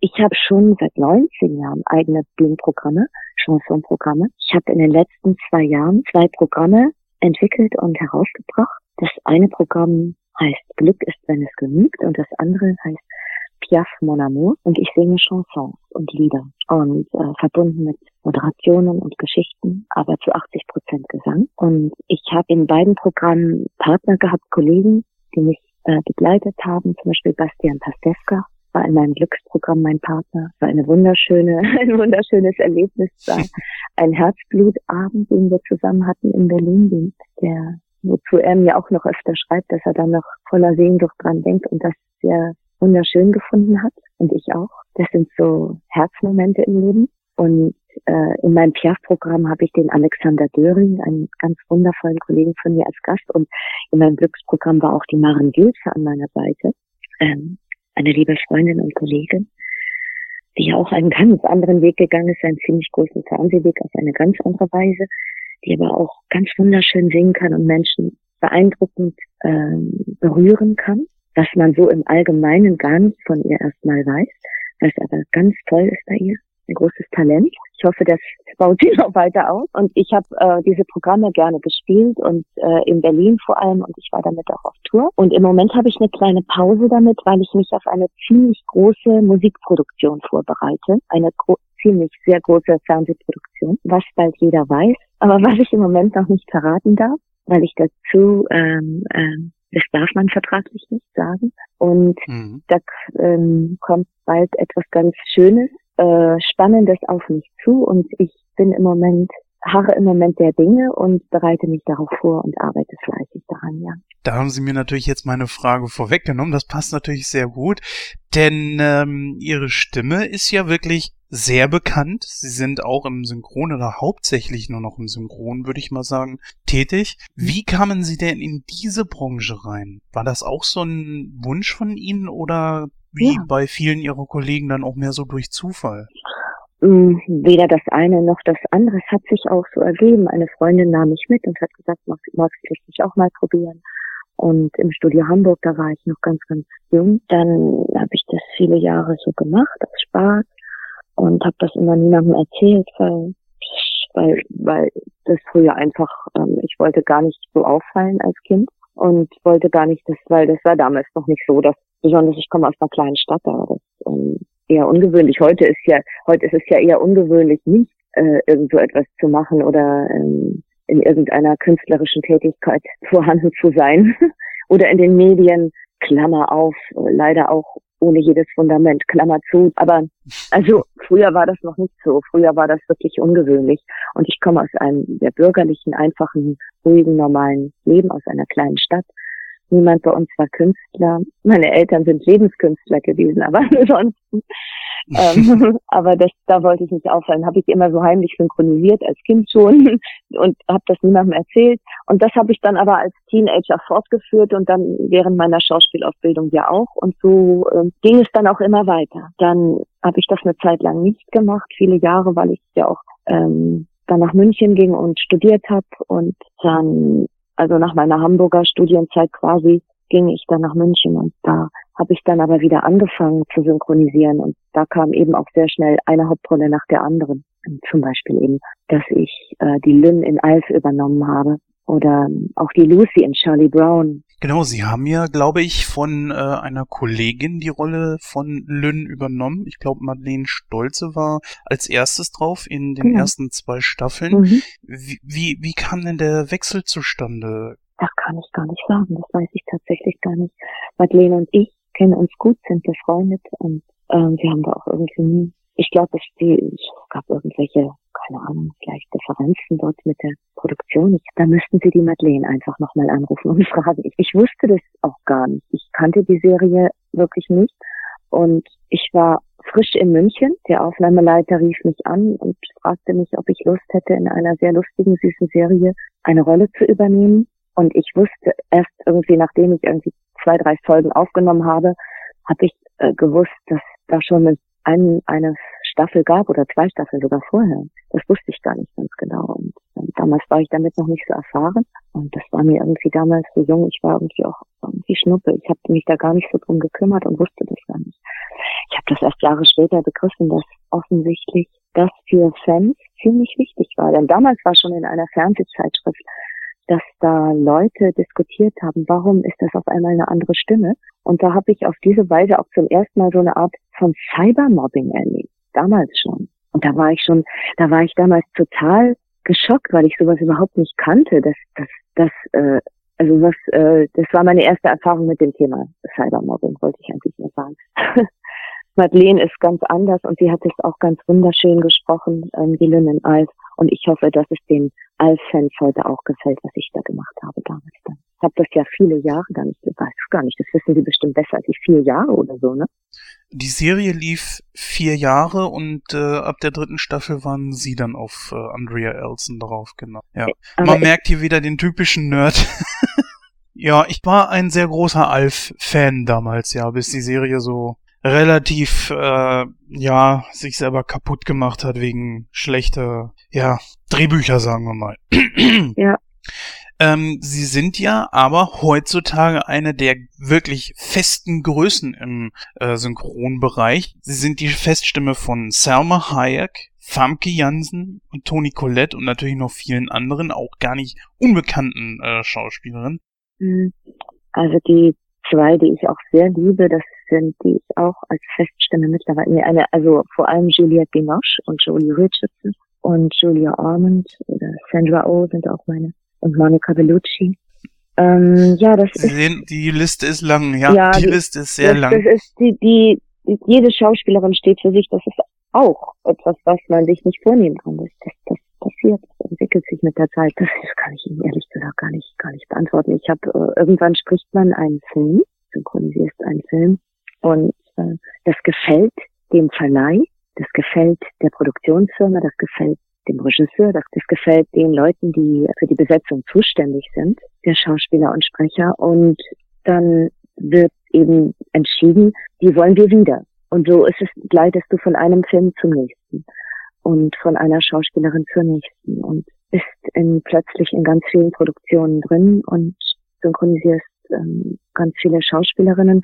Bei mir war das, das hat sich, das eine hat sich auch aus dem anderen irgendwie ergeben. Ich habe mir, ich habe nie irgendwo angerufen und gesagt, bitte besetzt mich darauf oder so. Doch ganz, als ich jung war auch natürlich, da habe ich auch logisch. Das muss ja jeder Schauspieler machen. Klinkenputzen gehört dazu. Na, du musst schon dich bewerben und und du bist ja nur eine von vielen eigentlich. Du musst überall versuchen, dass du auch Fuß fasst und dass dich die Leute überhaupt kennen. Das ist ganz normal. Auch heute zum Beispiel in, den, in vielen Synchronfirmen sind ganz viele immer wieder neue junge Aufnahmeleiter. Da muss auch ich, obwohl ich schon 40 Jahre jetzt synchronisiere, immer mal wieder sagen, hallo, es gibt mich, kennst du sie, ich, ich synchronisiere die und die und die. Aber wenn du das dann sagst, wenn ich auch extrem viele junge Serien synchronisiere, die, die ganz junge Zuschauer haben, also sogar in, also wirklich ganz, ganz junge Zuschauer von sechs bis, weiß nicht, äh, 24.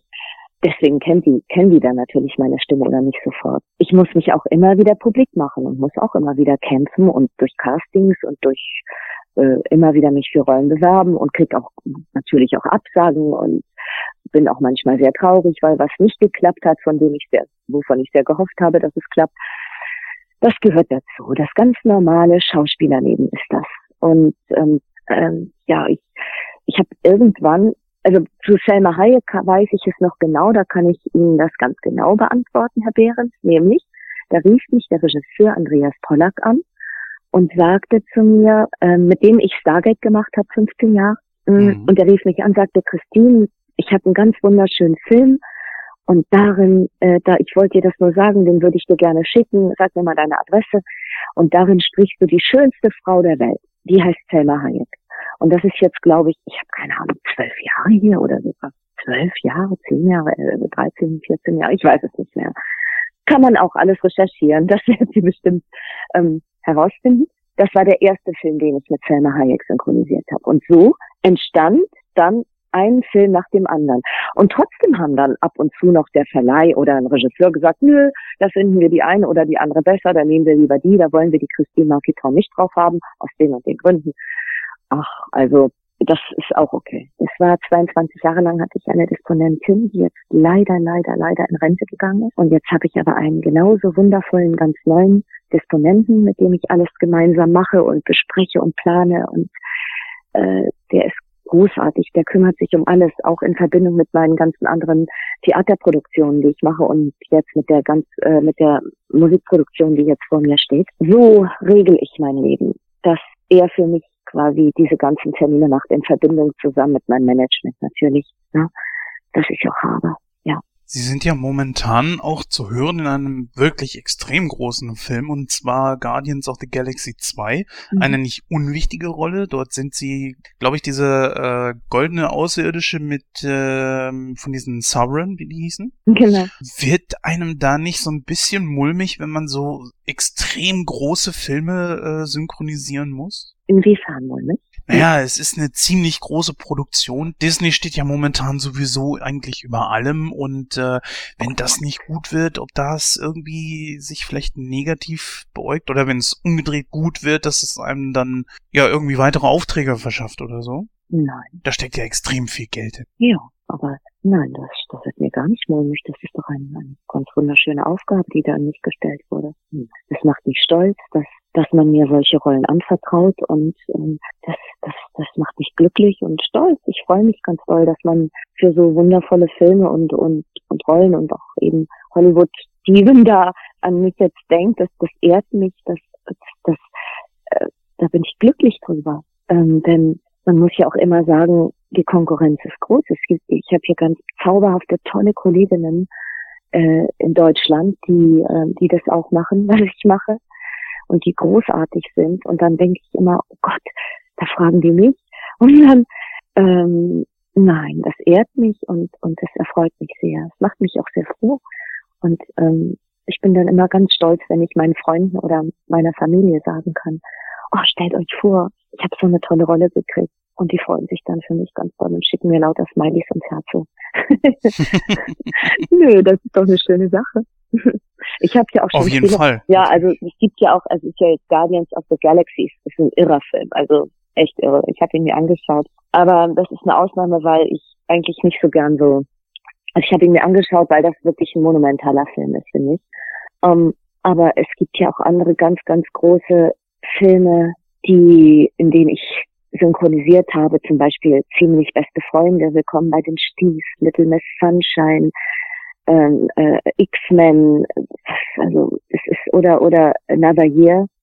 Es gibt oder Venus im Pelz oder ich weiß nicht, also das die Liste ist endlos und das ist ja auch das das macht mich wirklich sehr stolz und das ähm, ich denke dann immer manchmal wache ich morgens auf und dann denke ich, huh, dass ich die Chance habe, so was Schönes zu machen und dass ich das darf im Leben, dass äh, dass man nicht, dass ich dass, dass man mich engagiert und dass man mich für sowas haben möchte und dass ich das alles schaffe und kann.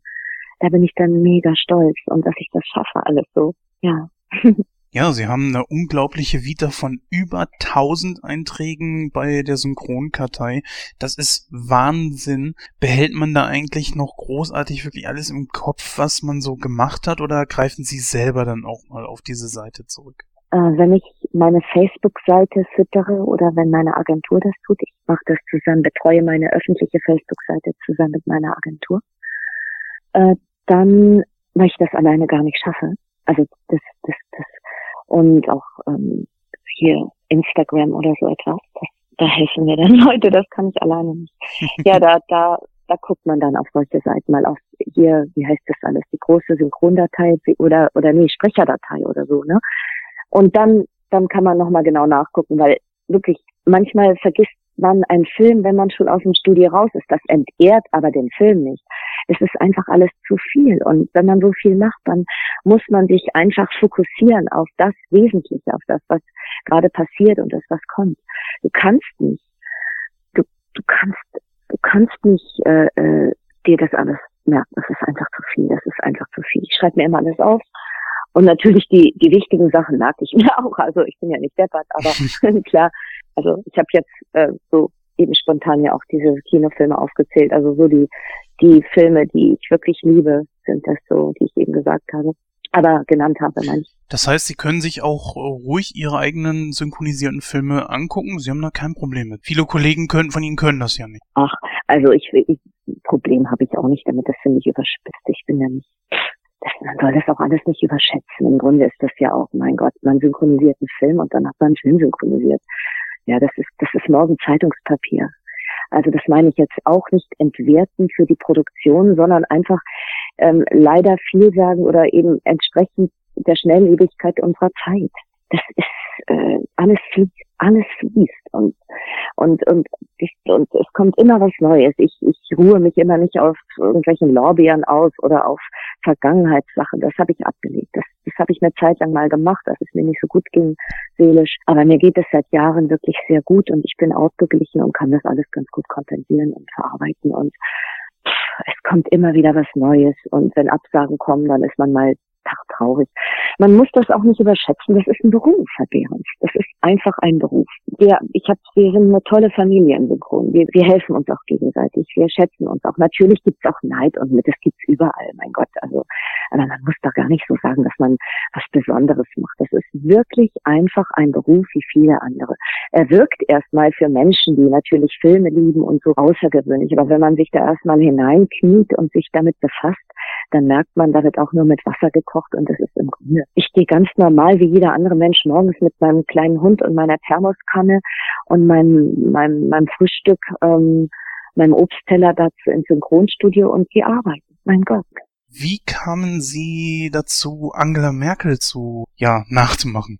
Und sie geben übrigens eine sehr gute Angela Merkel, das muss ich mal sagen. Ich habe mir das auf äh, YouTube mal angesehen und das hm. ist, ist schon wirklich, kommt sehr nah dran, muss ich sagen. Ja, das freut mich sehr, lieber Herr Behrens. Ich bin sehr dankbar, dass Sie das sagen. Äh, was wollen Sie auch? ja, ich meine, Sie als Journalist, Sie müssen es ja wissen. Was ehrt mich. ich glaube, das war jetzt das, was Sie gerne von mir hören wollten. Ich habe es Ihnen jetzt auch gegeben. yes, sag mal. Nein. Wie kam es dazu? Wie kam es dazu? Ähm, äh, eine Freundin von mir, die ähm, ähm, hat gesagt, ich habe das mal aus Quatsch gemacht eigentlich in der Kneipe und da hat die gesagt, das gibt's ja nicht. Und so ist es eigentlich entstanden. Und dann habe ich in meiner Sprecheragentur äh, äh, gesagt, dass, äh, dass ich das kann und dann äh, bin ich dahin und habe das mal aufgenommen und das haben sie dann online gestellt und da haben sich gleich ganz viele drauf gestürzt und dann äh, kamen ganz viele Anfragen und auch heute noch. Ich bin ständig irgendwie damit äh, unterwegs. Ich mache ganz viel Werbung und ganz viele auch so parodistische Sachen eben. Aber ich bin keine, ich, es reicht ja eigentlich schon, ich bin keine, äh, ja, wie nennt man denn das? Keine Imitatorin äh, direkt, sondern eher eine, das ist eher, ich bin eher eine Kabarettistin dann oder eine, eine Schauspielerin, die das, die das, die das so in die Richtung ein bisschen ähm, parodieren kann. Ich betrachte mich diesbezüglich eher als Parodistin, aber nicht als Imitatorin. So, jetzt hab ich. das ist, ist, ist ein Spaß und aus Spaß wurde ernst. Auf einmal habe ich damit auch dann Geld verdient und das fand ich dann natürlich toll. Wer will das nicht? Und wenn man mit einem zusätzlichen Talent, das man plötzlich entdeckt, auch noch Geld verdienen kann, dann ist das doch was Feines. So war das. Auf jeden Fall. Also ich habe äh, sie mal im Fernsehen damit gesehen, per Zufall. Hm? Im Radio ist mir das begegnet, auf YouTube natürlich auch. Also das hat auf jeden Fall seine Kreise gezogen. Und wie gesagt, ich finde das unglaublich gut. Waren Sie nicht sogar mal in irgendeiner Morning-Comedy-Show äh, in irgendeinem Radiosender mit dabei? Ja, in verschiedenen. Aber es gibt auch, ehrlich gesagt, eine Kollegin, die ganz viel als Merkel macht. Die macht das, glaube ich, sogar hauptsächlich. Die ist, die hat sich da so, das war mir dann fast unangenehm, dass ich da und dann hatten sich plötzlich ganz viele Kunden plötzlich, äh, haben sich dann ähm, umentschieden auf mich und das war mir dann, ähm, das, das, das hatte ich gar nicht bezweckt. Äh, das war für mich irgendwie so, das kam so noch dazu, aber ich wollte das gar nicht so als äh, so als Haupt als Hauptding dann in meinem Leben machen. Das, das ist dann irgendwie so entstanden. Es gibt aber noch zwei, drei sogar andere, die das ganz großartig machen. Also ich bin da wirklich, ich danke, dass Sie da so ein Kompliment machen. Ähm, aber es gibt auch eben wirklich noch auch zwei, drei andere, die das ganz großartig machen. Und Frau Merkel ist, ist eignet sich sehr zum Parodieren.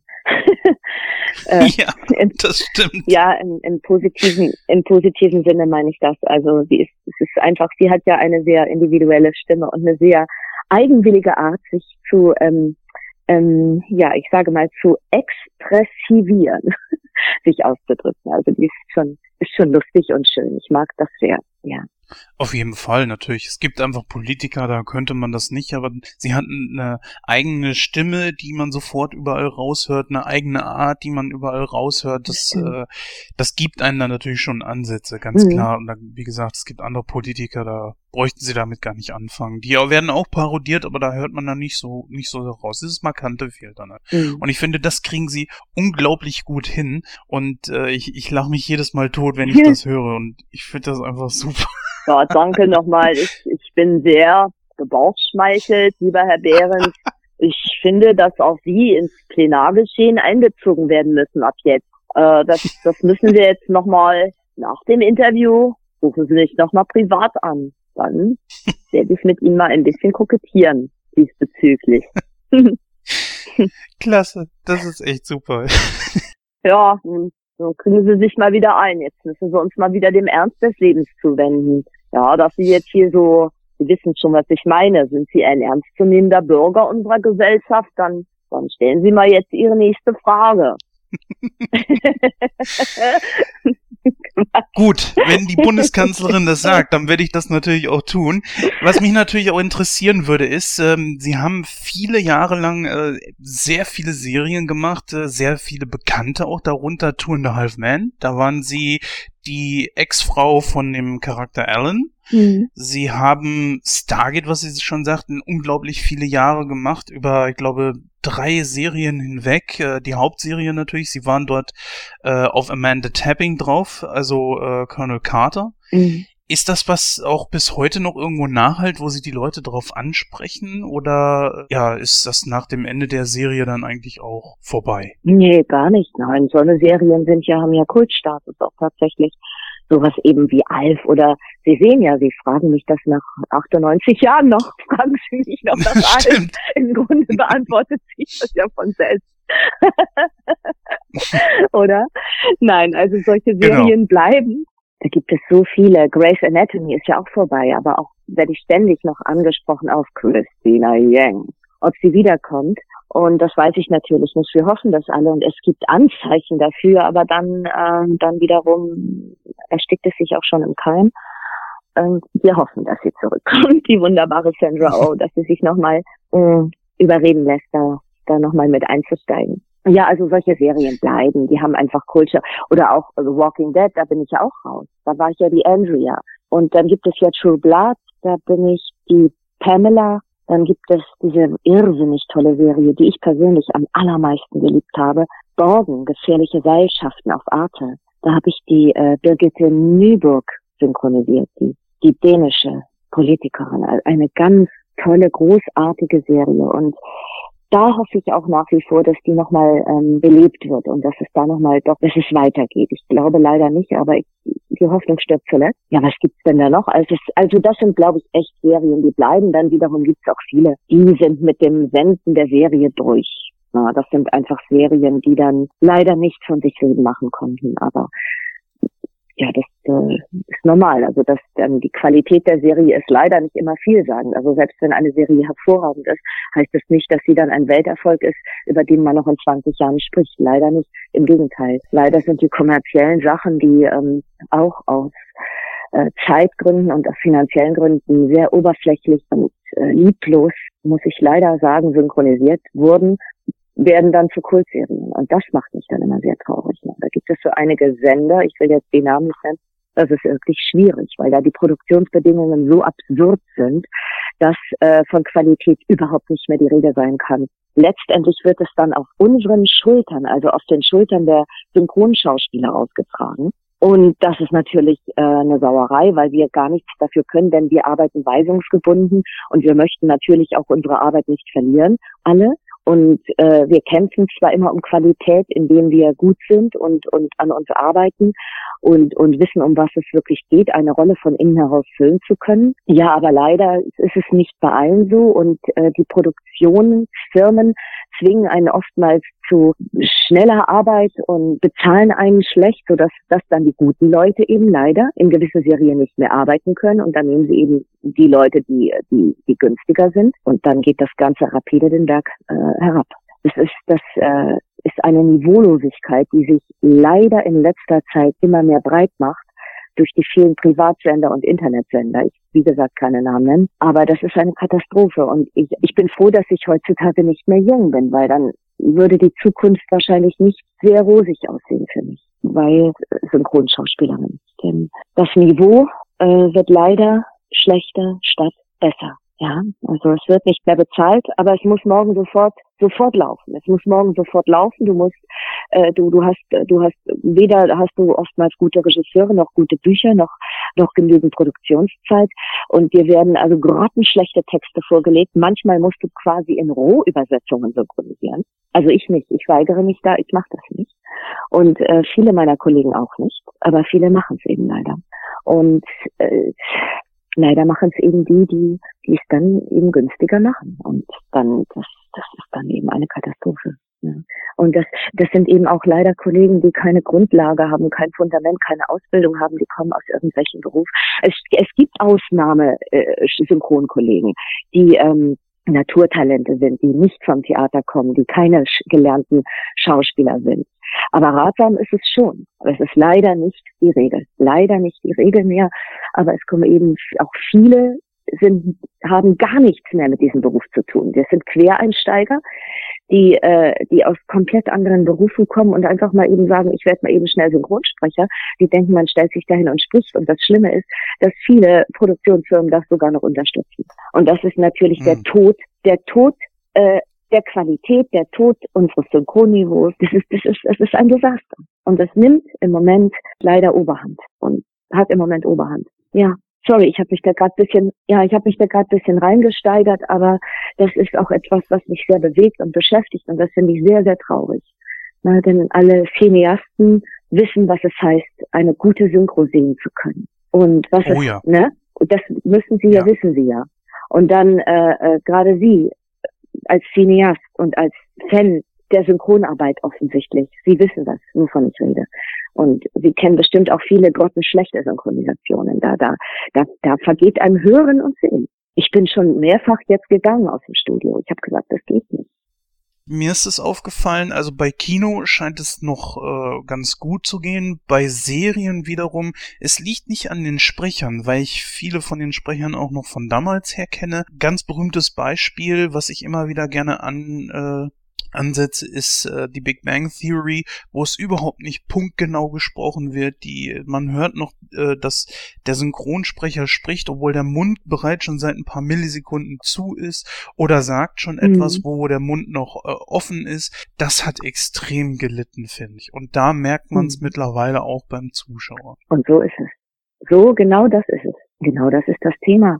Ähm, genau das, was Sie eben beschrieben haben, das erlebe ich ziemlich oft. Und dann sage ich, Leute, das geht doch gar Es ist ja keine Zeit mehr für den Schnitt, für die Bearbeitung, für gar nichts mehr. Und äh, es werden ja sogar die Sprecher umgesetzt. Es gibt ja Urlaubsvertretungen und dann kommen die anderen zurück, die, ur die ursprünglichen Sprecher. Traurig, traurig. Und ich frage mich, wo das noch hinführt. Und wo das noch hinführt. Diese, diese Kaltschnäuzigkeit, diese Lieblosigkeit, diese, diese Oberflächlichkeit, die sich da größtenteils in der Branche breit macht in, in letzter Zeit, muss ich leider, leider sagen. Ich hätte nie gedacht vor Jahr, vor, noch vor drei Jahren hätte ich nicht gedacht, dass ich sowas mal aussprechen. Ja. Ich bin tatsächlich ein Fan der deutschen Synchro und für mich ist es ein Graues, wenn ich eine Serie sehe, die ich sehr gerne mag, sagen wir jetzt zum Beispiel Bang Theory, mhm. und äh, die Sprecher, die da drauf sind, die sind ja wirklich gut, aber das, das ist irgendwie nicht gut abgemischt oder so. Ich kann ich kann es nicht genau sagen. Ich weiß auch nicht, woran das liegt, aber äh, das mhm. da da denkt man sich natürlich schon so, da holt ihr die wirklich hochkarätigen Sprecher ran, ihr holt äh, macht wirklich gute Übersetzungen und letzten Endes kommt dann das dabei rum. Wieso wird das so komisch abgemischt? Ich weiß es nicht. Es aber, gibt so naja. viele Sender, es ist keine Zeit, es ist keine Zeit mehr, es ist einfach kein, keine Zeit mehr mit Leuten zu arbeiten, auch junge Leute, die in diesen Beruf einsteigen wollen, mit denen wird einfach nicht mehr korrekt gearbeitet, weil gar nicht die Zeit dafür ist. Die Regisseure, die da oft sitzen, die, die wissen gar nicht, wovon man überhaupt spricht. Die, die wissen, das ist, äh, das, ähm, also da gibt es manchmal ähm, so Quereinsteiger. Man soll allen eine Chance geben. Es gibt auch ganz, ganz viele, die ganz großes Talent dafür haben und die wirklich ganz tolle äh, Regie machen. Aber es gibt eben leider auch andere. Ja?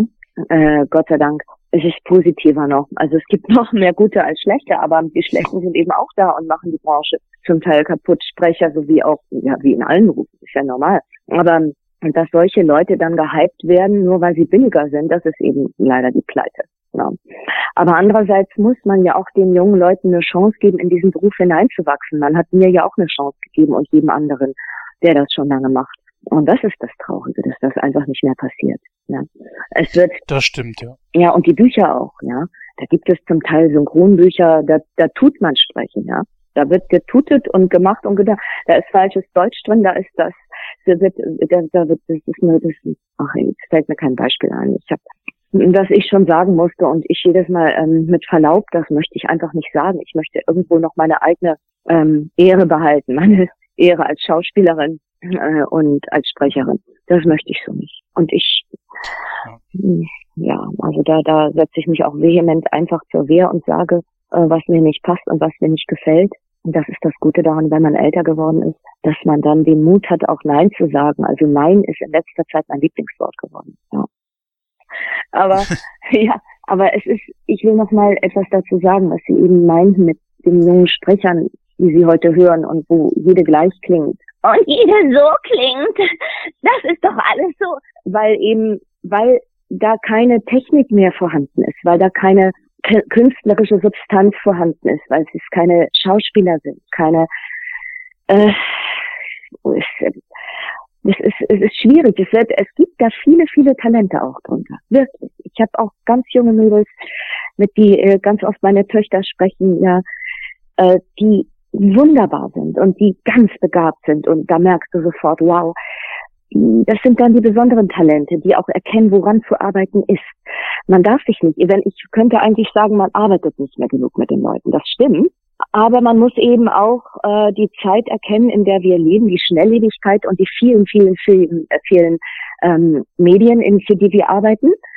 Und dann muss man eigenständig arbeiten können, auch als Sprecher, auch als Synchronsprecherin, muss ich an mir arbeiten, von ganz alleine, ohne dass mir das jemand sagt, muss ich kapieren, woran ich zu arbeiten habe, dass meine Stimme in den Körper kommt, dass ich das, was ich synchronisiere, fühle, denke, vertrete in der Sekunde. Das sind Fundamente, die diese jungen Leute oft eben leider gar nicht mehr haben. Aber wie gesagt, viele Talente gibt es darunter, aber viele, die eben auch in anderen Beruf schwänzen. Jungs sowie auch Mädchen. Aber ich bin immer dafür, dass man junge Leute fördern muss, dass man sie entdecken muss, dass man mit ihnen arbeiten muss. Meine ganz liebe Freundin Heike Schrötter zum Beispiel, die ganz, ganz viel Synchronregie macht, die macht das auch sehr intensiv. Die entdeckt immer wieder junge Leute, die die sie dann einlädt, mit denen sie arbeitet. Und da sind ganz tolle Talente schon daraus hervorgekommen. Sowas gibt's auch. Und das finde ich wichtig, dass man das tut. Aber wenn man den Fernseher einschaltet, oft wenn ich manchmal nicht pennen kann und so ein bisschen rumseppe nach, um mich ein bisschen zu beruhigen, äh, da höre ich Unglaublichkeiten im Fernsehen. Mir wird Angst und Bange. Ganz schlimm, was die Synchro betrifft. Und da denke ich, oh nein, kein Wunder, dass manche die Augen verdrehen, wenn du sagst, dass du auch als Synchronsprecherin arbeitest, ja. Und Mal davon abgesehen, dass die meisten dann immer sagen, ich gucke sowieso alles im Original, hahaha. Ha, ha. Klar guckt man auch gerne was im Original, aber ich glaube nicht, dass jeder deutsche Bundesbürger 24 Sprachen perfekt kann, so dass er alle Filme gucken kann. Die indischen, die englischen, die französischen, die äh, italienischen, die spanischen, die ganzen skandinavischen wunderbaren Serien und Filme. Ja, ja, gucken wir alles im Original, ja, ja. Hm, auf jeden Fall, weil jeder ja so gut, ja, hm, okay, klar. nee, nee. Also ganz ehrlich, das ist alles Jux und Dollerei mittlerweile. Ich, Herr Behrens, ich habe manchmal wirklich den Glauben daran verloren. Ich, nur das darf man nicht. Man muss immer zuversichtlich sein und auch an die Zukunft denken, wenn, wenn meine Generation mal immer älter wird jetzt, ähm, was wird dann aus der, aus der Synchronarbeit? Was wird dann daraus? Na klar mache ich mir Gedanken darüber. Ja, ich habe junge Leute schon gepusht und auch ähm, Aufnahmeleitern vorgestellt und und so. Und habe dann festgestellt, dann sind sie da einmal hingegangen und dann haben sie eine Chance bekommen, im Ensemble zu machen einen Tag. Und dann war ihnen das zu doof. Und dann haben sie da zu wenig verdient. Und dann dann sind sie dann nie wieder hingegangen. Ja, so kann es natürlich nicht funktionieren. Du musst schon arbeiten an dir wie ein Tier, um um überhaupt damit Fuß fassen zu können, um Geld damit verdienen zu können. Na gut, aber das gibt's halt überall in allen Jobs. Mein Gott, ja. Avanti dilettanti, sagt man oft leider. Aber es gibt auch viele Gegenbeispiele, wie gesagt, großartige junge Talente. Und da, da bin ich dann immer ganz happy, wenn ich zum Beispiel will ich mal Friedel Morgenstern erwähnen. Meine kleine süße Maus, die jetzt in Amerika Gesang studiert, die äh, in Little Miss Sunshine die Tochter, also das Kind gesprochen hat, eben die kleine Little Miss Sunshine. Na, Friedelchen ist zum Beispiel ein Megatalent. Und das, das sind so Highlights. Die spielt eben auch. Ja, darum geht's nämlich. Mhm. Dass in dem Moment einfach, dass man das Gefühl hat, ja, die steigt in die Rolle ein, die lebt das, die ist das in dem Moment, die macht nichts von außen an, die ist das. Die hat da Bock drauf, die ist nicht so abgefeind und abgefuckt, stellt sich ans Pult und bla bla bla, sondern die lebt das da in dem Moment. Und das sind dann die Ausnahmeerscheinungen. Äh, machen Sie denn eigentlich auch sowas wie Hörspiele, Hörbücher und so weiter? Also wie ich habe, glaube ich, mal gelesen, dass Sie die komplette Bandbreite, was man mit der Stimme machen kann, ebenso abdecken wie viele Ihrer Kollegen. Ist das richtig? ja, also das ist natürlich auch etwas, was ich sehr liebe und das diszipliniert auch total, wenn, wenn man wirklich tagelang konzentriert sitzt in den Inhalt eines spannenden Hörbuchkrimis einsteigt und äh, äh, dann die unterschiedlichen Rollen auch kreiert und, und darstellt. Das ist, ist eine riesenvolle Aufgabe. Ich mag das irre gern. Und ich liebe das auch sehr, aber ich habe immer, ähm, es ist immer sehr zeitintensiv und da ist ganz wenig Zeit oftmals, das so wirklich zu machen, da ich ja äh, quasi jetzt schon zum Beispiel bis 2019 in Synchronoptionen bin und so so viele Aufgaben habe als äh, in, in meinem Bereich als Synchronsprecherin oder Synchronschauspielerin, sowie auch mit meinen Engagements am Theater und als Chansonsängerin mit meinen eigenen Programmen, besonders mit meinem Piaf-Programm zurzeit. Ja, und das nimmt mich so total ein, dass ich zum Beispiel gar nicht die Zeit hätte, jetzt zwei Wochen zu reservieren für ein Hörbuch im Moment. Das ist, das ist dann immer so eine Zeitfrage. Ich liebe das aber und ich habe für Audible auch ganz viel schon gemacht und es gibt mehrere äh, Krimireihen, die ich gelesen habe. Und die kann man auch, wenn man mal das googelt, dann findet man das bestimmt auch. Kann man auch im Internet bestellen. Auch für andere Verlage. Und ähm, für Lübbe habe ich auch schon gelesen. Und also da gibt's ähm, da gibt's ganz viel, was da noch offen ist wahrscheinlich. Also da bin ich immer ganz gern dabei. Was ich übrigens aber auch sehr liebe, sind Hörspiele. Äh, da bin ich ganz oft beim WDR oder beim NDR auch oder bei hier auch beim Saarländischen Rundfunk und ähm, mache ziemlich viele Hörspiele. Und das mag ich auch unwahrscheinlich gern. Ich habe ähm, auch einmal den Deutschen Hörspielpreis bekommen für Wenn der Postmann zweimal klingelt beim WDR. Ist aber schon ein bisschen her. Gut, Frau Makita, wo werden wir Sie denn die nächste Zeit noch hören können? Vielleicht auch sogar sehen. Ganz bestimmt beides. 100 Prozent. Drücken Sie mir die Daumen. Ich habe eine, wie gesagt, eine ganz große Musiktheaterproduktion, äh, Musik, äh, Film, Fernsehproduktion vor mir gerade, ähm, aber auch eine Art Theater, Musiktheaterproduktion. Ja, und äh, das wird im Herbst im Fernsehen sein und dann hoffe ich, dass das alles für mich wunderbar und positiv ist. Also das ist mein nächstes Projekt und dann werde ich ähm, mein Piaf-Programm wieder spielen im Herbst und damit auch auf Tournee gehen. Und im nächsten Jahr sind einige Piaf-Termine geplant und da bin ich gerade am Sprechen mit der Agentur. Und mein Piaf-Programm ist das, was ich im Moment eben auf der Bühne dann präsentiere. Und die Termine, die aktuellen Termine dafür stehen immer auf meiner öffentlichen Facebook-Seite und auf meiner Website. Und die heißt www.christine-marquitan.de. Wir werden das dementsprechend natürlich verlinken. Frau Marquitan, ich danke Ihnen für Ihre Zeit und Danke. dass Sie sich für dieses Interview bereitgestellt haben. Dankeschön. Ich danke Ihnen für Ihr Interesse an meiner Arbeit und an mir als Person. Dankeschön.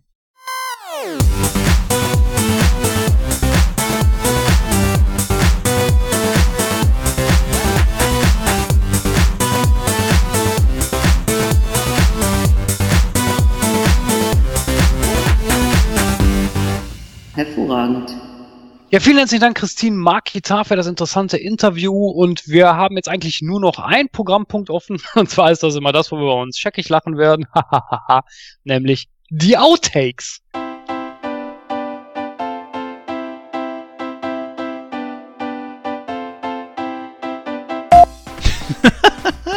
Oder sie bemerkt, dass sie ja eh nichts Richtiges zum Anziehen hat und erstmal ins nächste Kaufhaus alt um sie.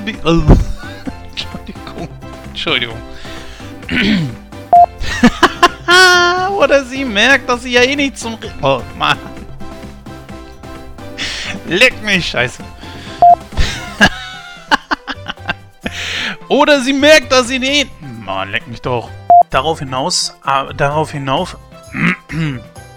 Meine Güte. Oh, jetzt gehen schon wieder die Kopfschmerzen los, ey, ich glaub's nicht. Schmeiß eine Ibu rein. Ich, Alter, ich habe mir gestern Nacht noch eine Ibu-Flam reingehauen, mal eine 800 Milligramm. Krass. Wonder Woman. Da, Ha, Test, Test. So. Stand auch schon mal auf der Bühne zusammen mit Bastian Ta Bastian Palmel. Sas ja, Saseska. Das Beste, was DC zu bieten hat. Momentan muss ich dir da leider recht geben, ja. Tja. Babau. Babau. Also. Schobi-Schweine. Tja, wie gesagt, Popcorn-Kino war das keine- okay. Also das heißt, Popcorn versteht den Film oder wie? Alter. ja. Auch wenn jetzt Leute sich wieder irgendwie da in Äh, ganz kurz mal eben, bevor ich meine Bewertung abgebe. Ich muss, ich muss pissen, sonst. Äh, Ja.